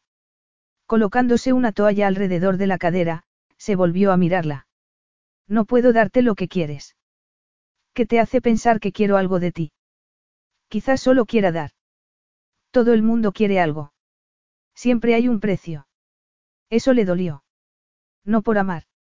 El amor verdadero es incondicional, Rafe. Simplemente se siente, y no se puede detener, ni negar.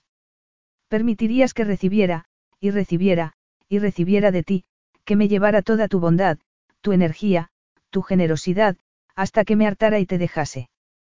¿Te conformarías con eso? No, no lo harías. Si ni siquiera viniste conmigo a París unos días. Gracie se incorporó y se abrazó las rodillas. Te ofrezco mi amor. No espero que tú me quieras a mí, pero sí espero que respetes mis sentimientos, no que los niegues.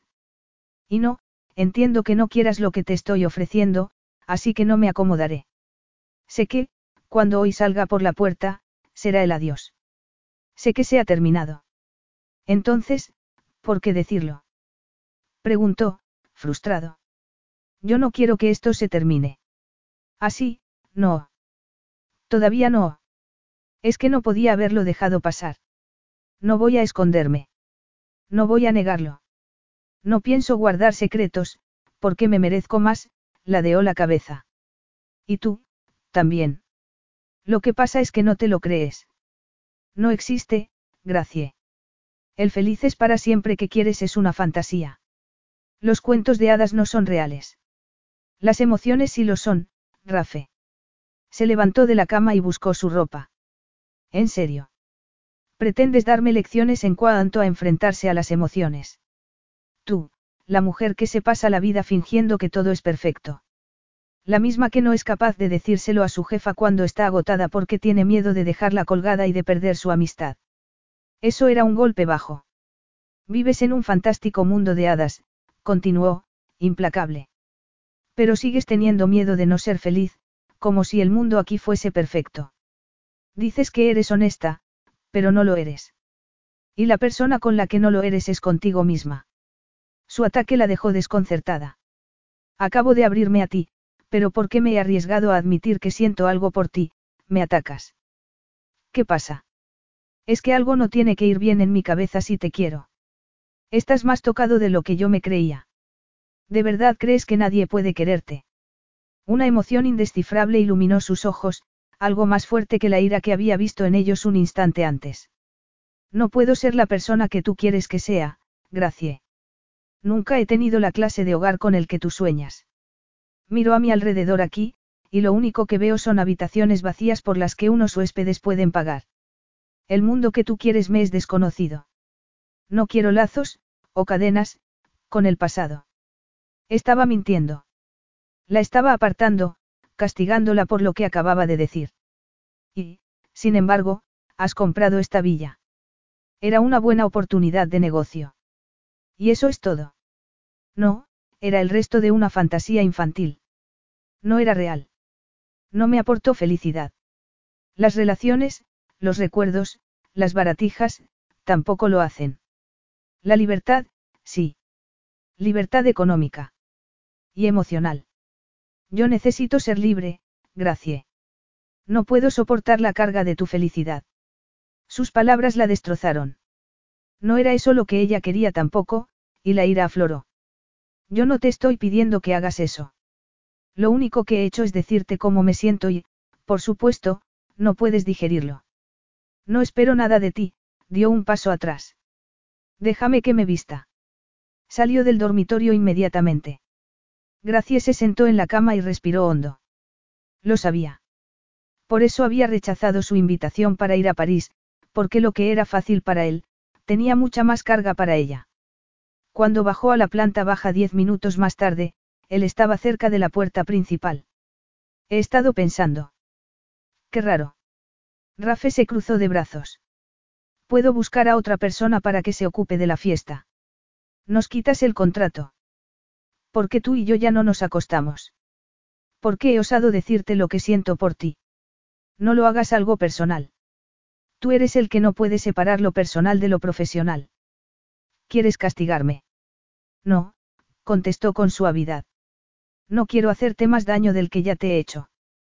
El orgullo la empujó a mentir, a negar que la hubiera hecho daño, pero entonces él ganaría. Sería una persona más que le haría ser infiel a sí misma. No iba a ocultar sus emociones. A él, no. No puedes. Ya estoy herida, Rafe. Ya me has hecho tanto daño como es posible, pero si haces esto, también harás daño a las personas con las que trabajo. Puedo controlarme perfectamente. No voy a montar una escena, o a mirarte con los ojos llenos de lágrimas, fue hasta la puerta. Vea por otra mujer, o haz lo que quieras, que yo no te voy a estar observando. Soy capaz de hacer mi trabajo porque soy una profesional y puedo controlar mis sentimientos. La cuestión es si tú puedes. Así quieres que sea el juego. Esto no es un juego. Es sinceridad. Quiero hacer mi trabajo. Tú te vas a ir de Belletso, pero mi hogar está aquí. Yo no me voy a marchar a ninguna parte, y quiero ejecutar ese contrato. Si es lo que quieres. Lo es. Tenemos ya casi la mitad de los preparativos hechos y no vas a encontrar nada tan bueno como lo que nosotras podemos ofrecerte con tan poco margen de tiempo. Estoy segura de que no querrás que tus invitados pasen hambre. No quiero que seas tú quien sirva la comida. Que pudiera hacerle todavía más daño le sorprendió. Me esconderé en la cocina. No era eso lo que, no terminó la frase. Déjame llevarte al pueblo. No, gracias. Gracie. No puedo quedarme a charlar. Tengo que llegar a casa antes de que se haga de noche.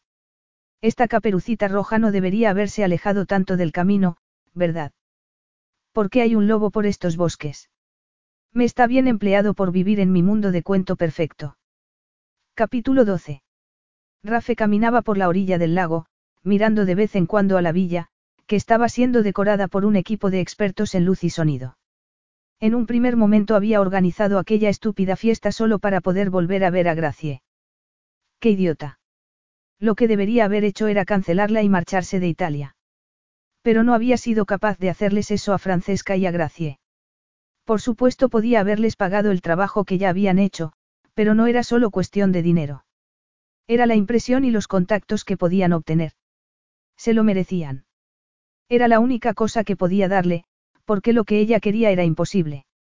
Seguía furioso con ella por echar a perder un acuerdo perfecto. Todo había sido genial. Los dos eran felices. Pero para ella no había sido suficiente. Y eso que se lo había advertido desde un principio. Pero su declaración de amor había traicionado su acuerdo. Y su dignidad. ¿Cómo era posible que, después de haberla insultado, aún fuera capaz de ver lo mejor de él? Su esperanza, su optimismo eran indeformables, algo que le hacía sentirse aún más furioso. Y para colmo, seguía deseándola. Señor Vitale. Alex, se sorprendió. No esperaba verlo. Quería asegurarme de que todo estaba bien para esta noche. He podido convencer al nuevo equipo de seguridad para que me dejara pasar, hizo una pausa. Y quería darle algo. Ah, sí. Preguntó. No se fiaba de su expresión serena. Llevo toda la vida creando rosas nuevas. Es tanto un hobby como una carrera. Esta flor es mía. Le entregó una rosa. Si le parece bien, voy a plantarlas a lo largo del acceso del este. Por supuesto. Aprecio su habilidad, Alex. Se llama Aurora Grace. Aurora era mi esposa, la mujer más hermosa que haya podido ver. Eso es precioso. Intentó alejarse porque no quería saber más, pero Alex echó a andar a su lado. Elegí Grace porque la planta es generosa al extremo. Tiene pétalos y floración abundantes, y sigue floreciendo aunque no sea lo mejor para su propia supervivencia. Rafe se detuvo y lo miró en silencio. Necesita algunos cuidados especiales. No iba a parar, pero en el fondo resultaba reconfortante saber que Gracie tenía a alguien a su lado. No se merecía estar sola. De modo que la planta es muy afortunada de que sea usted quien la atienda. Todo el jardín lo es. Se lo agradezco de verdad, dijo Rafe. Debería saber que he decidido vender la villa. No encaja con mi cartera de propiedades, así que me gustaría que siguiera cuidando de las rosas hasta que el nuevo propietario asuma el control. Por supuesto, su expresión se endureció. Es un placer para mí cuidarlo. No lo considero un trabajo duro. En realidad, ni siquiera es un trabajo. Rafe le dio la espalda para no pensar en su tono incisivo. Trabajo duro. Gracie James era la mujer a la que era más fácil amar en el mundo entero. Debería estar en el centro de una familia maravillosa con toda la seguridad que tanto anhelaba. Necesitaba que un hombre fuerte creara algo así para ella. Un hombre que pudiera darle todo. Él podía darle dinero, viajes, joyas, pero no era eso lo que ella quería. Quería lo único que él no podía darle. Su corazón estaba demasiado encogido, demasiado lleno de cicatrices.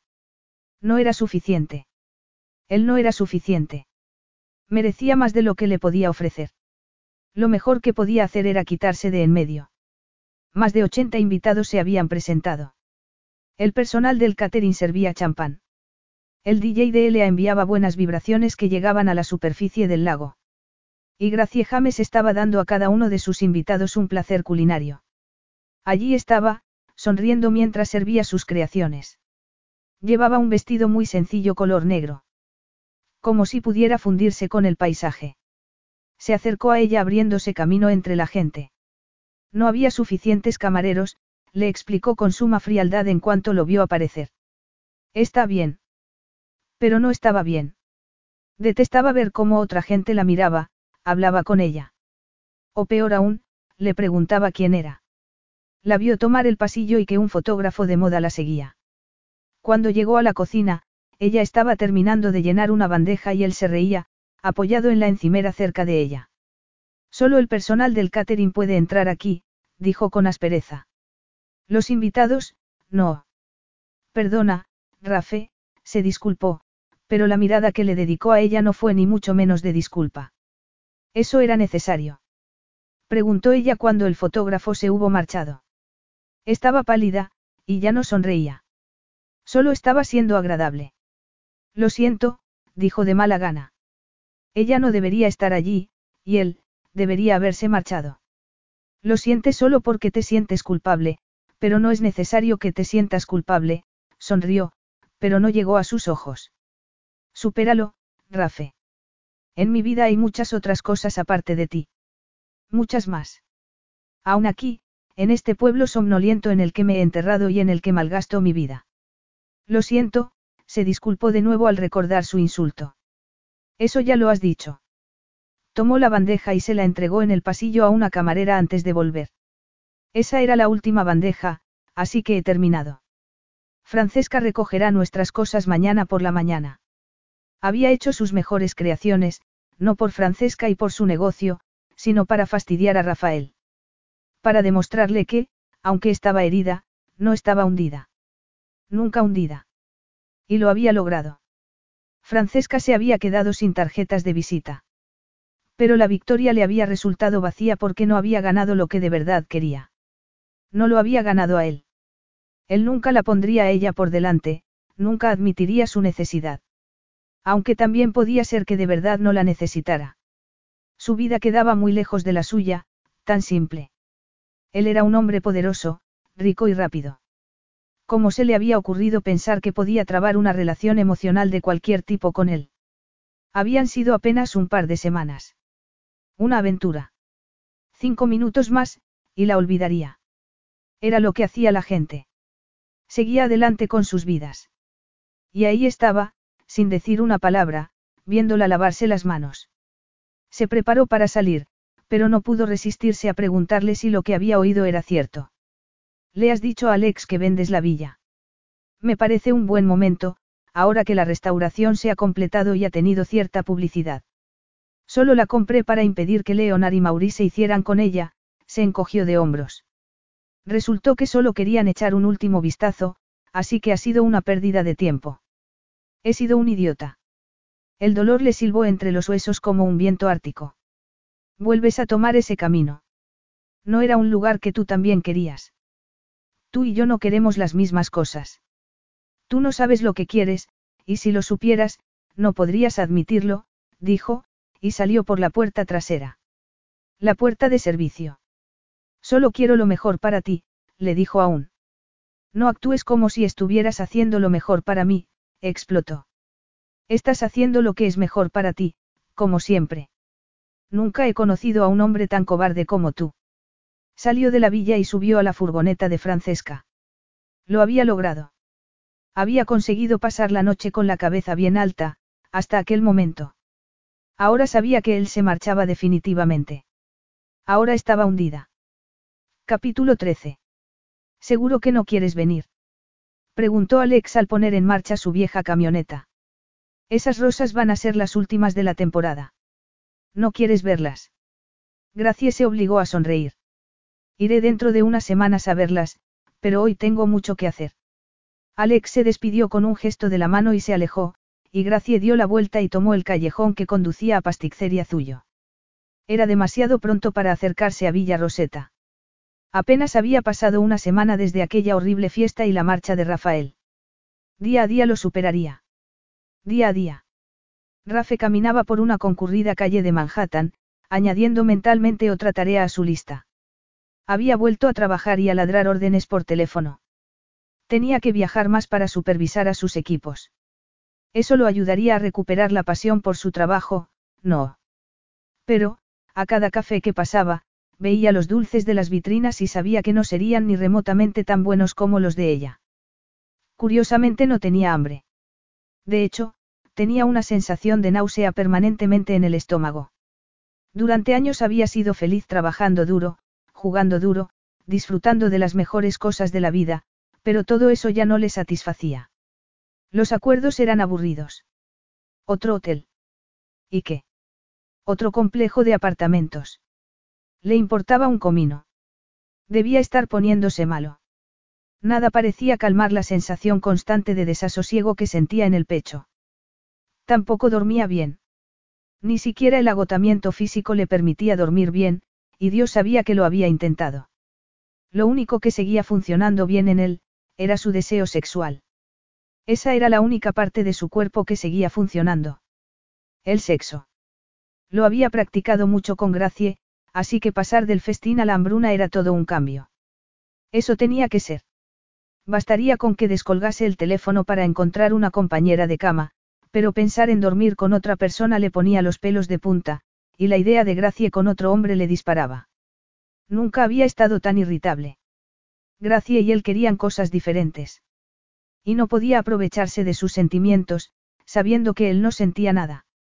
No es que tuviera experiencia en el amor, pero sabía que no tenía nada que darle, al menos, nada intangible. Y con ella, todo se reducía a lo intangible. Confianza era imposible. No podía confiar en lo que estaba sintiendo en aquel momento. El lacerante dolor. La sensación insistente de haber cometido un error. ¿Cómo podía estar seguro de que no cambiaría, o se agotaría, o desaparecería? Y el supuesto amor de Gracie por él, no podía morir también. El dolor que sentía en el pecho se volvió tan agudo que los ojos se le llenaron de lágrimas. No podía soportar la idea de que pudiera llevarse el amor que había dicho que sentía por él. Sí. Eso era lo que temía. Que dejara de quererlo. Que lo dejase. Perderla. Volver a ser un descastado, estar solo. Jamás. La había apartado de su lado antes de que eso pudiera ocurrir. Sí, habían estado juntos muy poco tiempo, pero lo que sentía por ella, lo fácil que le era estar con ella, la risa y la alegría que compartían, el deseo de provocarla que se acababa transformando en deseo de protección, el calor y la pérdida absoluta de control, que era todo aquello sino, sino que. Pero Gracia había sido honesta. ¿Y él? Podía decir lo mismo. No, él había dado marcha atrás. No había sido lo suficientemente valiente para analizar sus verdaderos motivos. Y eso importaba. A juzgar por el ataque al corazón que parecía estar teniendo en aquel momento, sí. Ella era dulce, generosa, cariñosa, dispuesta a perdonar. Quizás fuera de ella de quien tenía que aprender. Quizás había hecho daño a la persona que siempre habría estado ahí para él si no la hubiera tratado como si fuera basura. La había abandonado. La había rechazado. Se detuvo de golpe y murmuró una disculpa a la persona que estuvo a punto de estrellarse contra su espalda. Se apartó del tráfico de peatones e intentó respirar más tranquilo, echándose mano al pecho. ¿Se encuentra usted bien? Un turista de edad se había parado a su lado y lo miraba preocupado. Eh, sí, respiró hondo. Creo que sí, añadió, e intentó sonreír. Gracias. Era la clase de cosa que Gracia haría sin dudar. Porque ella pensaba en los demás, se preocupaba y tenía un alma generosa. Una nueva determinación se apoderó de él. Necesitaba volver a Italia. Necesitaba enderezar las cosas, decirle a ella la verdad. No volver a tener miedo. No podía ser ya demasiado tarde. Se negaba a contemplar esa posibilidad. Capítulo 14. Una familia va a mudarse a Rosetta, anunció Sofía, la prima de Francesca y suministradora de minestrone Alex. Había entrado en la pasticcería dispuesta a cotillear, ignorando la fila de personas que aguardaban. Acaba de decírmelo Estella. Ah, contestó Francesca, sonriendo a Gracie para mostrarle su apoyo. Gracie continuó estirando la masa y fingiendo no prestar atención. Al parecer, se van a mudar ya mismo, añadió. Se había pasado la semana anterior evitando Villa Roseta y evitando también hablar demasiado con nadie. Incluso se había planteado tomarse unas vacaciones e irse a algún sitio para evitar las miradas curiosas. Aquella noticia le era útil. Así que una familia iba a ocupar Villa Roseta. Eso estaba bien. La villa se había creado para una familia y así ella podría dar un paso adelante. Nunca volvería a ver a Rafael Vitale. Pero al darse cuenta de ello, tuvo que darse la vuelta hacia el rincón para poder cerrar los ojos un instante y contener las lágrimas porque ser consciente de ello le había dolido. Hondamente. Gracie. Gracie. Se volvió al oír la preocupación en la voz de Francesca, secándose furtivamente las mejillas y salió. ¿Qué ocurre? Es Alex. Se quedó clavada en mitad del café. Un calor abrasador le recorrió el cuerpo, seguido de un frío atroz. Estaba viendo a Rafael Vitale. El hombre al que echaba de menos con cada respiración. El hombre que le había partido el corazón. Él no dijo nada. No era necesario. El resto del mundo había desaparecido. No podía hablar. Quería huir, o esconderse, o hacerse una bola y dejarse morir, pero no lograba que su cuerpo cooperase. Se había quedado clavado en el sitio. Y en aquel momento odió a Rafael por ello. Gracie, la saludó. Ella no fue capaz de contestar. No me mires así. No tenía ni idea de cómo lo estaba mirando. ¿Por qué estaba allí? ¿Por qué había vuelto? La emoción rompió la rigidez en la que su sistema la había sumido a modo de protección y la ira, una ira pura y eléctrica, se apoderó de ella. He cometido un error, le oyó decir. Enorme. Bueno, más de uno. Un montón. ¿Qué haces aquí? El café estaba en silencio como un mausoleo. Es que nadie más respiraba. No sabía qué decir. El corazón le latía desaforado, estrellando la sangre en sus oídos. ¿Quieres comprar dulces? Pan. No, solo te quiero a ti. La sorpresa volvió a dejarla sin palabras. No podía haber dicho eso. No podían estar teniendo aquella conversación delante de tanta gente. Apretando los puños, logró al fin moverse y alejarse de las miradas de los clientes, de su jefa y, sobre todo, de él. No huyas de mí, Gracie, la llamó cuando ella salía al calor abrasador del verano. Entonces no me destroces delante de mi mundo, contestó. Dame un poco de intimidad. Lo siento. Estaba intentando. ¿Qué? ¿Qué intentabas? La miró un instante y luego vio a la gente que se había congregado en la puerta del café. Intimidad. Eso es, señaló su coche. Por favor. El Ferrari estaba ilegalmente aparcado justo enfrente del café. Rafael abrió la puerta del pasajero y ella se preguntó si iba a dejar que lo hiciera. Podría soportar más dolor. Solo te quiero a ti, recordó. Ojalá pudiera creerle, pero lo de para siempre no iba con él.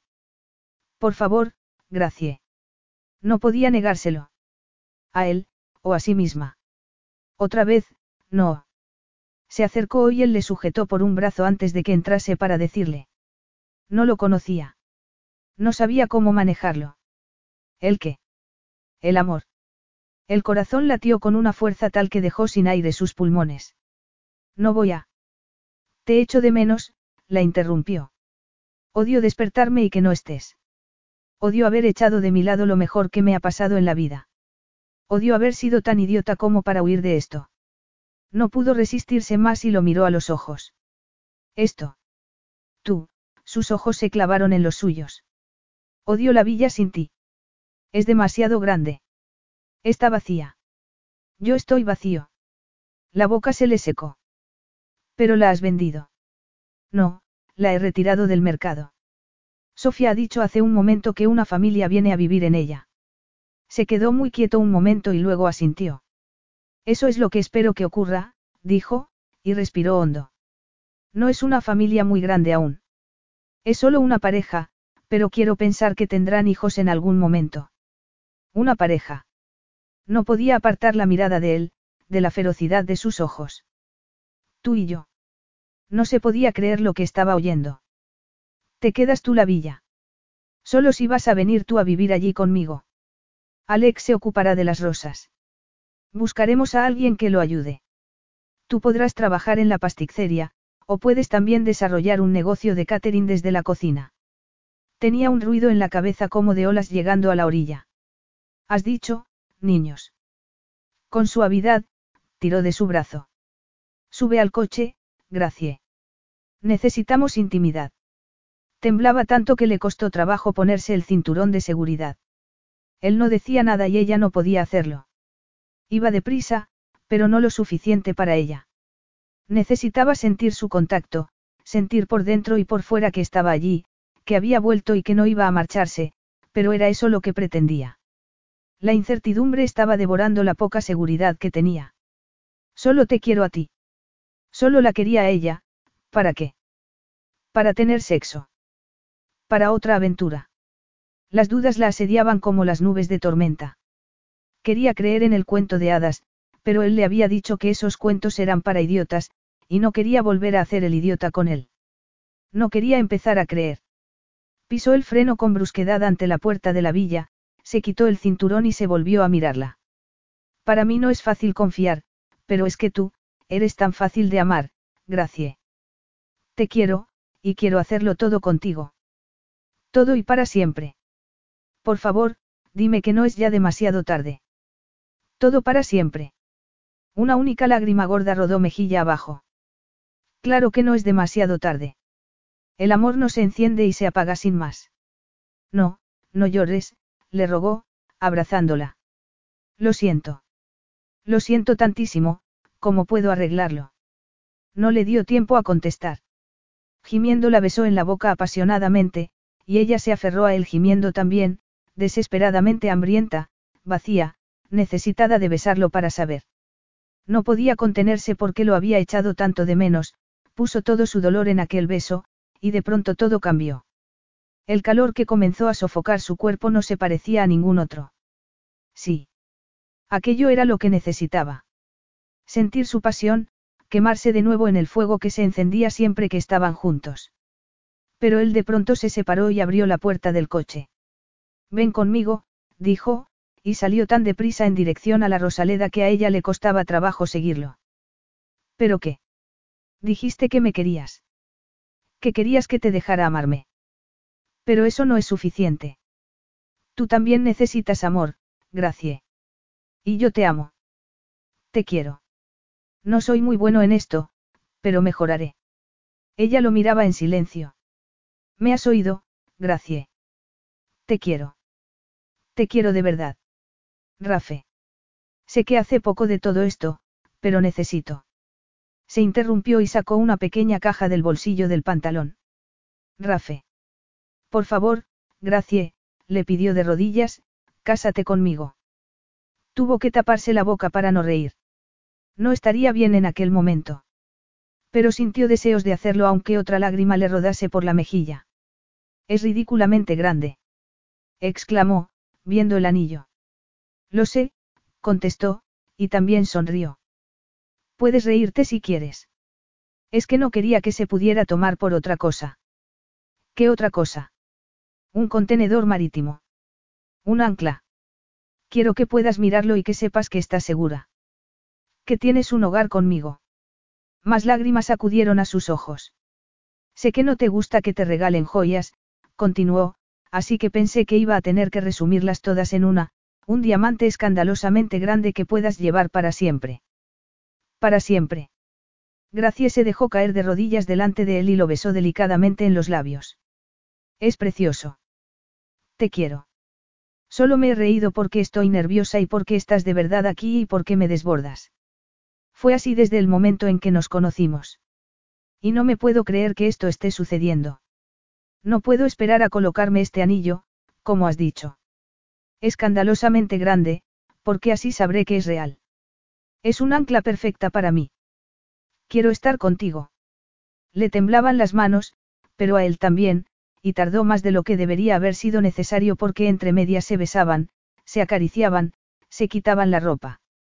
Te he echado de menos, dijo él, colocándola debajo de su cuerpo para penetrarla con firmeza. Tanto. Sí, gimió ella cuando se sintió llena. Una y otra vez la completaba. Y entonces tuvo la certeza de cuánto la amaba. Creía que lo tenía todo bajo control, ya sabes, eligiendo mi nombre, mi hogar, mi trabajo, pero tenías razón. Estaba huyendo, escondiéndome, fingiendo que todo era fantástico cuando en realidad no lo era. Quería poder elegir, y te elijo a ti. Y no quiero hacer lo que hicieron mis padres. No quiero que te quedes porque yo lo diga y donde yo diga. Sí, adoro esta villa y Bellezzo, pero sé que tienes compromisos y quiero estar contigo, sea donde sea. Entonces lo lograremos. La villa es perfecta para ser nuestra base, no, sonrió. Tiene un montón de habitaciones, y hay sitio de sobra para, ¿cuántos eran? Cuatro niños. ¿Lo dices en serio? Nunca has querido tener hijos. Si es contigo, tendré cuatro, su sonrisa se volvió pícara. Quiero verte embarazada. Quiero ver cómo derramas amor sobre nuestros hijos, todo el amor que yo no tuve. Sé que yo también podré hacerlo porque tú me ayudarás. Puedo aprender. Quiero aprender. Y quiero que mis hijos tengan hermanos, y quiero enseñarles cómo un hombre debe amar a su mujer. Y tú harás lo que quieras en nuestra cocina. Quiero que lo tengas todo. Todo. Tengo el sueño de casarme contigo aquí, en la Rosaleda, dijo sonriendo. Tengo unos recuerdos maravillosos relacionados con estas rosas. Caramellina, nada me gustaría más, pero apenas quedan rosas y no pienso esperar casi un año para casarme contigo. Entonces, hagámoslo cuanto antes. Creo que a Alex aún le quedan un par de rosas que podría llevar, y conozco una pastelería en la que podrían hacernos la tarta. Hecho. Pero ahora no te me vas a escapar. Me temo que esta vez no vas a poder controlarte y va a ser rápido. Solo contigo, susurró. Me parece que también disfrutas yendo despacio. Deslizó las manos por su espalda hasta alcanzar las caderas y la colocó en la posición que él quería. Tan expuesta, tan vulnerable, tan suya. Ella se recolocó, pero él no la soltaba y muy despacio bajó la cabeza. Qué malo eres. Pero tenía razón, disfrutaba también de ir despacio. Una hora más tarde, Rafe murmuró. Deberíamos volver al pueblo a ver a Francesca y a Alex. Estarán preocupados por ti. El corazón se le inflamó porque sabía que tenía razón. Sus amigos se preocupaban por ella. Y él, también. Eso estaría bien, muy bien. Dejó descansar la cabeza sobre su pecho y cerró los ojos. Había encontrado su hogar y él, el suyo, uno en el corazón del otro. Fin.